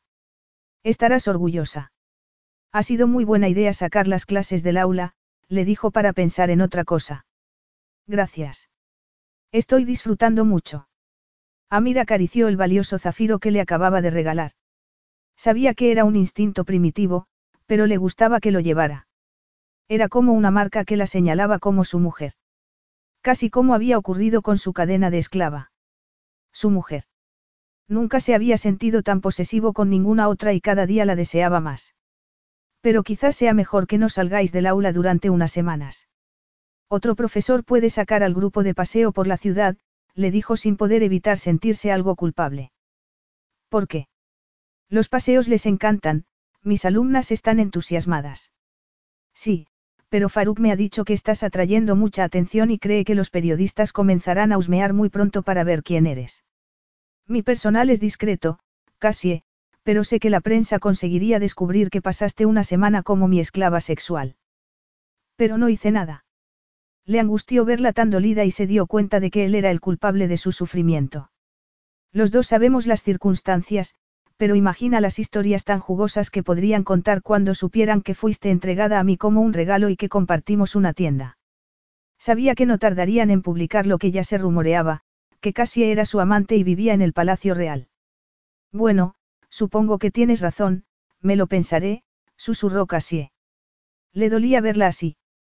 Una vez más, se dio cuenta de que era una mujer única y solo tenía una cosa en mente, pasar todo el tiempo posible con ella, posponer el final todo lo que pudiera.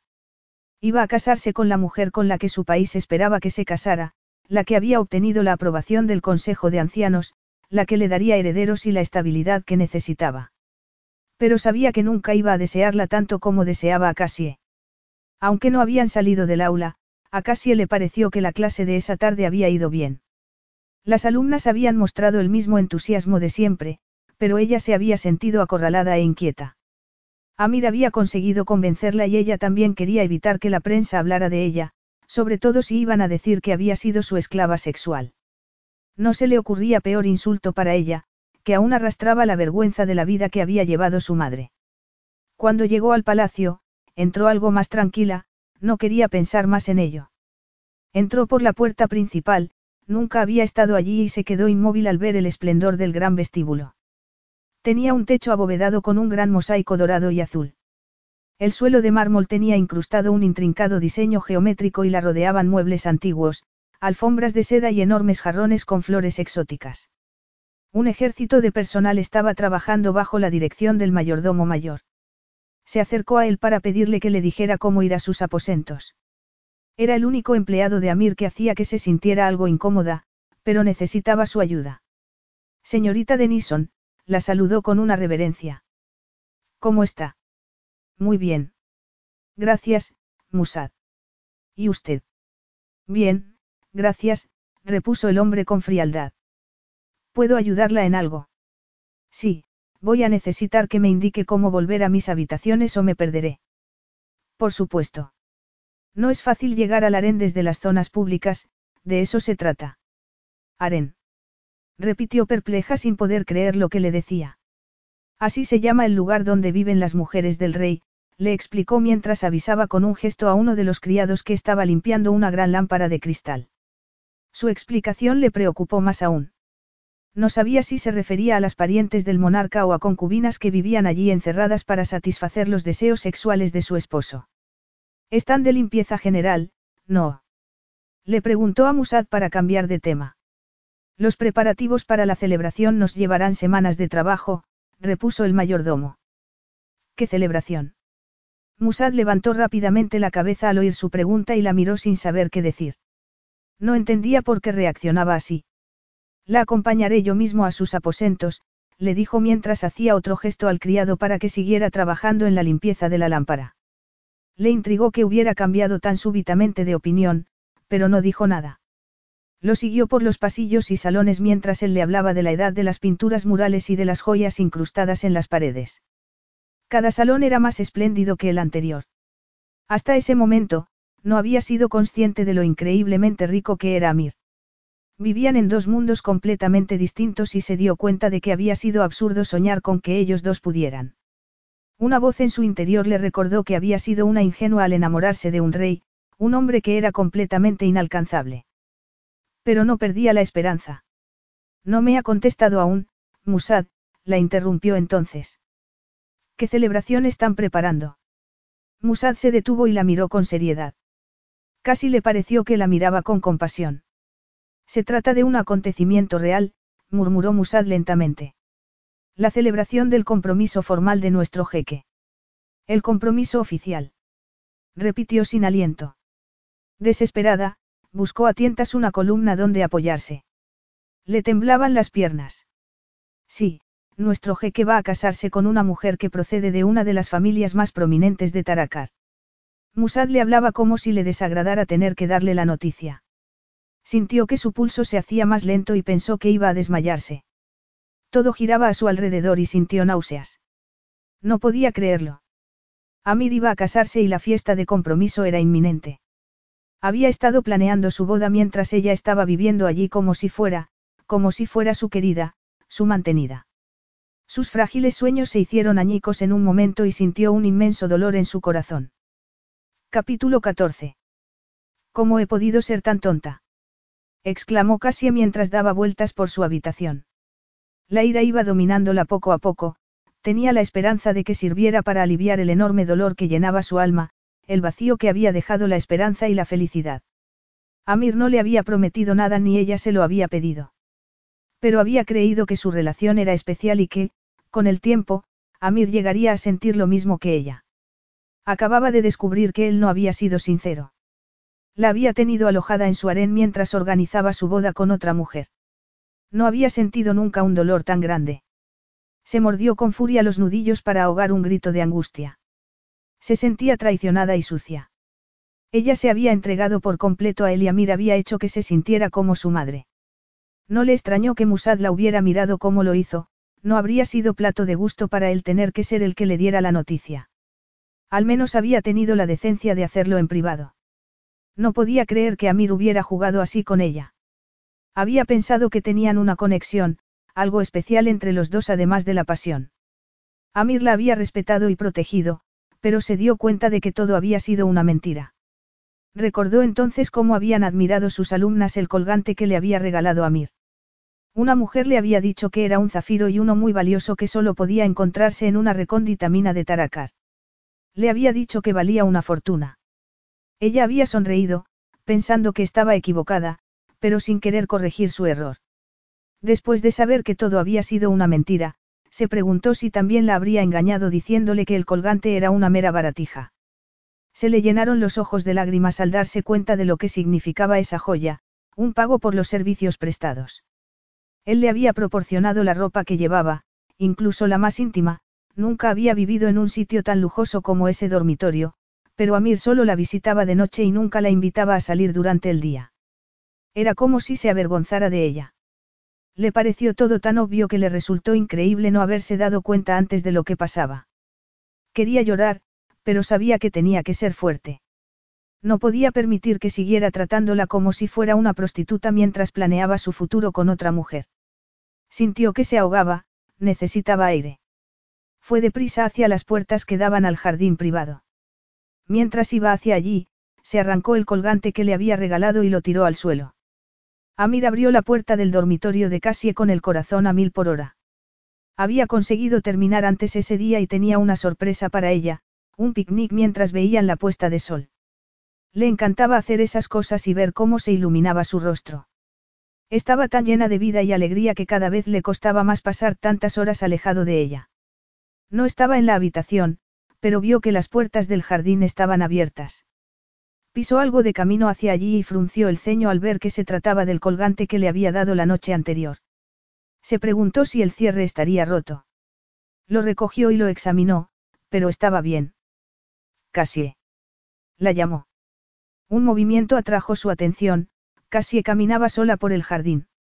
Se dio la vuelta al oírlo, pero no corrió hacia él como otros días. Estaba muy seria. ¿Qué te pasa? Le preguntó mientras iba hacia ella. Cassie se cruzó de brazos y no dijo nada. Había algo distinto en sus ojos y no encontró ternura ni calidez en ellos. ¿Qué ha pasado? ¿Ha ocurrido algo en la escuela? Cassie negó con la cabeza. Él se le acercó y levantó la mano para acariciarle la mejilla. Se quedó helado al ver que se apartaba. No entendía nada. He encontrado esto en el suelo, le dijo mientras le ensañaba el colgante. En lugar de aceptarlo, Cassie dio otro paso atrás.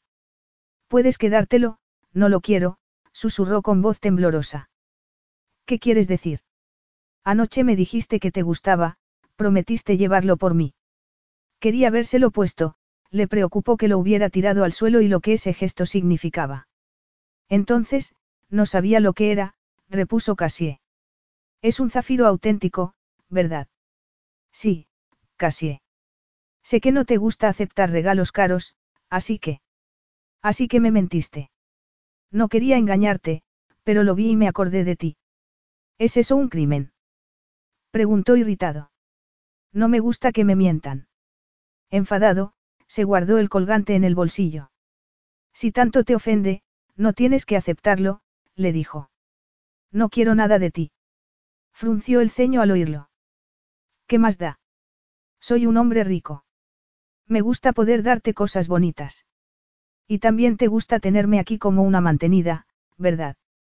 Yo no usaría esa palabra. Había tenido muchas mujeres, pero ella era diferente.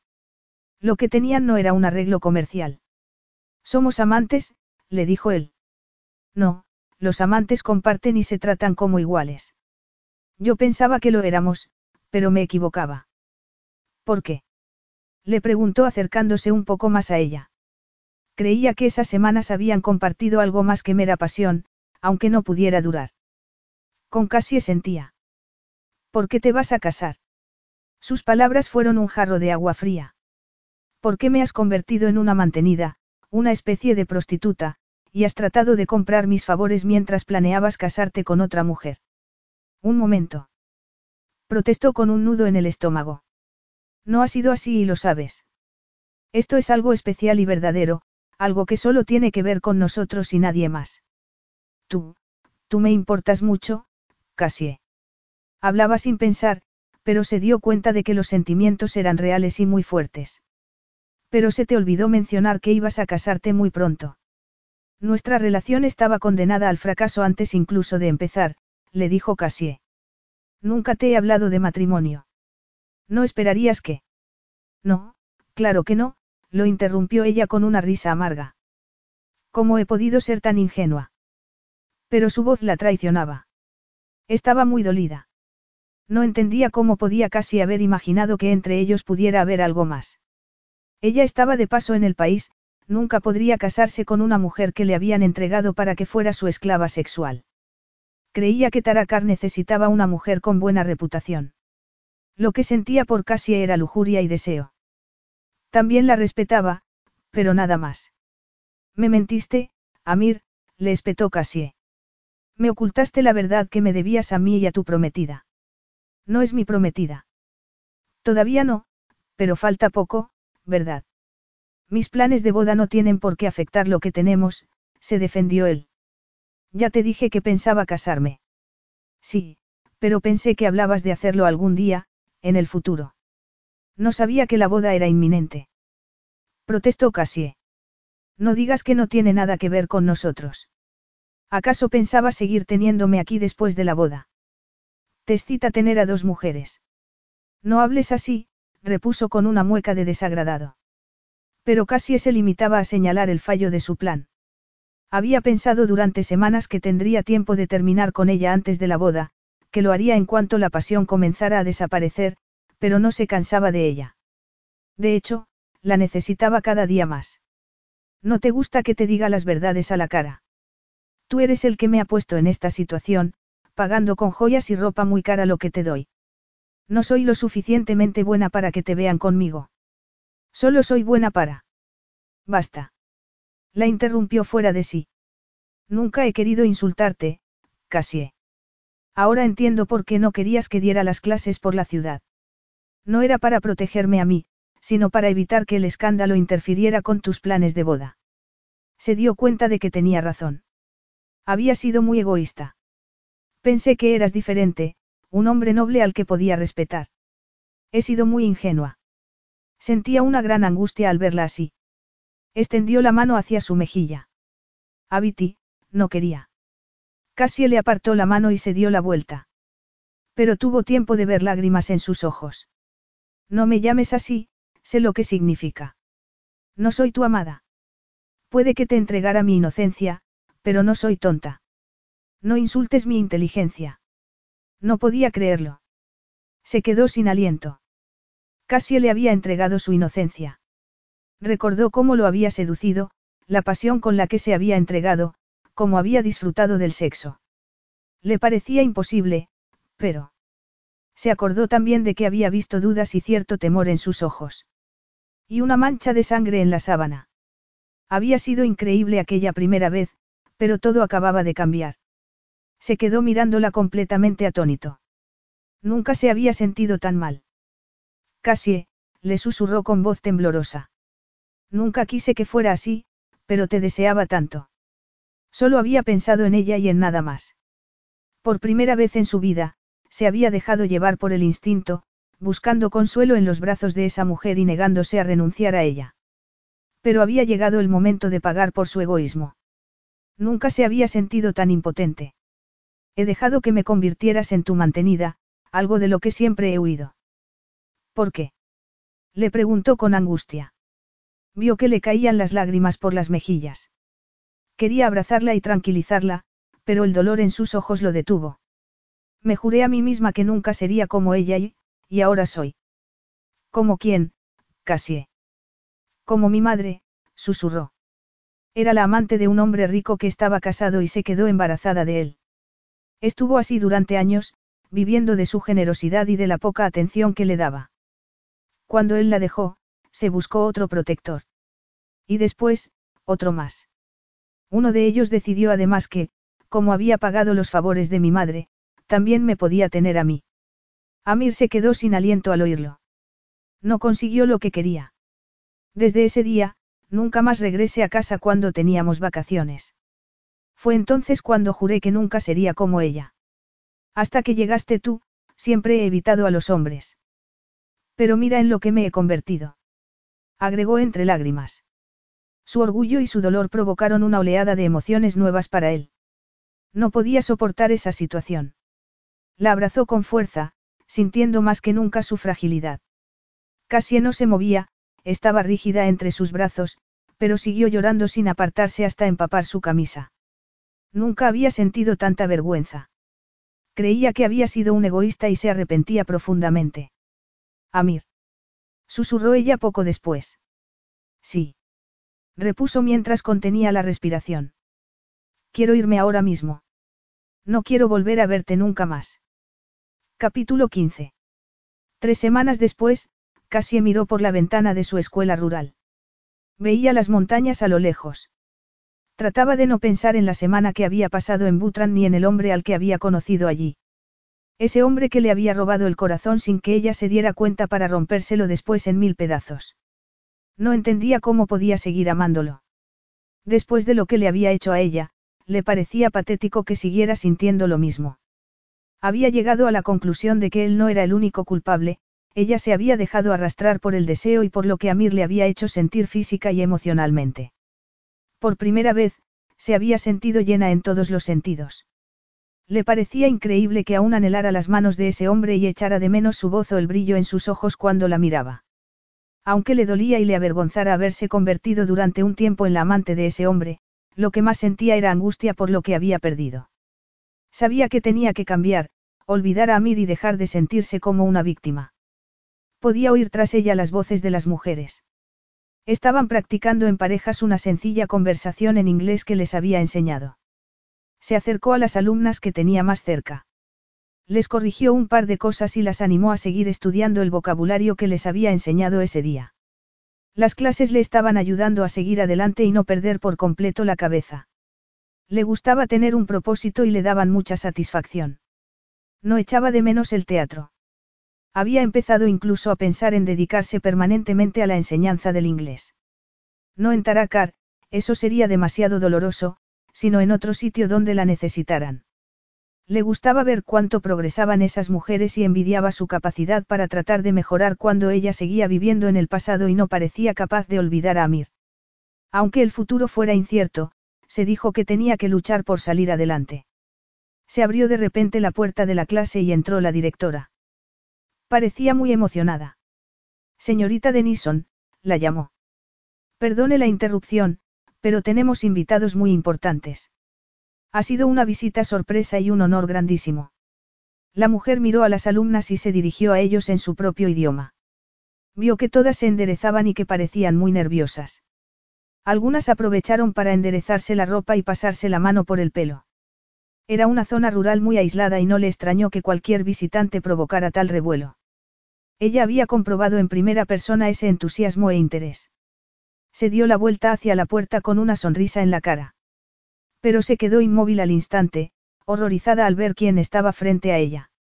Había pasado semanas sin ver a Amir, pero había soñado con él cada noche. Se dio cuenta de que era aún más atractivo de lo que recordaba. Era muy doloroso verlo de nuevo. Y ella es nuestra maestra voluntaria, la señorita Denison, anunció la directora. Señorita Denison, lo saludó Amir con una breve inclinación de cabeza. Estaba muy serio, no sabía qué estaría pensando, pero le bastaba con verlo para sentir una oleada de calor de la cabeza a los pies. Tenía el mismo magnetismo y encanto de siempre, pero le dio la impresión de que sus ojos estaban tristes. Alteza, repuso ella con la voz algo ronca. Tenía los pies clavados en el suelo y el corazón le galopaba en el pecho. Apartó la mirada de Amir y sintió que se tranquilizaba un poco. Hola, Faruk. Señorita Denison, es un placer verla, repuso Faruk dándole la mano y sonriendo. No entendía qué hacían allí. Sabía que a Amir le gustaba estar cerca de su pueblo, pero sabía que tenía una estricta agenda. No hacía visitas sorpresa como esa. Se le pasó por la cabeza que pudiera estar allí para verla. No quería hacerse ilusiones, pero no podía dejar de pensar en esa posibilidad. La emoción y la ansiedad se mezclaban en su interior mientras veía cómo hablaba Amir con sus alumnas. Trató de calmarse, pero estaba muy nerviosa.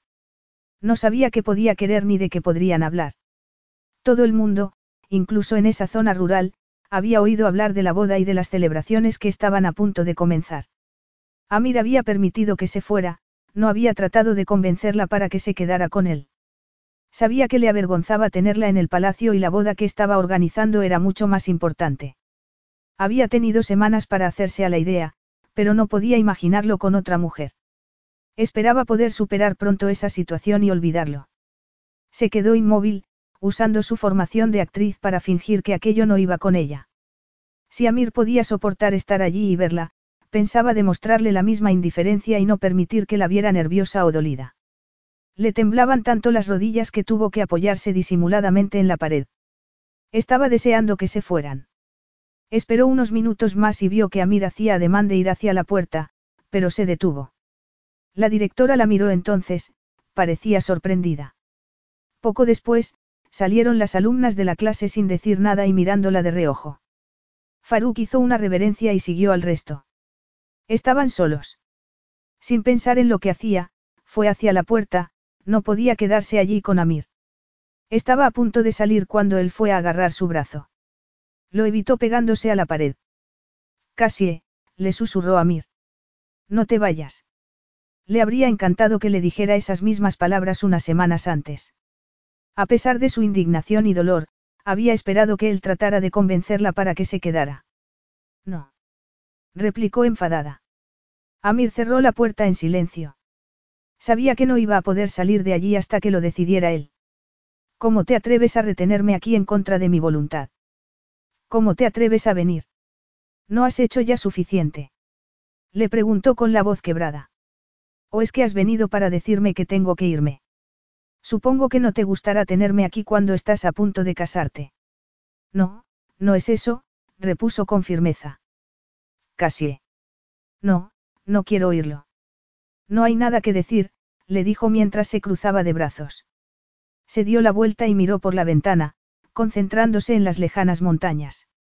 Te equivocas, susurró Amir detrás de ella.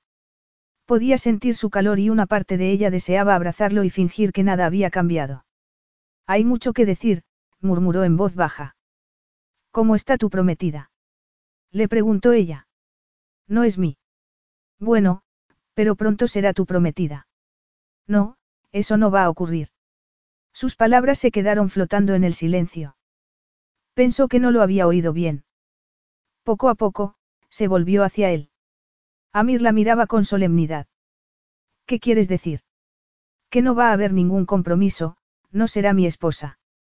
Se quedó perpleja, todo le daba vueltas y sintió que se mareaba. Amir trató de ayudarla, pero ella se apartó y se apoyó en una de las mesas del aula. Me estás diciendo la verdad.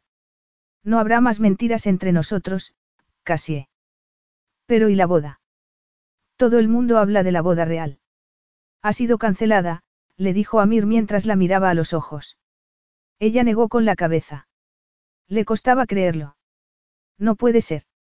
Todo el mundo la está preparando y el pueblo está ilusionado con las celebraciones. Me dijiste que tenías que casarte. Hubo largas negociaciones. Sí, pero todo se ha paralizado. No va a haber boda, le dijo Amir. La familia de la novia recibirá una indemnización generosa, aunque no llegará a haber un compromiso oficial. ¿Pero qué pasa con ella? La mujer con la que te ibas a casar. Aunque no la había conocido, no pudo evitar sentir cierta compasión por ella. Era un matrimonio concertado, casi, no uno por amor. Encontrará otro marido, le dijo Amir. La noticia se hará pública hoy. Pero no será un escándalo. Preguntó algo confusa y sin terminar de entender qué estaba pasando. Me dijiste que era algo que querías evitar a toda costa. Sabía que era una de las razones por las que no la había querido a su lado. Lo soportaré, le dijo Amir mientras se acercaba a ella.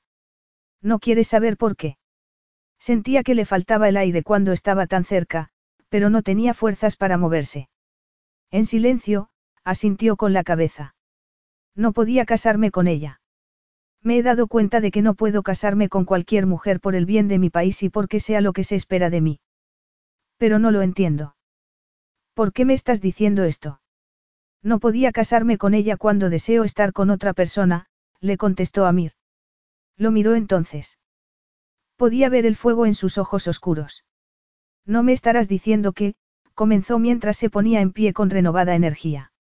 Sí, Cassandra, la interrumpió Amir enunciando con cuidado cada sílaba como si estuviera recitando un juramento. Eres tú con quien deseo estar. Pues lo siento, pero no me puedes tener, replicó furiosa. No voy a ser tu mantenida.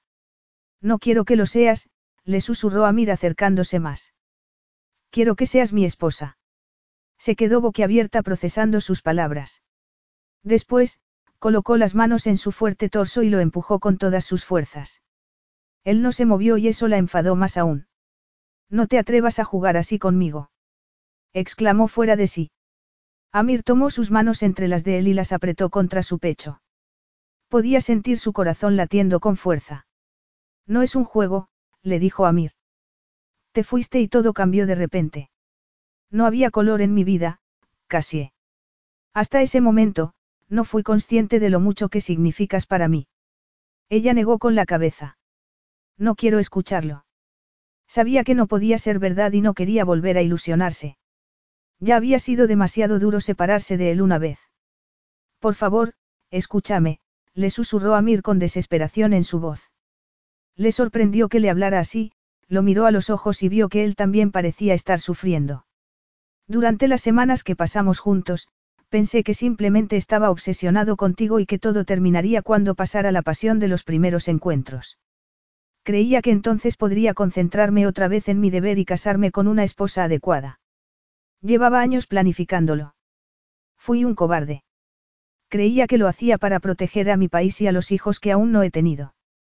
En realidad, me daba miedo sentir lo que estaba sintiendo. Era increíble escuchar lo que le estaba diciendo y ver la verdad que había en sus ojos. No supe lo que me pasaba hasta el día que te fuiste de mi lado. No podía dejar de mirarlo. Amir levantó una mano para acariciar su mandíbula y, esa vez, se lo permitió. No pudo evitar estremecerse al sentir el contacto con su piel. Ese día, te dije que me importabas mucho, casi. Pero la verdad es que te amo. Se le llenaron los ojos de lágrimas y el corazón le latía con fuerza. Una voz en su interior le decía que solo eran palabras para tentarla. No podía ser verdad. Abrió la boca para decir algo, pero estaba sin voz. Amir se inclinó en ese instante hacia ella y se quedó inmóvil. Trató de retroceder, pero él no la soltó y la besó suavemente en los labios. Fue un beso tan tierno y dulce que le entraron ganas de echarse a llorar. No puede ser verdad, susurró ella cuando Amir se apartó. Él la miraba fijamente y con una expresión en su cara que no había visto nunca. Nunca he hablado más en serio que ahora mismo, casi. Amir acarició con ternura su mejilla. No sabía si le temblaba la mano y si era ella la que temblaba. Le parecía que estaba siendo sincero, como si acabara de abrirle el alma. Creo que te he amado casi desde el principio, le confió a mientras bajaba la mano por su pelo. Eres tan fuerte y bella, y tan valiente que deseé conocerte mejor desde el principio. Pero no me deseabas por mi valentía, repuso ella sin dar su brazo a torcer. Lo que querías era mi cuerpo. Por supuesto. ¿A qué hombre no le gustaría? Eres muy hermosa, le dijo Amir. Ese era el problema. No podía ver más allá del deseo hasta el día que me echaste en cara que te hubiera mentido. Fue entonces cuando supe que sentía mucho más por ti, no solo deseo. Lo miró fijamente a los ojos, quería creerlo más que nada en el mundo. Cuando vi lo que te había hecho, murmuró mientras la abrazaba. Podrás perdonarme. No fui consciente hasta esa noche, no quería pensar en ello. Aunque Faruk y Musad trataban de persuadirme para que rompiera contigo. ¿En serio? Sí. A Musad le inquietaba el posible escándalo, pero a Faruk le preocupaba que sufrieras por culpa de la situación. Vio lo que yo estaba demasiado ciego para ver. Amir levantó sus manos y besó una y después la otra. Pero no era amor lo que sentías, solo deseo, le dijo ella. Era mucho más, casi. No había tenido amor en mi vida y estaba convencido de que ese sentimiento no existía. No creí que pudiera ser algo tan fuerte. Me limité a disfrutar de lo que teníamos. Quería que fueras feliz y me convencí de que lo eras. Había angustia en sus ojos y se le encogió el corazón. Era feliz, le dijo. ¿En serio? Sí. Vio cómo sus ojos se iban llenando de luz al oírlo. Entonces, yo también te importo. Fue su incertidumbre lo que pudo con ella. El Amir que conocía siempre había estado seguro de sí mismo. Eso fue lo que la convenció. Dejó salir en un suspiro tembloroso el aire que había estado conteniendo. Por supuesto que me importas. No lo sabías. Lentamente, Amir le sonrió. Un gesto que la envolvió como un abrazo. ¿En serio? Lo suficiente como para perdonarme. Tenía miedo, pero se dio cuenta de que no tenía motivos para ser cautelosa, no cuando Amir la miraba como si fuera la cosa más preciosa en su mundo. No cuando sus sueños se hacían realidad. Tragó saliva y reunió valor. Te quiero, Amir. Yo. No pudo decir nada más. Amir la besó con toda la pasión que había estado conteniendo y no pudo pensar en nada más. No era un beso tierno, sino uno que conseguía que su sangre hirviera y que todo su cuerpo temblara. Tomó la cara de Amir entre las manos y se puso de puntillas para besarlo mejor, apretándose contra él con la urgencia de una mujer que había encontrado al hombre de su vida. No puede ser verdad, murmuró cuando se separaron para respirar. Lo es, cariño. Créeme, le dijo Amir. No podía soportar perderte. Te quiero conmigo para siempre, agregó mirándola a los ojos. Me podrás perdonar, Cassie. Vio la sombra de miedo en sus ojos y se le encogió el corazón, borrando sus dudas. Sí. Amir sonrió y fue como si el sol saliera por fin entre las nubes. ¿Quieres casarte conmigo, Cassie? Era lo que más quería en el mundo, pero dudó antes de contestar. Me dijiste que querías una esposa con una reputación intachable. Cuando te perdí, me di cuenta de lo que de verdad es importante. No voy a dejar que otros decidan por mí. Además, no puedes hacer nada que sea peor de lo que hicieron mis padres. Durante años, llenaron las revistas con sus escándalos y andanzas, pero yo sobreviví a todo aquello. Nuestros hijos estarán bien. Estaba sin palabras, no podía creer que estuvieran hablando de sus futuros hijos. Pero será un escándalo, hablarán de cómo nos conocimos. Lo superaremos juntos.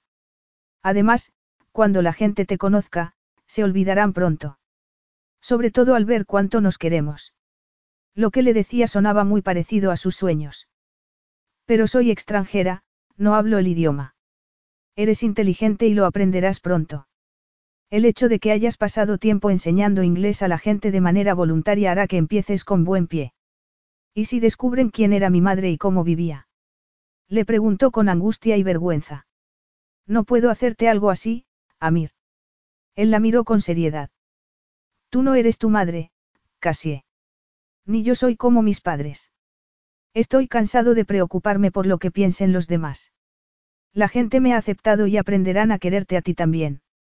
Amir acarició su cara y la abrazó después mientras la besaba tiernamente. Todo era perfecto y se le llenaron de lágrimas los ojos. Sentía un gran amor por ese hombre que la entendía tan bien. El hombre de su vida. El pasado es el pasado, cariño me niego a dejar que destruya lo que tenemos. Esto es demasiado precioso y valioso. Amir la miraba con mucho cariño, pero vio de repente que fruncía el ceño. Todavía no me has contestado. Casi sonrió, la respuesta salía directamente de su corazón. Seré tu esposa, Amir. Eres el único hombre en el mundo para mí. La felicidad y el amor resplandecieron en el rostro de Amir. Se quedó sin aliento al verlo así. No podría pedir nada más, susurró Amir levantando su mano y besando apasionadamente la palma. Ahora, salgamos juntos y demos la noticia a la multitud que espera afuera. Cuanto antes anunciemos nuestro compromiso, antes podremos empezar el resto de nuestras vidas. Epílogo. Amir quiso que la boda se celebrara cuanto antes. Las celebraciones del compromiso real terminaron y comenzaron las de la boda. Casi se preguntó si tendría tanta prisa por la abstinencia que se habían impuesto hasta el día de la boda.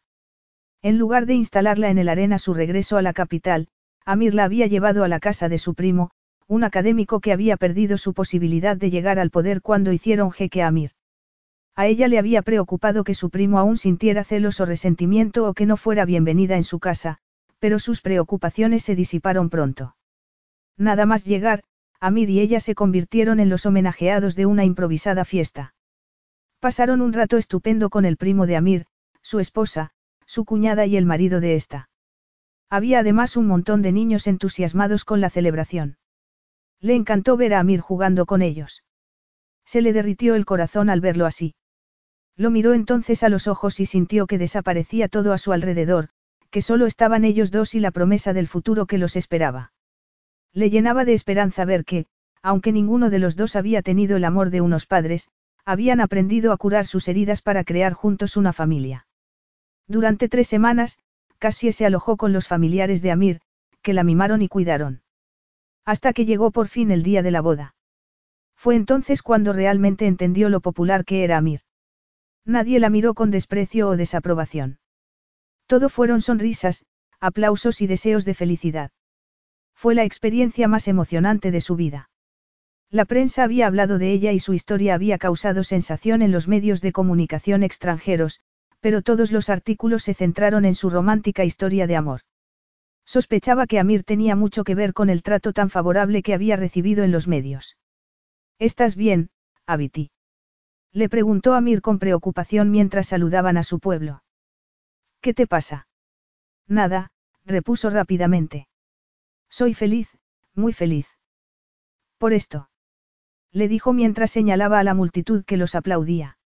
Sí, por eso también, murmuró volviéndose hacia él. Pero sobre todo gracias a ti. Sus ojos se llenaron de luz. Sabía que solo la miraba así a ella y le emocionó. No se acostumbraba a ver cuánto la quería. También lo escuchaba en su voz y lo sentía en cada caricia. Él levantó su mano y la besó. La giró después muy despacio y besó la palma de su mano, dejando que su lengua se deslizara entre los labios. Se estremeció de placer. Amir. No hagas eso. En público no. Protestó ella. Entonces, vamos a algún lugar privado. Pero aún no ha terminado la celebración de la boda. Faltan horas, no. Amir se encogió de hombros y la miró con picardía. Así es. Estas celebraciones no suelen terminar hasta la madrugada, pero nuestros invitados entenderán nuestra ausencia. Eso es lo que me temo, repuso ella. ¿Te importa? Le preguntó a Mir algo más serio. Casi negó con la cabeza. No, creo que todos han podido ver ya lo enamorada que estoy. Pues ya somos dos. Amir le hizo una profunda reverencia y le tendió la mano. Casi la aceptó.